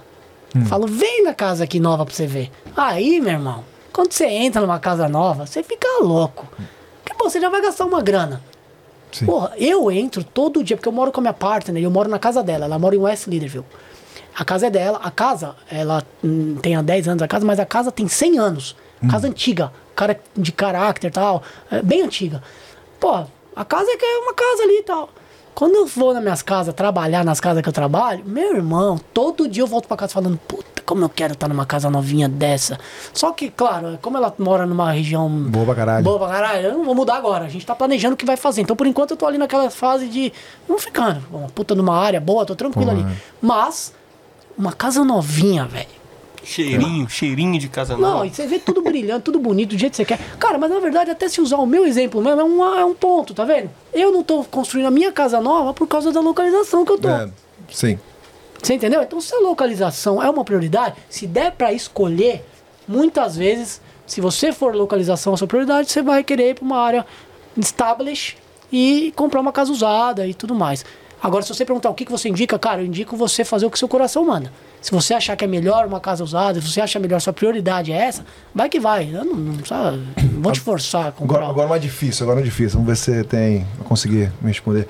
Eu, quando tava procurando casa pra alugar, eu fui em Wembley, né? Pô, Uhum. puta área, né? Top. Queria muito lá. Então, é, a casa que tinha pro budget que eu queria pagar era muito velha. Era Hum. tipo assim, casa do- do- de terror, tá ligado? Mas não era pra comprar, era pra alugar. Mas eu tava pensando assim, se fosse o cara estivesse vendendo, tá ligado? De, de novo, não sei se você vai poder responder. Vale a pena, tipo, comprar uma casa assim, velha pra cacete, destruir ela e comprar uma outra? Com certeza, se tiver a grana, total. É o que a galera tá fazendo. Quem tem dinheiro em Perth tá fazendo isso. Eles estão comprando em lugares com as casas velhas, lugares estabelecidos que estão caro, que já estão caro, eles que- quebram, demolem a casa, knockdown e aí constrói outra. Mas aí você tem que estar com o budget, entendeu? Aí se você me perguntar quais são as áreas para fazer isso que ainda estão affordable, tem algumas áreas, mas o budget não é o, o budget normal de 600, 700 mil. Já tem que ser 800, pila. 900, 1 milhão, é. Não, estão fazendo ali em Highgate, velho, onde eu moro. É. O cara tá. Pô, tua quando demoliu a área, uma casa que tava. Casa fudida lá, o maluco demoliu Que, que, que e agora tá subindo uma casa, casa novinha. Pô, É. Imagina quanto que vai ser o Ah, vai é vender a caro, casa é ali. caro demais. Eu tô trabalhando com, com um cliente agora, ele tá comprando uma casa, ele comprou uma casa em Cloverdale, nem é tão perto, mas, meu irmão, o budget dele já vai ser só 800, 900 mil. Não tem jeito, velho. Se é uma área mais established, já vai ser mais caro. Ainda mais nessas áreas aí. Puta, Wembley, meu irmão, você vai pagar 1.2, 1.3 numa casa lá. o preço das casas em Perth, tanto para construir quanto established, subiram uma média de 30% no, só no último ano. Sim. É bom. 30%, bro. Então, falando disso, é, você, pô, de novo, está vendendo a casa nova, né? E a shortage de, de mão de obra, ou a falta de mão de obra. Quanto tempo tá demorando? Quanto tá o atraso no momento aí? Fala pra galera aí, porque foi um problema muito, muito grande ano passado. Continua esse problema aí? Continua, mas a boa notícia é que está melhorando. Porque o interest, o interest rate começou a subir, automaticamente a demanda começou a cair, porque a galera não pode afford o mesmo amount. Muita gente deixou até de comprar agora, tá esperando, ou tem que juntar mais depósito, então deu uma atrasada no processo. E isso tudo fez com que a demanda diminuísse. A demanda diminuindo, começa a organizar, reorganizar os fornecedores que tiveram para trás por muito tempo. O, o que ficou caro, na verdade, foram os fornecedores, os materiais e a mão de obra. A mão de obra, porque teve uma demanda muito grande e não tinha gente para trabalhar. Então, essa foi a demanda. Quer contar um pouquinho a história antes pra galera se situar? Claro, Do, do, do- da pandemia, que a galera. que a demanda ficou muito grande, mas não tinha mão de obra. Então, só pra galera se situar, Uhum. Cara, o que posso- aconteceu aqui em Puff esse ano. Aconteceu Ah, no na mundo Austrália inteiro, inteira, né? No É, mundo inteiro. No mundo inteiro. Sim, sim, sim. Eu posso falar até pelo lugar que eu estava trabalhando, quando eu estava trabalhando no Barbecues Galore, quando começou a pandemia, Uhum. na hora, na primeira semana que aconteceu a pandemia, a gente falou, puta, fudeu, vamos ficar sem trabalho, né? Acabou o trabalho. De repente fez assim, ficamos duas semanas sem trabalho, de repente vendeu o ano que mais vendeu na história dos caras, brother. Não parou. Ainda mais. Porque o que aconteceu? Pra galera entender. Não precisa, acho, que muita gente já tem a noção disso, né? Já aconteceu em todo lugar do mundo. Sim.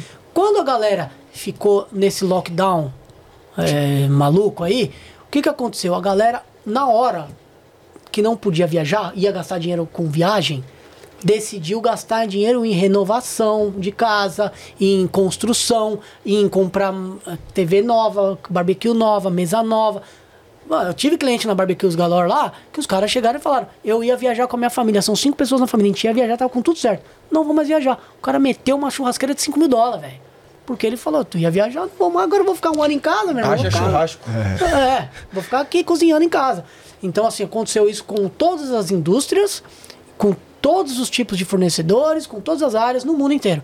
Então, a- automaticamente, na construção, o que aconteceu foi que no- todos os materiais começaram a ter muita demanda. Aí, pra piorar, velho. Aí a galera não sabe, porque isso só aconteceu na Austrália. Quando aconteceu a pandemia, o governo achou que ia dar um problema de, de demanda, né? De, de economia. O governo, pra, porque essa indústria aqui na Austrália é muito forte, por isso que eu falei pra galera fazer um curso no Brasil e vir pra cá já preparada pra construção, porque essa indústria aqui gera muito dinheiro. O governo falou, puta, vai dar problema. Porque imagina um monte de trade sem trabalho, um monte de suppliers, aí quebra a Austrália, quebra. O que, que eles fizeram? Deram um grant. Um grant é um incentivo de 55 mil dólares no total. É, 55 mil. Se a gente tá falando que há um ano atrás a casa era 300 mil, 250 mil, cara, é um quinto. É, muito dinheiro. O que, que aconteceu? Os caras venderam a dar com pau, bro. Venderam a dar com pau. Essas empresas grandes, grandes corporações aí, que tem várias, eh, vários builders no- embaixo deles, os caras, velho, venderam muito, muito. E aí o que aconteceu? Começou a demanda crescer, crescer, crescer, crescer, não stop, não stop, aí começou a não ter mais mão de obra, começou a não ter mais eh, material. E aí, automaticamente, o que, que acontecia? O cara vendia, vendia, a casa era vendida, 300 mil, vai. Seis meses atrás, 300 mil. Só que até a casa ser construída, que é aquele processo que eu ia comentar com vocês, tem um processo antes da casa ir para construção. Pre- Precisa ter o financiamento aprovado, a terra precisa estar no seu nome. Então, às vezes, essas terras novas ainda não estão prontas. Você compra a terra ainda nem está pronta. Ela tem que ficar pronta, ela tem que ir pro seu nome. O financiamento tem que sair, tem que pagar pela terra. Aí tem o pre-start, que a gente chama. O pre-start é quando você vai lá no workshop da, do builder escolhe a cor da, da, da, da, da, pedra, né? a cor do- da pintura, a cor do chão, a cor do tap, aonde você escolhe tudo, o tipo do, do, do azulejo, esse tipo de coisa. Então, esse ti- e também a aprovação do cônsul, né, a aprovação da prefeitura. Então a gente aplica o building permit, né, a permissão de obra para a prefeitura, a prefeitura tem que aprovar. Então existe um processo aí entre 4 a 6 meses que é feito antes de ir para a construção. Depois que todos esses pontos que eu falei estão done, estão feitos, aí vai para construção. Ou seja, leva uma média de 4 a 6 meses. O que estava acontecendo? A galera assinava a casa, comprava a casa a 300 mil, durante esse processo aí, ridiculamente, aumento de preço, chegava a 10, 15%, teve casos. Aí o cara assinava o contrato por 300 mil, só que na hora que fosse para construção, o valor da casa para construir já era 340, 350. O que, que aconteceu? Os builders tinham duas opções: ou repassar isso para o cliente, ou assumir essa bronca. Alguns builders assumiram a bronca. Sabe o que aconteceu com esses builders? Quebraram. Fecharam as portas. Caramba. Foi esse que vocês viram na TV que fecharam as portas. E vão ter mais, acredita em mim. Vai ter builder grande que é capaz de fechar a porta. Porque agora as coisas estão melhorando. Mas estava um inferno. Tava difícil para todo mundo, caótico. E para passar pro cliente esse aumento de preço, irmão. É, Nossa, complicado. foi o maior estresse da minha vida. Eu tive três meses agora passado, até dois meses, um mês atrás, até junho, assim, eu diria. Maior estresse da minha vida, velho. É complicado, né? Maior estresse. Não é culpa, não é culpa né, do, do builder, mas, porra, é, é foda, né? Você tá com planejamento aí daqui a pouco fala, ah, não, agora é 40 mil a mais. Mas você falou tudo, você foi reasonable que eu falo, né? É. Você entendeu a situação. Como é, tudo bem, eu entendo que é difícil aceitar, é muito difícil pro cliente, eu tenho que ter empatia para entender os clientes também. Porque, claro que o cliente, pô, o cliente ainda pegou. E o pior, o cliente já tinha pego o dinheiro do banco. É. Não um, va- ó, vou dizer que aconteceu com quase. Puta, uns 80% dos clientes que compraram casa no passado passaram por isso. É. Quase 80% tiveram preço, aumento de preço. Por quê? Porque daí o banco já tinha dado dinheiro e tudo mais, aí o cara tinha que arrumar o dinheiro de algum lugar. A gente ainda conseguiu ajudar, tá fazendo payment plan para vários e tal, para ajudar. Mas você foi reasonable, porque, cara, é difícil pro cliente aceitar, mas o builder não tem a culpa. É mais, Se o builder não fizer isso, o builder pode quebrar e sua casa você não vai nem ver construída. E sabe o que, que acontece? O insurance que existe, ele cobre até, em Perth, se não me engano, até 100 mil.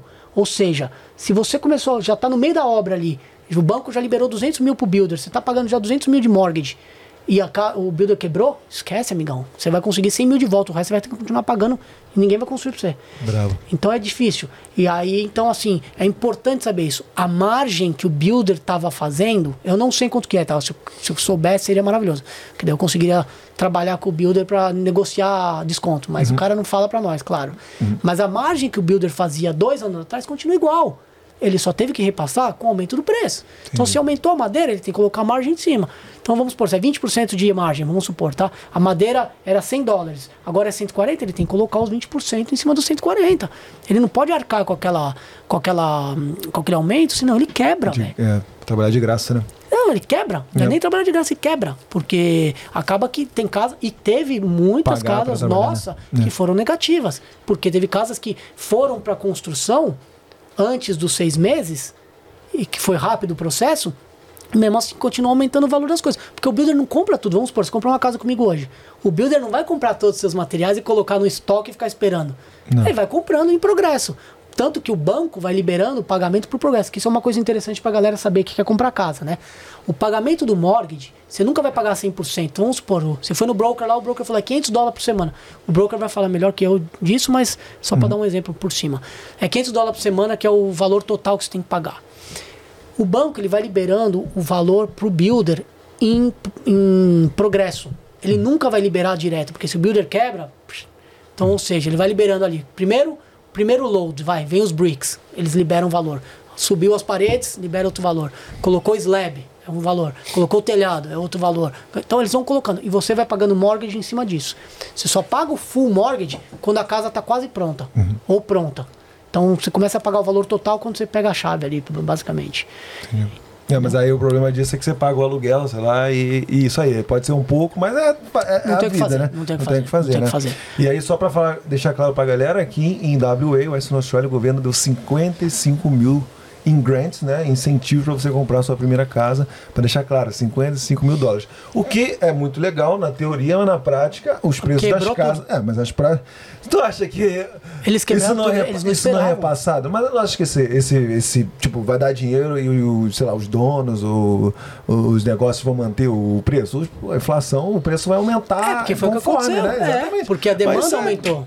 A demanda Entendeu? aumentou, porque o que aconteceu, o problema foi que eles acharam que não iam ter demanda, eles acharam que eles É. iam incentivar a demanda. Só que a demanda veio automática, porque ninguém Claro. pôde viajar. Eu não sei, talvez, talvez eles não pensaram nisso, não sei quem foi. É, ninguém. Ah, porra, mas naquela época, como a gente estava comentando. Ninguém né? sabia de nada. Ninguém sabia de nada. Era, era fake news pra lá, coisa pra lá. Tava tudo muito novo. Muito novo, então é, não dá pra. Também agora falando é fácil, né? Agora que já passou, é, né? Mas durou, dos 55 mil durou uns- um tempo só, não durou, não tem mais. Foi um então ano, agora é, é não 10 mil, só pra first home buyers. Isso. Então tem esse Mas growth, é- né? Ah, 10 mil hoje em dia? 10 mil continua, é. Você compra a sua primeira casa, tem 10 mil de, de bônus ali que o governo te libera na sua conta ali. Boa. Porra, aula. Caralho. Aulas, aulas cria. Eu vou, mais uma vez, eu vou, vou acabar aqui, eu vou pra casa, assim, pensando no, nas paradas que você falou aí, fazendo a reflexão. É. Ah, saiu o Diegão aí, Deus quiser, né?